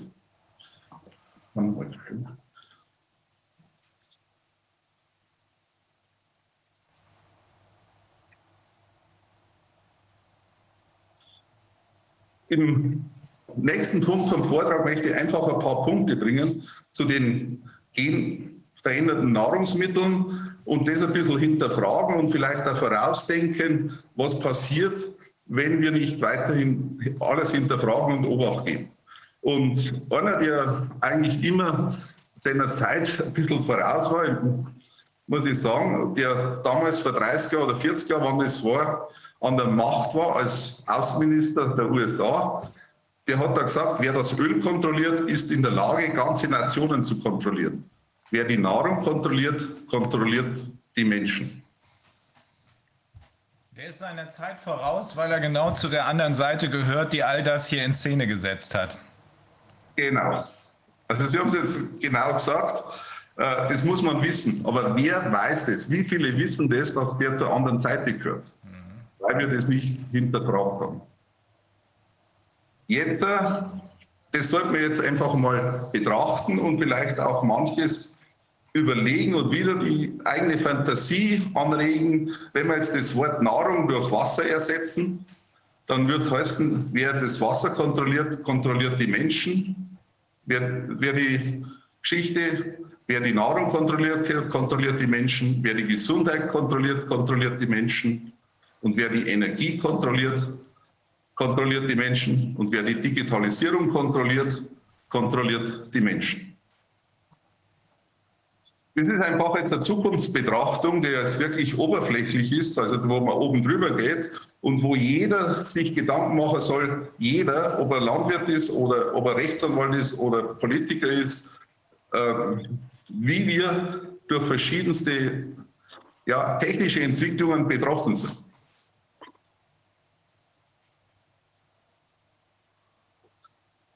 Wir haben das jetzt mal einfach so zusammengestellt, nachdem ja ich für die Landwirtschaft jetzt gerade spreche. Was ist derzeit die Situation? Also ich habe es am Anfang schon gesagt, die Situation in der Landwirtschaft ist nicht lustig. Also wir kämpfen mit allem Möglichen, wir kämpfen mit oder gegen, oder das wird gegen die Natur. Wir müssen auf die Natur reagieren. Wir wissen das nicht äh, Wochen vorher, wie die Natur wird. Wir wissen es oft nur einen halben Tag vorher, wie die Natur wird weil auch der Wetterbericht nicht allzu genau ist oder so genau ist, wenn wir uns das vorstellen. Das heißt, wir sind immer auf dem Sprung, wir sind auch immer, wir müssen flexibel sein, sonst könnte man die Leistung, die wir haben, derzeit erzielen, in der Produktion der Nahrungsmittel gar nicht machen. Das heißt, wir sind permanent gefordert, wir sind permanent unter Druck und wir sitzen eigentlich, das muss man sagen, in einem Hamsterrad, das von außen uns aufgezwungen wird. Das sind zum Beispiel die Handelsabkommen mit Amerika, mit Südamerika. Äh, da ist der finanzielle Druck, der daraus resultiert, dass man billige Nahrungsmittel aus anderen Ländern einführt, die nicht zu unseren Produktionsstandards produzieren, aber trotzdem bei uns dann im Geschäft landen und uns Druck machen. Dann sind die Regularien, die permanent mehr werden und die Auflagen. Und alle sagen, die kommen von der EU, was ja auch nicht stimmt. Und wenn es von der EU kommen, hat die EU von irgendwelchen Politikern das Recht gekriegt, dass sie dort bestimmt werden, diese Auflagen. Also ist es abgegeben worden. Es ist nicht nur abgegeben worden beim Infektionsschutzgesetz, sondern es ist weitaus früher schon abgegeben worden und das ist eine langfristige Entwicklung. Die was, gesellschaftlichen. Was, Herr Mayer, was sagen Sie denn äh, zu der ja, zu den Agrarsubventionen der EU? Ist das sinnvoll oder ist das Quatsch? Ich erinnere mich noch dunkel an Butterberge. Ich erinnere mich an einen der letzten gut recherchierten Artikel der New York Times, die ja inzwischen auch nur noch ein rauchender Trümmerhaufen eines äh, Fake-Journalismus ist. Und da äh, hat man sich mal ausführlich mit den Agrarsubventionen befasst, die ähm, nach deren ähm, von mir nicht wirklich angezweifelten Feststellungen ganz überwiegend äh, den ehemaligen osteuropäischen Ländern und dort wiederum den äh, Oligarchen zufließen. Was, was halten Sie davon? Ist das sinnvoll oder sollten wir zurück zu einer regionalen, ähm, zu einer regionalen Selbstbestimmung, auch was die Landwirtschaft angeht? Also ich denke, wir sollten generell zurück zu regionalen Geschichten, wobei regional äh, nicht bloß jetzt äh, im Landkreis ist oder in Bayern ist, sondern regional. Ich denke da zum Beispiel an eine Stahlerzeugung. Die Stahlerzeugung könnte ja durchaus deutschlandweit oder europaweit gesehen werden und wäre dann auch regional. Wenn jetzt die Industrie, ich, immer, ich versuche immer auf viele Seiten zu sehen, wenn die Industrie jetzt glaubt oder wenn die Kunden glauben über Stahlknappheit oder Eisenknappheit, wo kommt es her? Es ist genau dieselbe Entwicklung wie in der Landwirtschaft. Man hat es ausgelagert, man hat politisch gewollt ausgelagert in Billig, Billiglohnländer mit billigen Standards. Und jetzt haben wir halt die Folgen zu tragen. Und in der Landwirtschaft ist dasselbe. Und wenn ich das jetzt auf viele andere Betriebe runterbreche, Herr Völlmich, können wir derzeit ohne Zuschüsse nicht leben. Können wir unsere Betriebe sofort zusperren. Und ich denke, wenn wir gleich auf den Punkt da oben kommen, totale Steuerung und Überwachung ist bereits Realität, dann ist es so. Und zwar über die Zuschüsse. Über die Zuschüsse werden wir gelenkt wie es ist ein, ein toller Lenkmechanismus. Also die, besser geht es nicht mehr. Also wir wollen eigentlich weg von diesen Zuschüssen, wir wollen wieder zur normalen Wirtschaften zurück, aber dafür brauchen wir Rahmenbedingungen. Das muss von der Politik dann aber ganz klar bestätigt werden und auch gewollt werden. Es kann nicht sein, dass man bloß über äh, bäuerliche Landwirtschaft redet und äh, dann quasi Handelsabkommen macht, wo eine bäuerliche Landwirtschaft nicht mehr mitkommt, der hat keine Chance. Das muss dann anders geregelt sein. Auch die Bevölkerung muss dann zu dieser Landwirtschaft stehen und darf dann nicht sich dem Lebensmitteleinzelhandel äh, hingeben, der dann mit Preisdumpingangeboten aus weltweiten Produkten Werbung macht und seine Geschäfte macht. Das ist ja das Problem. Also wenn wir das haben wollen, dann müssen alle dazustehen, vom Verbraucher über die Politik, über die Landwirtschaft. Ansonsten funktioniert das nicht. Können Sie uns nochmal die Systematik hinter der Lebensmittelvernichtung ähm, beschreiben? Also, Frau Fischer, das ist einfach, das hat sich entwickelt aus früheren Zeiten, wo Lebensmittel knapp waren, mit dem Einsatz von neuen Produktionsmitteln, von Dünger, Dünger, Pflanzenschutz, dass man einfach von einer Mangelsituation über eine längere Entwicklung zu einer Überschuss, Überschusssituation gekommen ist. Wir sind quasi in ein, ein Versorgungsparadies geraten, wo man alles und überall zur Verfügung hat. Frau Fischer, Sie gehen am Abend Samstagabend gehen Sie den Supermarkt und Sie kriegen die Nahrungsmittel, die, das Brot und so weiter frisch, auch wenn man weiß, dass nicht, nicht mehr äh, verkauft werden kann zu dem Zeitpunkt. Das heißt, wir haben einfach durch diese paradiesischen Verhältnisse unsere Gewohnheiten geändert. Also alle miteinander, die, die Verbraucher, alle miteinander haben wir das geändert. Und wir denken uns nichts mehr dabei, wenn wir bis zu 30 Prozent der Nahrungsmittel einfach ja, verfallen lassen, zum, zum Teil auch vernichten, weil es in Hülle und Fülle da ist, weil das Datum abgelaufen ist. Also es sind so viele Punkte, die da reinspielen, die zu, bis zu 30 Prozent Nahrungsmittelvernichtung führen. Das ist nicht bewusste Vernichtung, sondern das ist einfach auch Vernichtung durch mangelnde Gedankenhygiene.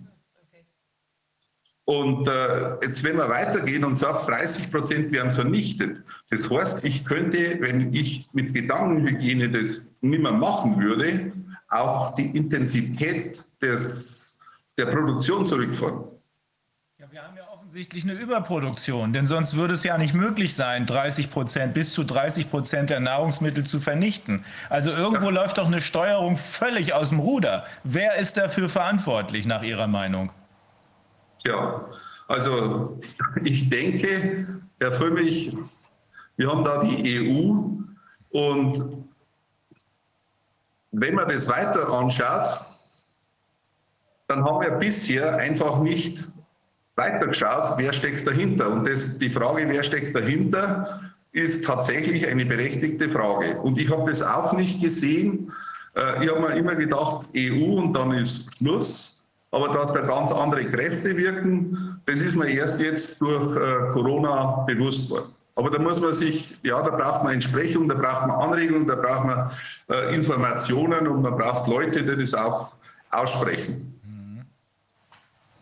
Also diese, diese Geschichte, dass mit The Great Reset, wenn ich heute mit anderen Kollegen rede, es gibt Landwirte, die das wissen, die sind bestens informiert, absolut bestens. Mhm. Und dann ein Teil, anderer Teil äh, hat halt die Entsprechung nicht dazu gekriegt oder die Informationen nicht dazu gekriegt. Aber die äh, Umsteuerung, die man braucht, um sich letzten Endes ja auch äh, von diesen EU-Regularien. Das sind ja überwiegend EU-Zuschüsse.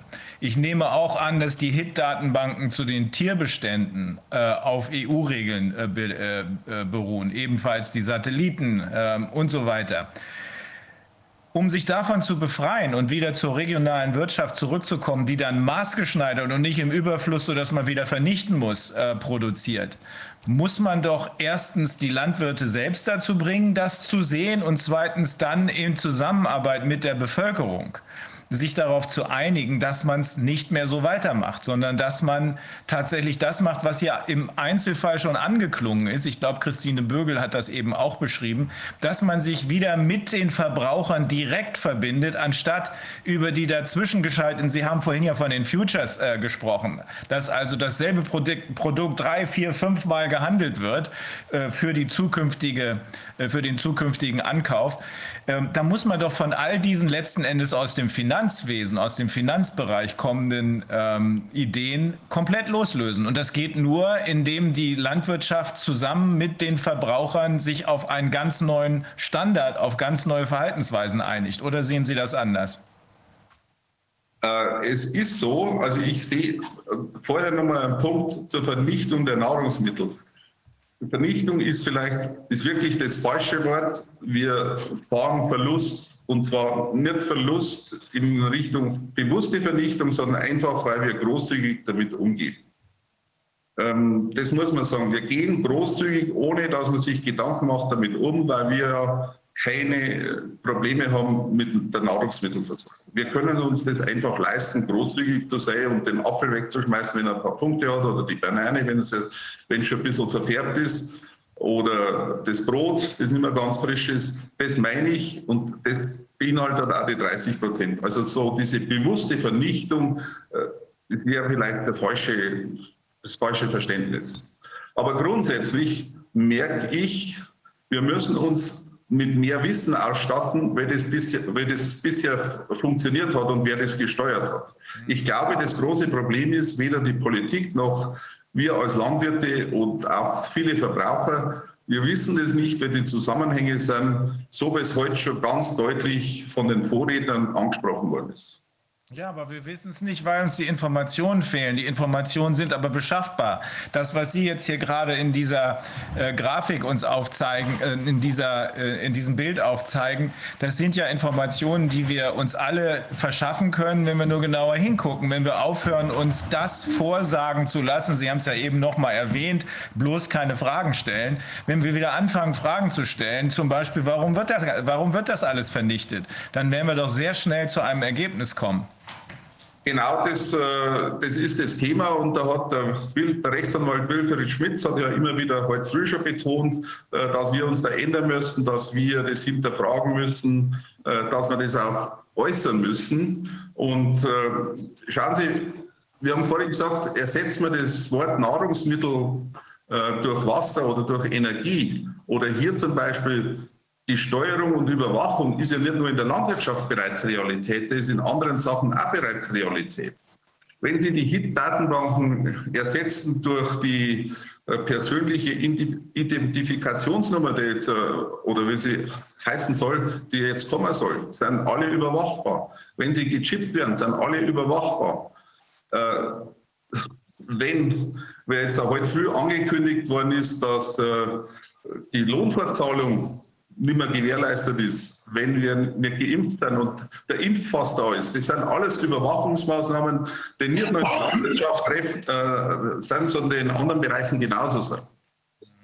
Und äh, ja, für mich, das ist so umfangreich, wir könnten da ein paar Stunden drüber reden und wären wahrscheinlich nicht fertig. Ich wollte nur mal in die Richtung, was kann noch passieren in Zukunft?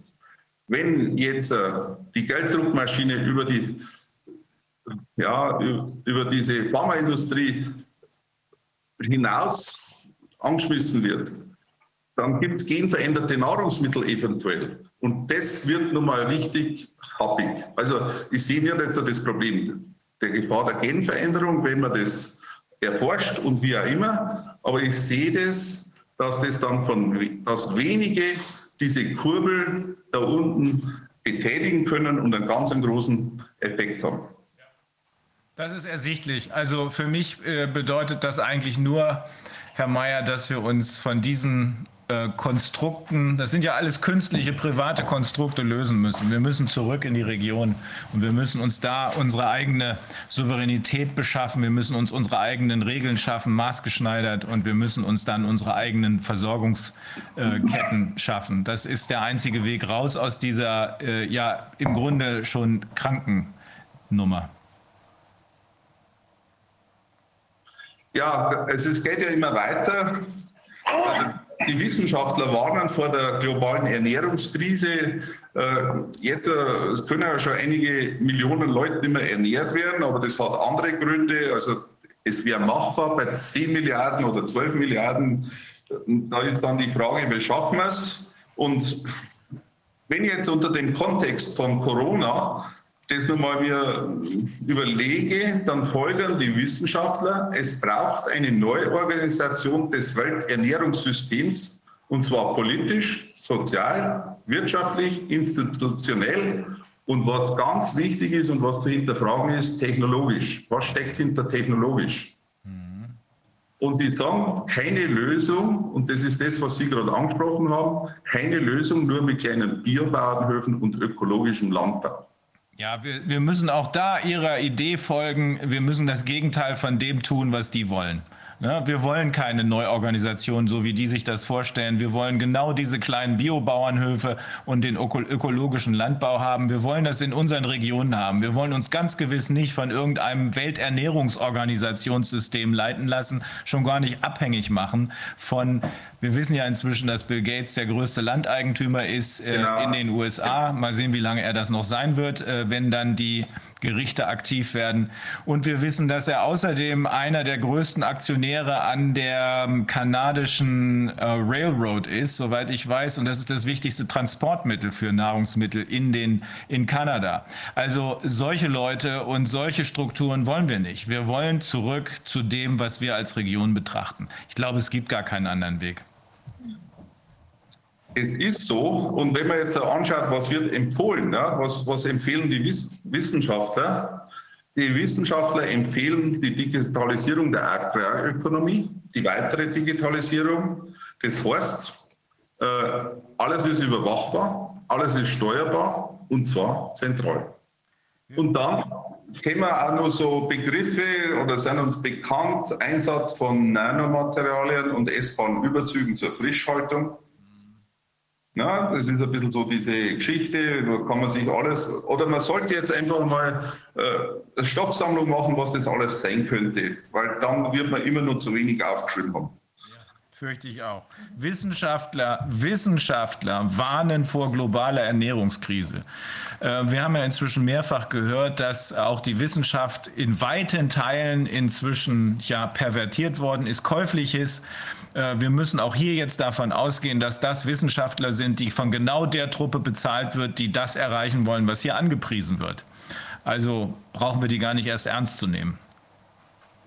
Ja, und was halt äh, der Punkt ist, den ich jetzt einfach mal herausgreifen wollte, das ist der Einsatz von Gentechno Gentechnik und Biotechnologie in der Landwirtschaft zur Erhöhung von Produktivität, Qualität, sogenannter Qualität, Widerstandsfähigkeit von Nutzpflanzen gegen Schädlinge und Dürren. Ja, damit hätten wir eigentlich die Macht schon abgegeben an die, die da ganz mit der Kurbel ganz viel bewegen könnten. Und wir sollten uns alles hinterfragen. Also im Gegensatz zum Wieler, der gesagt hat, ihr habt nichts zu hinterfragen, sollen wir alles hinterfragen. Was steht hinter Genveränderungen? Seien es Möglichkeiten, seien es Gefahren? Wir sollten uns das anschauen und sollten dann auch die Politik dazu zwingen, das genau anzuschauen und Antworten zu geben. Also die Genschere ist da ist ja auch äh, mit einem Preis belohnt worden. Es ist ein effektives Verfahren zur Änderung des genetischen Codes, ist derzeit in Europa verboten, weil eben die Bevölkerung bisher äh, mit 60 Prozent das nicht haben wollte. Dann hat sich die Politik das bisher nicht getraut. Aber werden wir mal sehen, was passiert mit den Erfahrungen aus Corona, da kann man sich jetzt alles, glaube ich, erlauben. Und es wird als Teil von bedeutsamen Zukunftstechnologien beschrieben, die in naher Zukunft die Welt ändern. Also das sind alles Dinge, wo man wirklich auf jedes Wort achten sollte. Und was dann halt die weitere Entwicklung ist oder die Steigerung, das sind die sogenannten Gene Drives. Durch diese Technologie kann, können Eigenschaften bei den Menschen, nicht bei den Menschen, bei Organismen, bei ja, Insekten, zum Beispiel bei der Malariafliege, kann äh, irgendwas initiiert werden und die können sich dann nicht mehr vermehren. Oder es geht zum Beispiel um die Ausrottung von Mäusen. Und da heißt zum Beispiel, die Erschaffung der tochterlosen Maus wäre der erste Schritt auf dem Weg zur genetischen Biokontrolle invasiver Nagetiere, die darauf abzielt, Ungeziefer wie Ratten gezielt auszurotten. Aber das ist ja erst der Anfang, der mit dieser Technologie möglich ist. Wenn man jetzt wieder die Visionen hat, was kann man dann noch alles machen, dann kann man mit Sicherheit auch andere Tiere anders beeinflussen. Vielleicht könnte man auch den Menschen beeinflussen. Das scheint das Ziel zu sein. Herr Mayer, wir müssen vielleicht ein bisschen schneller am Rad drehen, weil ja auch Herr Straller noch zu Wort kommen soll. Also ich bin am Ende. Mhm. Ich stelle bloß nur die Frage Gentechnik. Ein Milliardengeschäft für wenige mit unbekannten Ausgang für viele.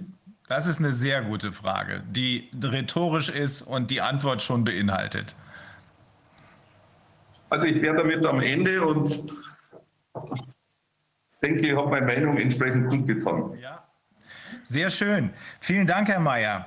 Dann fragen wir jetzt Herrn äh, Straller, äh, der ja auch schon ein bisschen wartet. Herr Straller, Sie wollten da noch ein bisschen was ergänzen. Ja, also ich stelle mir mal noch mal kurz vor, ich bin der Georg Strahler. Ja. Ich habe einen landwirtschaftlichen Betrieb in der mittleren Oberpfalz in Bayern. Das ist ein Schweinemastbetrieb mit Ackerbau. Ich bin auch zusätzlich noch im Bundesvorstand der Freien Bauern, weil da machen wir uns genauso Gedanken über das Ganze, was bisher gesprochen worden ist, wie das so weitergeht mit unserem bisherigen Verband. Und dann bin ich noch in der Beratung tätig für Arbeitssicherheit. Dadurch kenne ich ja kennen Alois Meyer und ich uns ganz gut. Und wir, ja, wir sprechen über diese ganzen Dinge und Entwicklungen schon viel, viel länger, auch schon vor Corona. Mhm. Ja, also das, was der Alois Meyer jetzt vorgetragen hat, das hat ja schon sehr viel erklärt von dem Ganzen. Wo, wie geht die Reise? Das, was gerade gesagt worden ist, Verbraucher und Landwirt soll sich wieder besser miteinander im Dialog ver verbinden, verbandeln oder miteinander arbeiten. Das wird ja immer gezielt ein Kahl getrieben, mit zwischen Geimpften und Nicht-Geimpften. Und das Ganze passiert ja schon sehr, sehr lange. Der Ursprung mit Bio oder nicht Bio, da wurde eigentlich der größte Keil in die Landwirtschaft selber hineingetrieben. Wobei man weiß, dass beides für sich konventionell, konventionell ist, ist, ein, ist eine Bezeichnung, die ist eigentlich für Landbewirtschaftung oder Nahrungserzeugung pervers. Wir produzieren alle auf biologischer Grundlage auf Feldern, auf Ackerboden und im Stall. Das Ganze zu untergraben mit Gentechnik, es hat ja bisher nicht funktioniert, das hat der Alles Meier gut vorgetragen. Jetzt macht man es über die Schiene Covid-19, mit Covid-19 mit der Angst, weil es ist ja erschreckend, wie auch die Frau Bögel schon sagte im Vorfeld, ich habe jetzt Angst, ich habe keinen Strom mehr, ich habe jetzt Angst, ich kann nicht mehr zum Arzt gehen und zum Einkaufen. Die Angst sitzt ja wahnsinnig tief. Und die Parallelen, das haben wir bei der letzten Besprechung schon gesagt, die sind ja sehr, sehr nahe. Immer bist du geimpft oder nicht geimpfter. Wir hatten das schon mal mit zwei Volksgruppen in Deutschland, ist nicht gut ausgegangen. Ich habe heute den, den neueste Meldung im Netz gefunden. Bürger mit Hähnchenfleisch, für die kein Tier mehr sterben muss, gibt es in Israel heute schon. Bei uns womöglich in wenigen Jahren. Ein Leben ohne Bratwurst, Steak oder Burger für viele Deutsche unvorstellbar. Dabei ist klar, kommt Fleisch aus der Massentierhaltung leiden nicht nur Tiere, sondern auch Klima und Umwelt. Doch ist Fleisch für die Massen ohne Massentierhaltung überhaupt möglich. Das ist immer das große Schlagwort Massentierhaltung. Gut oder schlecht. Man muss sich mal vor Augen halten, alle deutschen Zuchtzahnhalter miteinander, das sind ja nicht wenige, haben weniger Tiere wie, der, wie ein Betrieb in China. Das ist pervers. Und dieses Zeug bekommen wir dann. Der weitere Weg ist ja noch ein ganz anderer. Mit Designer Food oder Clean Food, saubere Nahrung, wie man sie bezeichnet, ist ja der Mensch außer der Gentechnik in jeder Hinsicht manipulierbar und steuerbar. Ich kann also mit Nahrung das, das eventuelle Alter eines Menschen, einer Volksschicht damit festlegen. Ich kann es steuern, ich kann es hinauszögern, ich kann es verkürzen.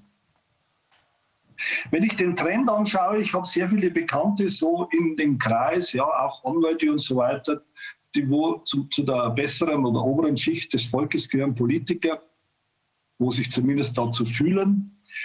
Da ist der Trend wie in den USA erkennbar, dass die Leute, die sich für eine bessere Schicht halten, die kaufen sich ja mittlerweile Farmland. Es hat jeder seine kleine eigene Farm, hat das einem Verwalter angestellt und der produziert wieder wie aus Urzeiten auf eigener Scholle.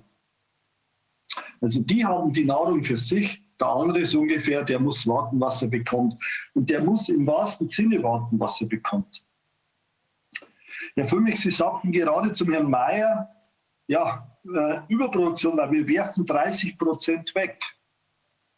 Wo kommen die dann her oder warum werden die produziert? Ob wir das wirklich als Überproduktion haben, weltweit, da bin ich mir nicht sicher, weil wir kaufen das den anderen einfach weg. Ich kann mich erinnern, die letzten Jahrzehnte wieder, wie alle Päpste sich immer Sorgen gemacht haben um diese argentinischen und brasilianischen Straßenkinder, die wo alle dem Hungertod ausgeliefert sind, die wo, denen was so schlecht geht. Ja, aber von diesen Ländern beziehen wir Nahrung en masse, auch in Zukunft über Mercosur. Und ich höre diese Wörter nicht mehr. Es juckt keinen, wer da verhungert. Wer Geld hat, kauft sich das, was er braucht. Der Rest bleibt auf der Strecke. Und ich glaube, das sind alles Dinge, die wir unseren Menschen hier noch nicht so richtig bewusst sind. Und die Gesellschaft allgemein auf die Richtung wieder zu bringen, wo wir sie brauchen, Hubert Aiwanger hat vor kurzem in einer Rede einen sehr passenden Ausspruch gemacht mit der Hippie-Gesellschaft. Man hat die ganze Gesellschaft wirklich zum Großteil verspaßt über Handy, über moderne Medien. Wenn ich die letzten Jahre spazieren gegangen bin, einmal ist ein Bruder mit mir durch die Siedlung gegangen in Kümmerspruck. Dann haben wir so einen Kerl nach was gefragt. Der hat sofort voll in sein Handy rein, war er vernaht der konnte nicht mal eine normale Antwort geben. Die Leute werden so monoton, so krankhaft monoton. Und es ist egal, ob daneben ein Haus einfällt oder ob ein Mensch stirbt. Man sieht es ja, wenn so Übergriffe sind auf Bahnhöfen, die stehen alle da, schauen wie festgewurzelt, es juckt keinen mehr. Das wäre früher nie passiert. Wenn sich einer auf eine Kirmesfeier bei uns in Bayern aufgeführt hat, ja, der hat sich kein zweites Mal mehr aufgeführt. Da ist nicht einer niedergestochen worden und jeder hat zugeschaut. Das, geht, das ist eigentlich nie so gegangen. Das nächste, wo ich vor kurzem, wie man einen Keil in die Gesellschaft treibt und den Bauern als Guten und Schlechten hinstellt, erfahren habe. In Ingolstadt ist eine Landesgartenschau. Der Berufskollege besorgt mir die Bilder noch. Das sind doch tatsächlich, das soll die Regierung von Oberbayern sein, meines Wissens. Näheres kann ich Ihnen zukommen lassen in den nächsten Tagen. Da sind zwei Gartenbeete aufgebaut. Eins heißt Landwirtschaft 2021, da steht ein leeres Feld. Da heißt es Monokultur. Ich weiß zwar nicht, was dieser Ausdruck Monokultur im, im modernen Sprachgebrauch ist. Es, Monokultur ist eigentlich eine, ein und dieselbe Frucht über Jahrzehnte auf, angebaut, aber nicht ein großes Feld mit einer Frucht. Also 2021 leeres Feld, 2050 ein Feld mit Unkraut, Landwirtschaft der Zukunft. Also ganz ehrlich, wenn unsere Nahrung der Zukunft Unkraut ist, dann bin ich irgendwie falsch, am falschen Dampf oder sonst irgendwas. Und so werden Keile hineingetrieben. Der Städter, der wo nichts weiß, wo da ein verzerrtes Bild bekommt, der wird das wahrnehmen, der nimmt das positiv wahr.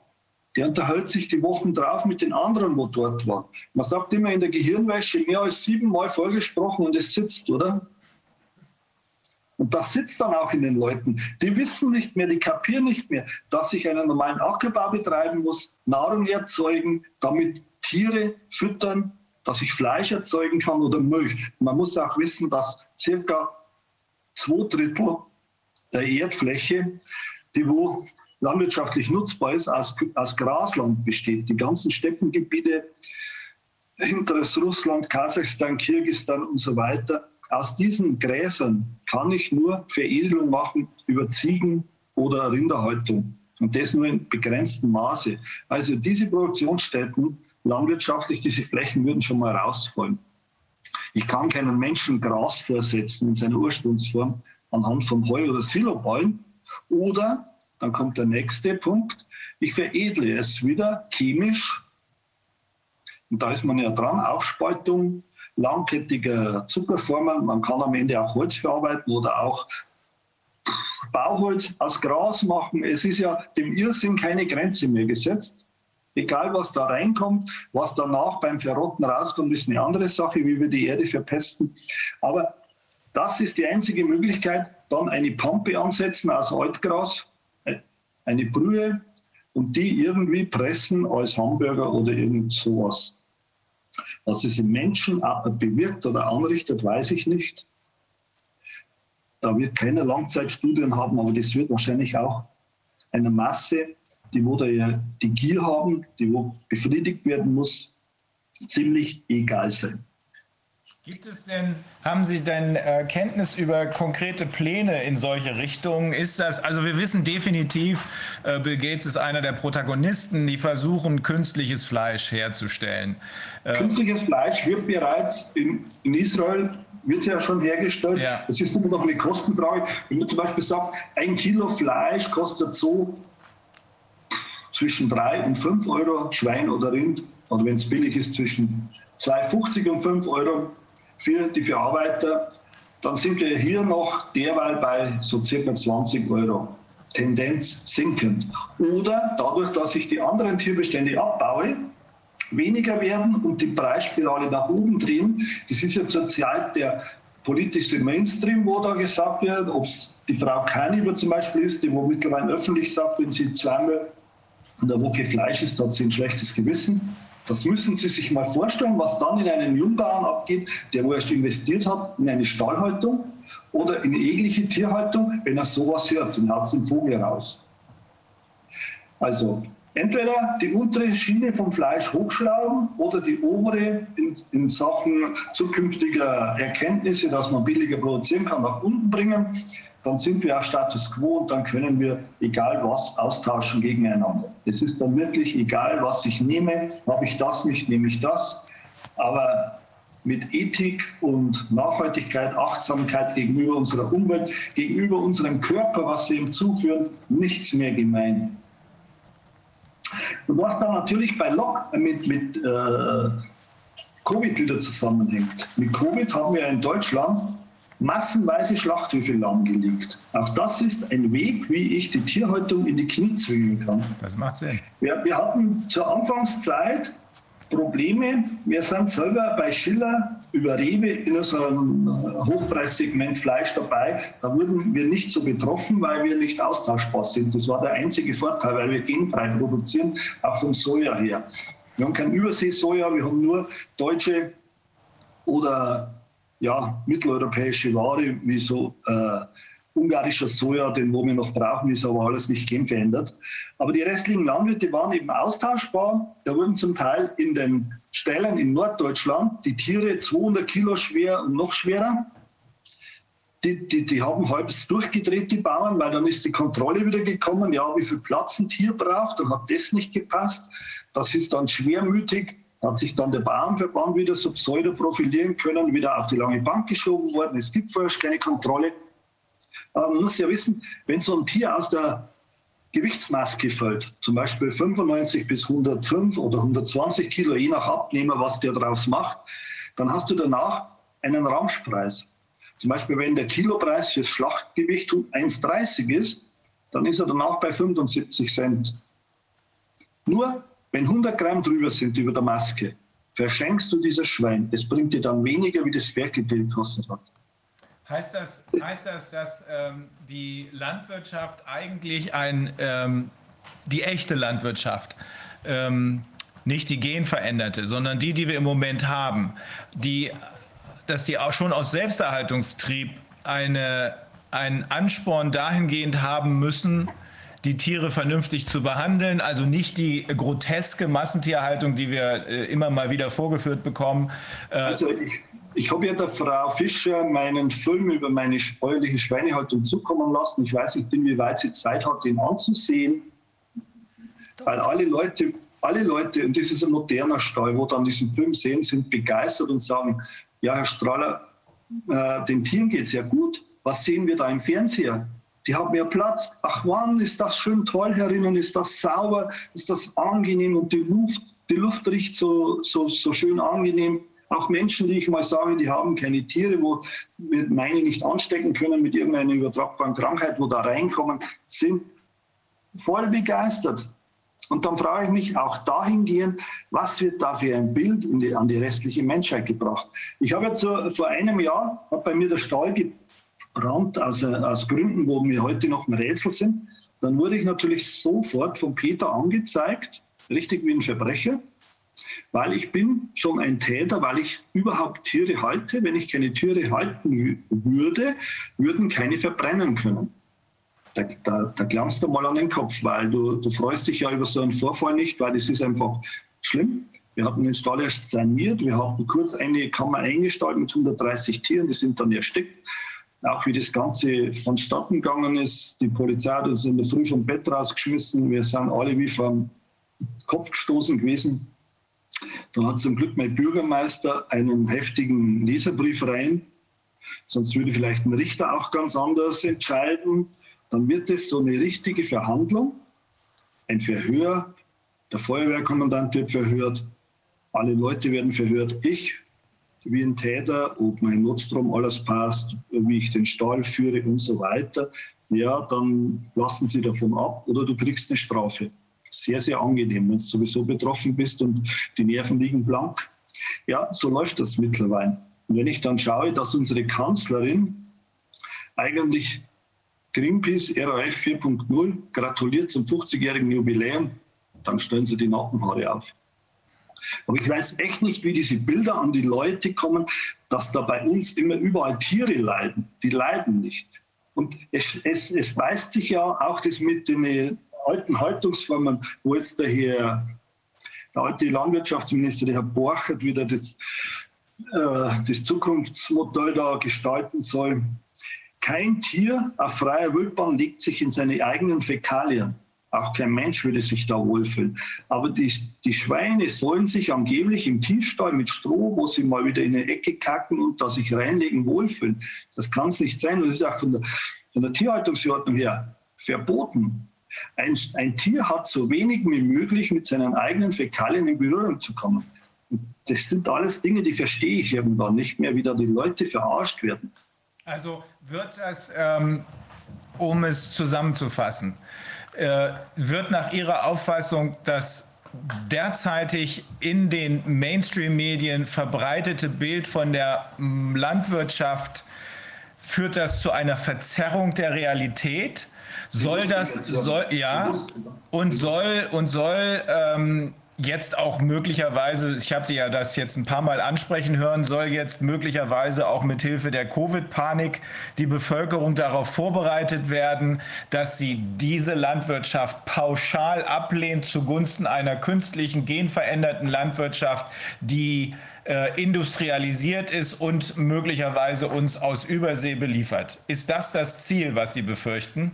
Das ist das ganz klare Ziel. Da braucht man nicht mal weit nachzudenken.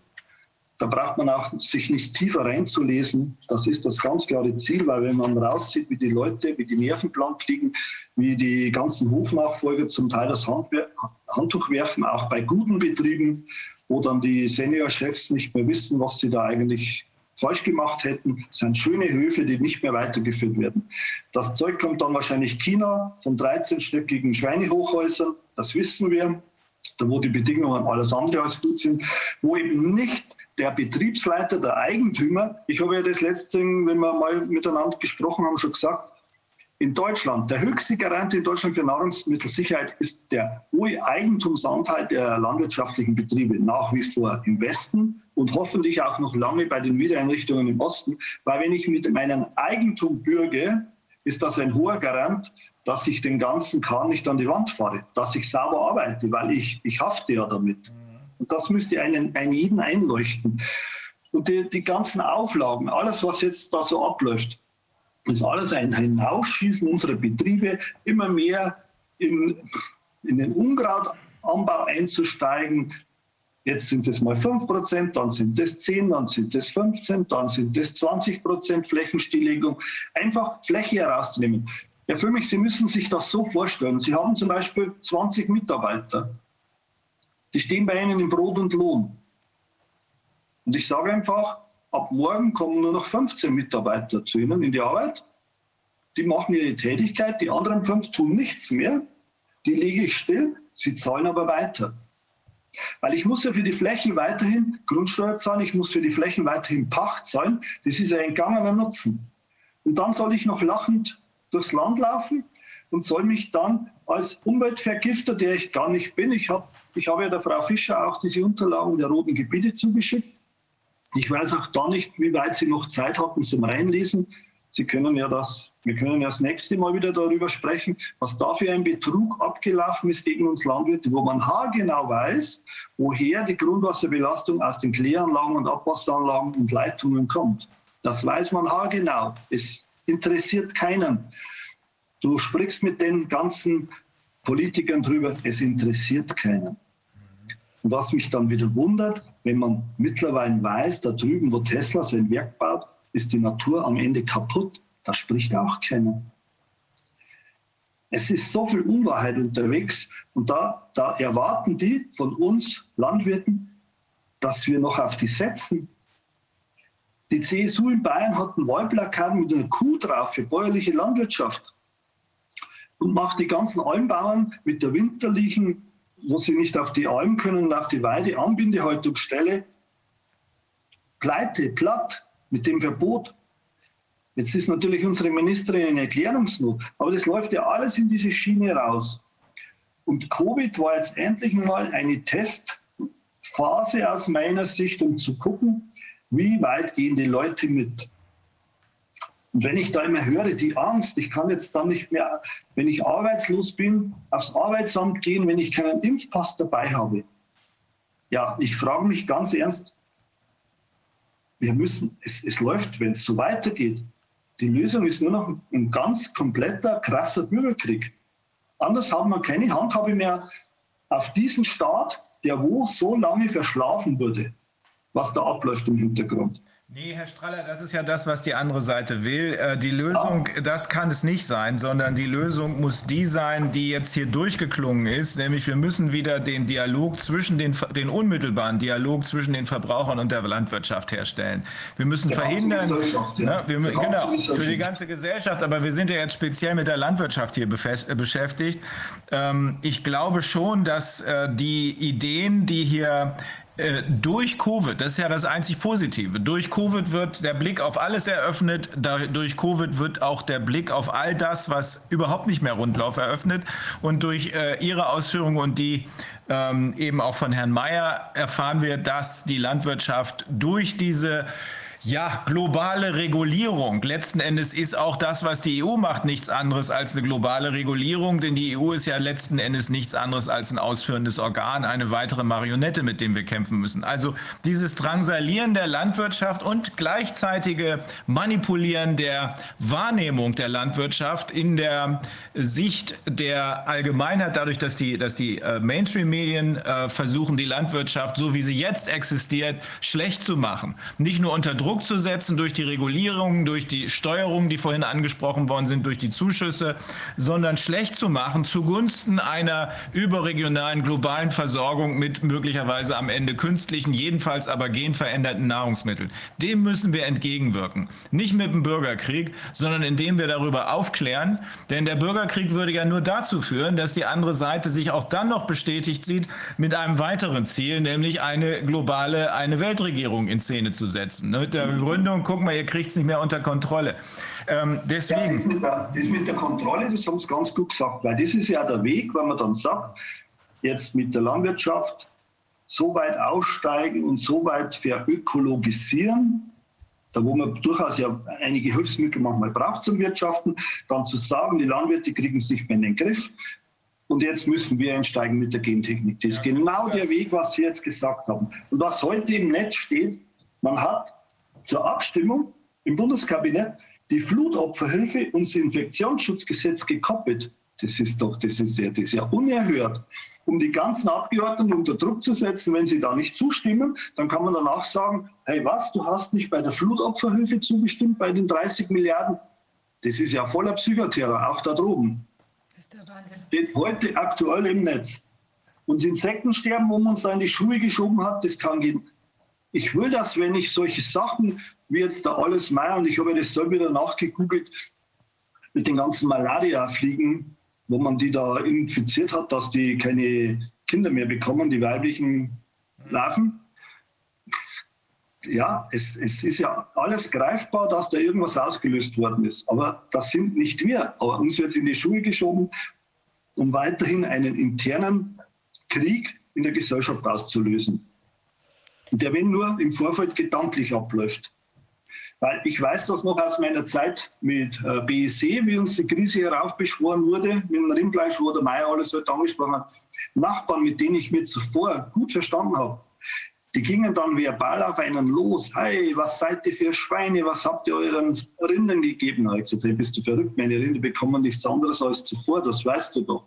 Herr Strahler, das war ein inszenierter Skandal. Das wissen wir inzwischen. Ich bin, ich bin, ja, wie Corona. Ja, da, ich bin befreundet mit jemandem, der tierische und pflanzliche Öle und Fette handelt. Das ist ein Makler und der hat das damals gesehen. Äh, inzwischen kann man das alles auch in der Rückschau aufgrund dessen, was wir hier bei Corona erleben, wo in der Tat jede Frage berechtigt ist. Inzwischen kann man das deutlicher erkennen. Das war ein inszenierter Skandal und das Ganze war ähm, das war, ja, das war Bioterrorismus, könnte man sagen. Und es ist eine ethisch in keiner Weise vertretbare und auch nicht entschuldbare Sauerei gewesen, dass da Millionen von Tieren getötet wurden. Genauso bei der Vogelgrippe. Auch das war inszeniert. Das wissen wir inzwischen alles.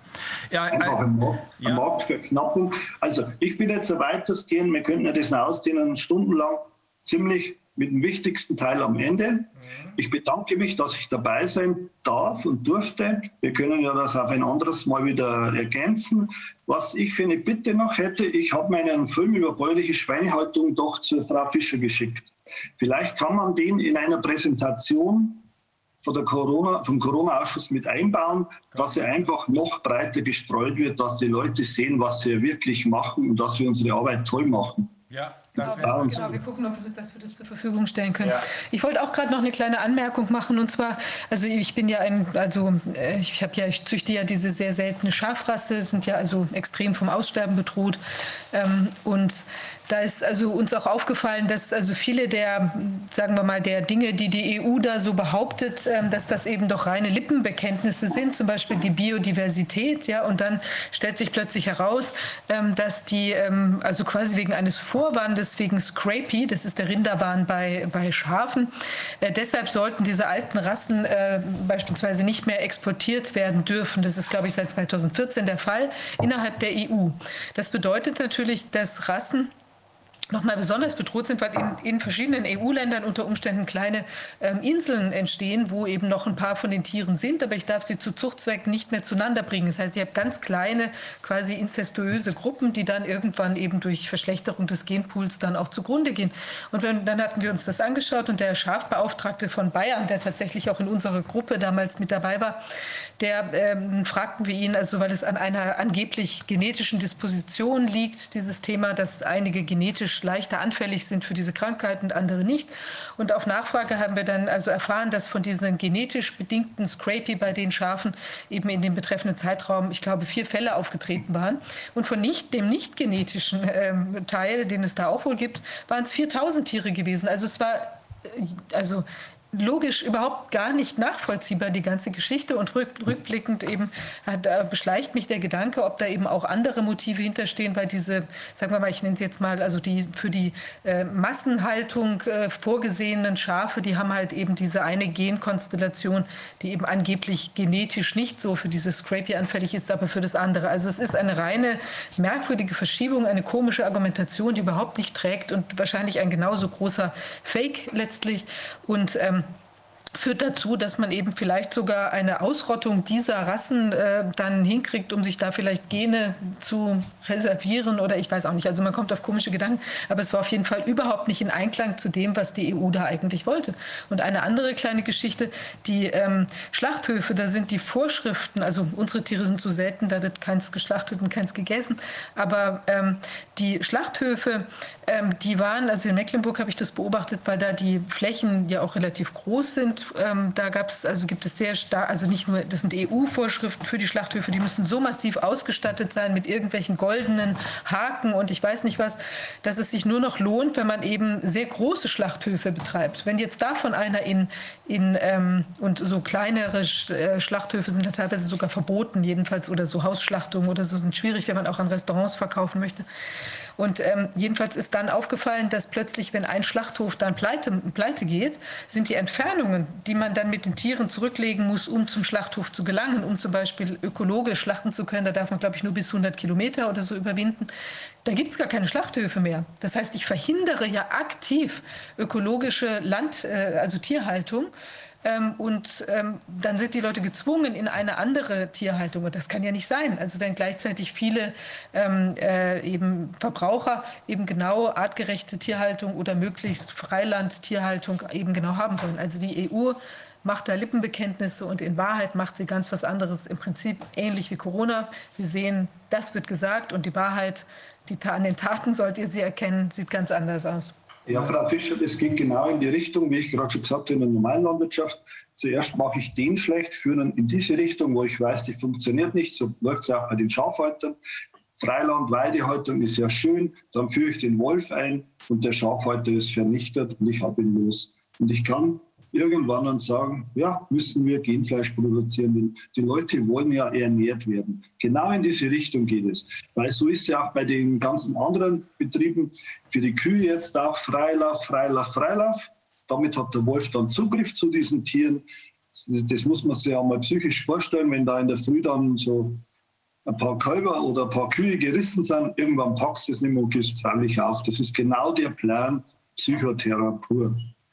Jedenfalls, um die Geschichte zum Abschluss zu bringen und es nicht überzustrapazieren, ähm, das Ergebnis könnte man doch relativ leicht zusammenfassen. Wir müssen die EU radikal zurückschrauben auf das, was sie mal gewesen ist, bevor sie politisch und finanz, äh, finanziell zu einer Union führen sollte, was ja bis heute nicht geklappt hat, wie wir immer wieder deutlich sehen können. Wir müssen sie zurückführen auf die EWG, die wir von früher kannten, eine europäische Wirtschaftsgemeinschaft, mehr nicht, das reicht alles andere läuft hier in den Regionen. Das ist eine übergeordnete äh, ja, Vernetzung, die man da vielleicht noch gerade vornehmen kann, aber der ganze Apparat muss zurückgebaut werden um 90 Prozent oder mehr. Herr Straller, vielen Dank. Wir werden das äh, Video von, Ihrem, ähm, von Ihrer Schweinezucht äh, werden wir online stellen, damit sich jeder davon überzeugen kann, dass es Landwirtschaft gibt, so wie Sie sie betreiben, die völlig normal ist und die, wo es keinen Grund gibt, äh, die er, zu ersetzen durch Gentechnologie. Im Gegenteil. Danke. Vielen Dank, Herr Straller. Ja, danke. Ja, ich sogar danke. Ja. Bis dabei sein. Okay. Bis dann. Tschüss. Tschüss.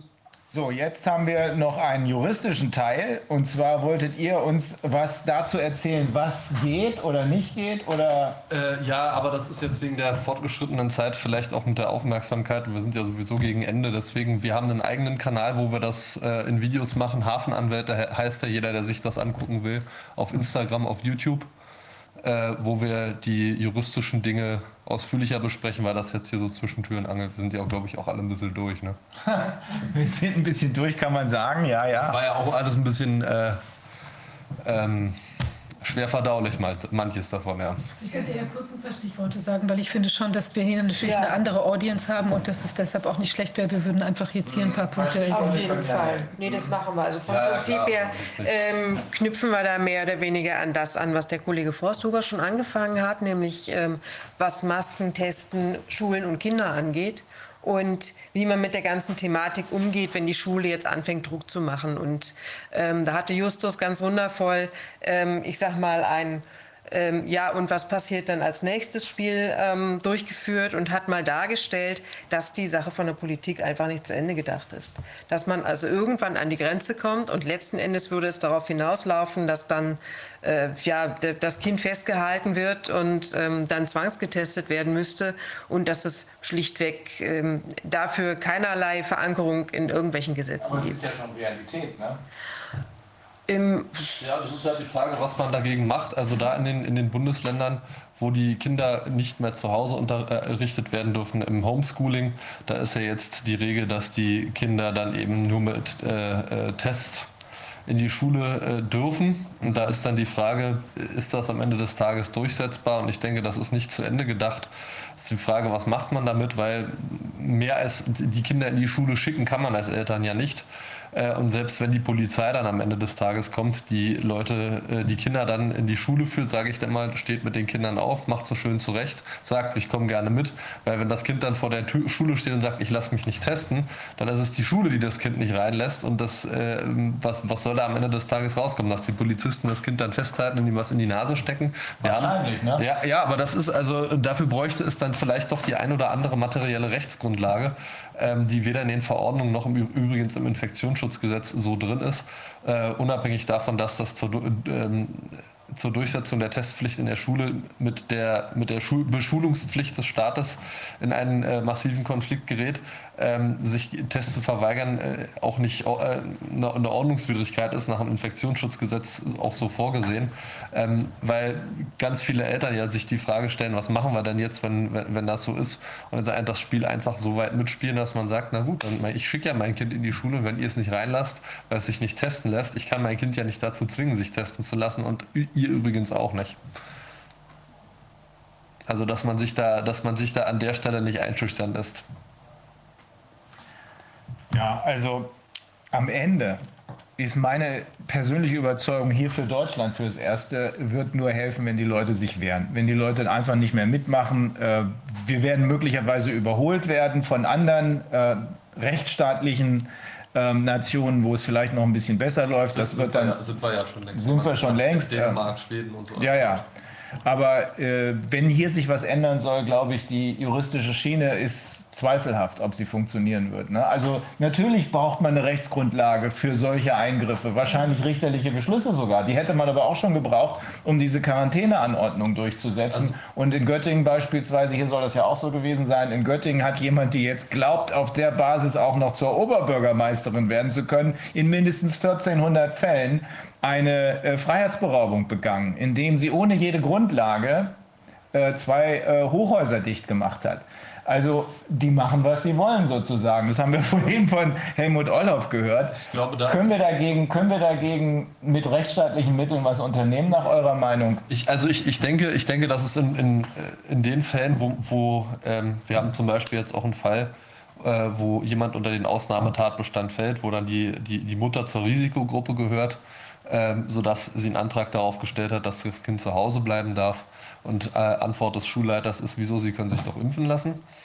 Ähm, Ausnahme gibt es nicht mehr oder der Schulrat oder so, so war das.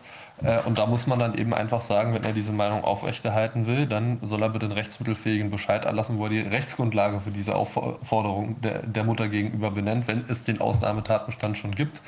Ähm, und äh, bei, bei Kindern, die dann, wo man äh, dann sagt, naja, dann, dann werden die halt in der Schule zwangsgetestet, da setze ich im Moment noch auf die normative Kraft des Faktischen, weil dann geht man sagt, ja klar, ich komme dann mit meinem Kind mit und das steht dann vor der Schule und wird nicht reingelassen. Ähm, und dann will ich, äh, wenn die Polizisten der Meinung sind, dass jetzt ein, ein Test gegen zum Beispiel ein zehnjähriges, elfjähriges Kind mit Zwangsmitteln durchgesetzt werden kann, ähm, dann stellt man sich mit einer Kamera daneben und produziert Bilder, die keiner sehen will. Weil das, das ist aus meiner Sicht die Sache. Unabhängig davon, ob es dafür eine Rechtsgrundlage gäbe oder nicht. Ähm, das ist unverhältnismäßig bis unter das Dach. Äh, das sind Bilder, die keiner sehen möchte. Das geht dann auch gleich direkt postwendend an den UN-Folterbeauftragten. Er freut sich, dass er mit Deutschland gerade so viel Arbeit hat. Und das ist aus meiner Sicht äh, die Sache. Auch das ist wieder, wieder, wieder eine Sache, wo auch wieder nur davon ausgegangen wird, dass die Leute freiwillig mitspielen. Ähm, äh, ja, ja. Wir, wir, haben, wir haben die bizarre Konstellation. Ja, der Druck wird einfach so erhöht, dass die Leute scheinbar freiwillig mitmachen, obwohl sie aufgrund des Drucks mitmachen. Aber Martin hat immer wieder darauf hingewiesen, wenn jemand unter Druck was macht, dann ist das keine freie Willensentscheidung. Wir, wir haben die bizarre Situation, haben wir jetzt nur mitbekommen. Wir, wir haben da noch, glaube ich, noch keinen Kontakt von oder keinen direkten Kontakt, aber offensichtlich gibt es einen Fall, ähm, wo dann die Schule gesagt hat, okay, der Test ist nicht zwangsweise durchsetzbar, das Kind ist in der Schule, wird dort beschult und die Eltern haben, obwohl das Kind in der Schule ist, ähm, ein Ordnungswidrigkeitenverfahren an der Backe wegen Versäumnis der Schulpflicht. Weil es sich nicht testen lässt. Die normative Kraft des Faktischen bedeutet, wir müssen uns selbst helfen. Ja. Ne? Äh, es wird die Kavallerie nicht kommen, schon gar nicht aus der deutschen Justiz. Aber im also krassen Fall, ich glaube, du hast recht, im krassen Fall, wenn du solche Bilder produzierst, dann wird vielleicht auch bei uns, so wie das in Österreich offenbar der Fall ist, sagt Herr Forsthuber, dann werden auch hier einige Richter, die ja vielleicht sogar selbst Kinder haben und vielleicht ja nicht alles selbst Kinderschänder sind, dann werden einige Richter vielleicht tatsächlich auch emotional berührt werden und dann vielleicht sich besinnen, dass es ja auch noch ein Recht gibt, nämlich ein paar Gesetze, die man befolgen also könnte. Ich, ich, denke, dass, dass solche Fälle auch gerade wie, wie mit Schulversäumnis und so weiter sich tatsächlich dafür anbieten, das auch noch mal mit einem Richter mal durchzusprechen, weil man sagt, okay, dann sag mir doch, wie dieser Konflikt aufgelöst werden soll, wenn dann mein Kind vor der Schule steht und sagt, ich will ja rein, die lassen mich nur nicht rein und, und zwangsweise testen gibt es nicht. Also also sag mir, sag mir, wie das funktionieren soll. Eins davon, äh, one of these things doesn't belong. Ne? Das ist so, ähm, wie, wie, wollen wir, wie wollen wir damit umgehen? Und sag mir, was jetzt eigentlich die Rechtslage ist, weil ich weiß es auch nicht mehr. Und wenn es einem dann der Richter auch nicht mehr sagen kann, dann hat man im Zweifel schon mal eine, vielleicht eine Präjudiz geschaffen. Weil äh, wenn, er, wenn er sagt, na, der, der Test muss halt durchgeführt werden, dann muss, muss er mir aber sagen, wie. Weil für zwangsweise gibt es keine Rechtsgrundlage. Ähm, und äh, wenn er sagt, dann darf das Kind nicht, nicht in die Schule, dann sagen, aber wie wird dann, dann die Beschulung sichergestellt? Weil einfach jemanden aus der Schule rauswerfen, der schulpflichtig ist, geht ja auch nicht. Weil das Einzige, was man dann machen könnte, sind ja schulordnungsrechtliche ähm, Disziplinarmaßnahmen gegen den Schüler. Also was sind die klassischen Dinge? Sch ähm, zeitweise Ausschluss von der Schule, gut, den Punkt haben wir ja zeitweises Versetzen in eine andere Klasse, permanentes Versetzen in eine andere Klasse, Schulverweis mit Verweis an andere Schule. Ja, da geht das Kind dann auch nicht in die Schule, weil genau die gleiche Situation besteht. Also äh, man, muss, man muss an der Stelle, glaube ich, das Spiel so weit mitspielen, dass man, dass man äh, an den Punkt kommt, wo man sagt, okay, dann sagt mir bitte, wie, wie ich dieses Spiel nach euren Regeln spielen soll, weil nach euren Regeln funktioniert es nicht. Sie wollen ja keine Regeln. Ja, ja, klar. Gerade keine Regeln, damit wir so verunsichert sind, dass wir einfach nur immer auf Kommando reagieren. Aber dass das wirklich die andere Seite Seite mal wirklich konkret in Zugzwang gerät, weil alles, was wir bisher eigentlich immer nur sehen, ist, sind irgendwelche Drohungen Oder irgendwelche Leute, die so in Einzelfällen über die Stränge schlagen und dann, dann, dann machen die Leute aus Angst eigentlich mit. Ähm, aber das ja. ist so ein bisschen wie, wie ja. wenn man Olaf Scholz nach einem, nach einem Rentenkonzept fragt, wo man dann Wahlplakate sieht, ja, wir machen die Rente sicher. Ja, sag doch mal wie. Ja, und da kommt dann nichts. Du musst ihn nach Finanzkriminalität fragen, ja. da weiß er alles drüber. Das haben gestern welche gemacht. Hat Tatsächlich? Ja, ja. Endlich. Also war so ein Überraschungsbesuch. War das gestern? Ja. Ich weiß nicht, ja, ne?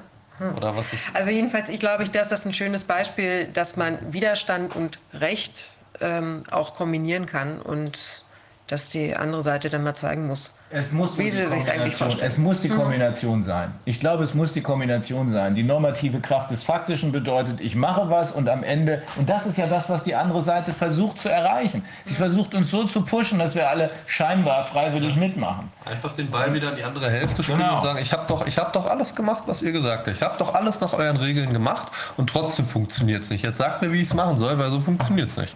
Und dann kommt in der Regel nichts. Ich glaube, letztlich geht es natürlich nur darüber, dass ganz, ganz viele Menschen verstehen, was los ist. Weil ich denke, auch in den Ländern, über die wir jetzt gesprochen hatten, Dänemark, Schweden und so weiter, letztlich ist ja doch so, dass, ähm, also wenn da nicht auch ein, ein Rums da durchgeht oder ein wirkliches... Ähm, massives Aufwachen, dann ist ja nur, weil jetzt im Moment vielleicht die, die äh, Maßnahmen dort nicht greifen, aber dann kommt man mit der nächsten Kiste aus der Ecke oder ja. eben zum Herbst, wenn dann wieder irgendwelche Fälle auftreten, was auch immer, wird dann wieder eine Mehr verkündet oder die Impfgeschädigten Impf, äh, umdeklariert werden oder so. Die Sache kann man, solange sie nicht wirklich durchdrungen ist von allen oder von sehr, sehr vielen, kann man sie jederzeit wieder aufwärmen. Also insofern würde ich auch nicht mich in Sicherheit wiegen, dass jetzt in diesen Ländern alles in Ordnung ist, sondern auch da muss es weitergehen, dass das eben international, deshalb ist auch die internationale Zusammenarbeit Zusammenarbeit so wichtig, dass eben die Leute das auch sehen können, was in den anderen Ländern auch überall los ist. Ja, aber glaube, ich denke, man, man, man, kann, man kann auch da eine, eine positive Perspektive durchaus raus, daraus entwickeln, zumindest auf einer politischen Ebene, wenn man den Leuten sagen kann,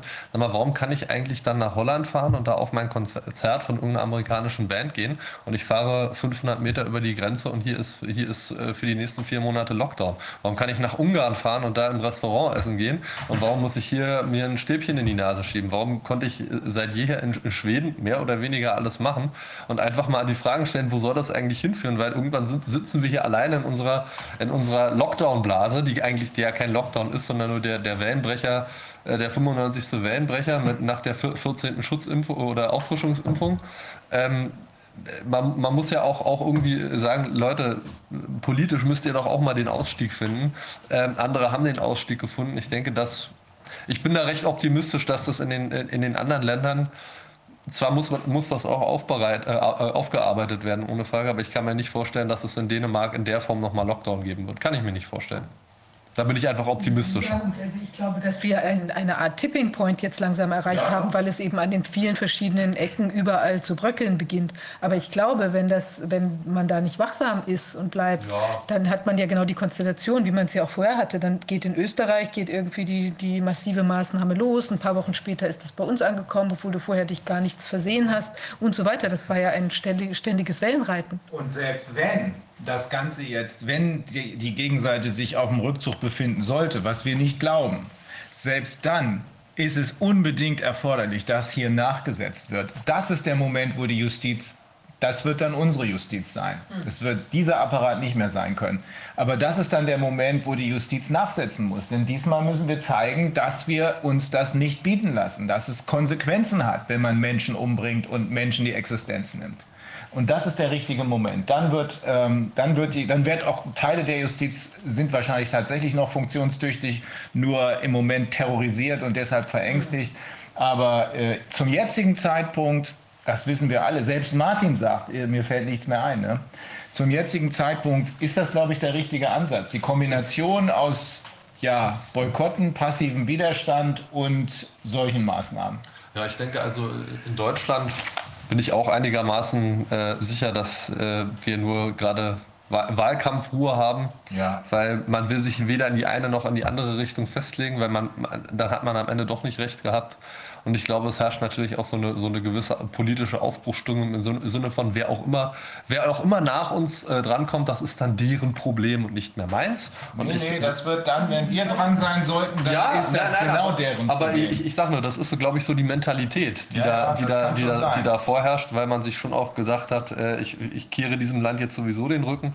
und äh, ziehe mich auf meine Farm in Panama oder sonst irgendwo zurück. Ähm, äh, ich denke, ich, denk, ich habe ich hab das Gefühl, dass das, äh, dass das in anderen Ländern, wie zum Beispiel in Frankreich, wo sich jetzt auch langsam die Wirtschaft einschaltet und oh Wunder, oh Wunder, wenn man sagt, äh, wir machen 2G, ja, und die Leute, ja, sagt man, hey, ich mach auf und dann sagen die Leute, hey, wir kommen nicht, weil wir den grünen Pass nicht haben wollen. Äh, wo jetzt, wie gesagt, die Wirtschaft, also als, als, die Leute da auf den Straßen äh, demonstriert haben und so, das war den, Franz den Franzosen in der Regierung leider, muss man sagen, relativ wurscht. Ähm, aber jetzt fangen auf einmal die Leute aus der Gastro, aus den Hotels und alles an zu sagen, ja, wir haben jetzt 2G, wir haben auch, es kommt trotzdem keiner, weil die alle diesen dämlichen grünen Pass nicht haben wollen. Äh, überlegt euch mal was und jetzt fangen sie an zurückzurudern. Also ich denke, äh, ich denke, da wird, äh, da werden einige von diesen, von diesen Rückzugsgefechten, das sind schon, die, die, das sind schon, die haben die Stellungen schon aufgegeben. Glaube ich auch. Ich glaube auch. Ich glaube, das sind wirklich, das sind ja sind Rückzugsgefechte und es wird also tatsächlich ungemütlich eng. Und ich glaube auch, es wird so passieren, dass wir ähm, also ich glaube, wir haben vielleicht als Ungeimpfte den Weg gebahnt, aber ich glaube, dass die Geimpften, die werden, wir werden uns mit denen, äh, die werden das vollenden. Ich glaube, die werden so sauer sein für das, was geschehen ist und für die all die Menschen, die erkannt haben, dann irgendwann, wie sie getäuscht worden sind. Klar, glaube ich, das wird eine Woge sein, die muss natürlich möglichst friedlich ähm, ranschwappen, aber ich glaube, die wird so schwappen, dass die hinweggespült werden. und das, das wird gewaltig werden. Man sieht ja, dass die Erkenntnisse auch auf den Seiten der Geimpften immer größer werden und mit immer größeren Augen man sich fragt, was zur Hölle habe ich hier eigentlich gemacht? Ja, also ähm, das sieht man ja gerade, wenn man sich so äh, ein bisschen in den sozialen Medien bewegt, wie viele wie viele Posts es irgendwo gibt, wo die Leute sagen, ich habe mich jetzt zweimal impfen lassen äh, hat, lag nach der zweiten Impfung platt oder sonst irgendwas äh, und jetzt die dritte Impfung Mache ich nicht mehr mit. Kommt für mich auch nicht mehr in ja, Frage. Das, also das, das, Rad kommt zum Stillstand. Wir haben noch äh, zwei Videos am Ende, weil wir ja möglichst immer einen positiven Ausklang äh, haben wollen. Und zwar betrifft das die äh, Situation in Brasilien. Äh, dort sind Millionen Menschen auf den Straßen. Äh, das erste Video äh, ist eine Deutsch zeigt eine Deutsch-Brasilianerin, die aufklärt über die wahre Situation in Brasilien. Wir wissen ja, das, was in den Mainstream kommt, ist so gut wie alles dreist gelogen. Und das zweite Video zeigt ähm, Menschenmassen, also wirklich Menschenmassen, also wenn das im Mainstream an, an, an irgendeinem Strand. Wenn das hier im Mainstream laufen würde, würden die sagen, da waren drei Leute. Nicht? Aber gucken sich das an, äh, das macht Mut. Das ist die Richtung, in die wir alle gehen werden. Ja, ich komme zu, zu, den Schlussworten für heute. Wir sind wieder mal. Ach so, läuft es schon? Ja, läuft schon. Okay, gut.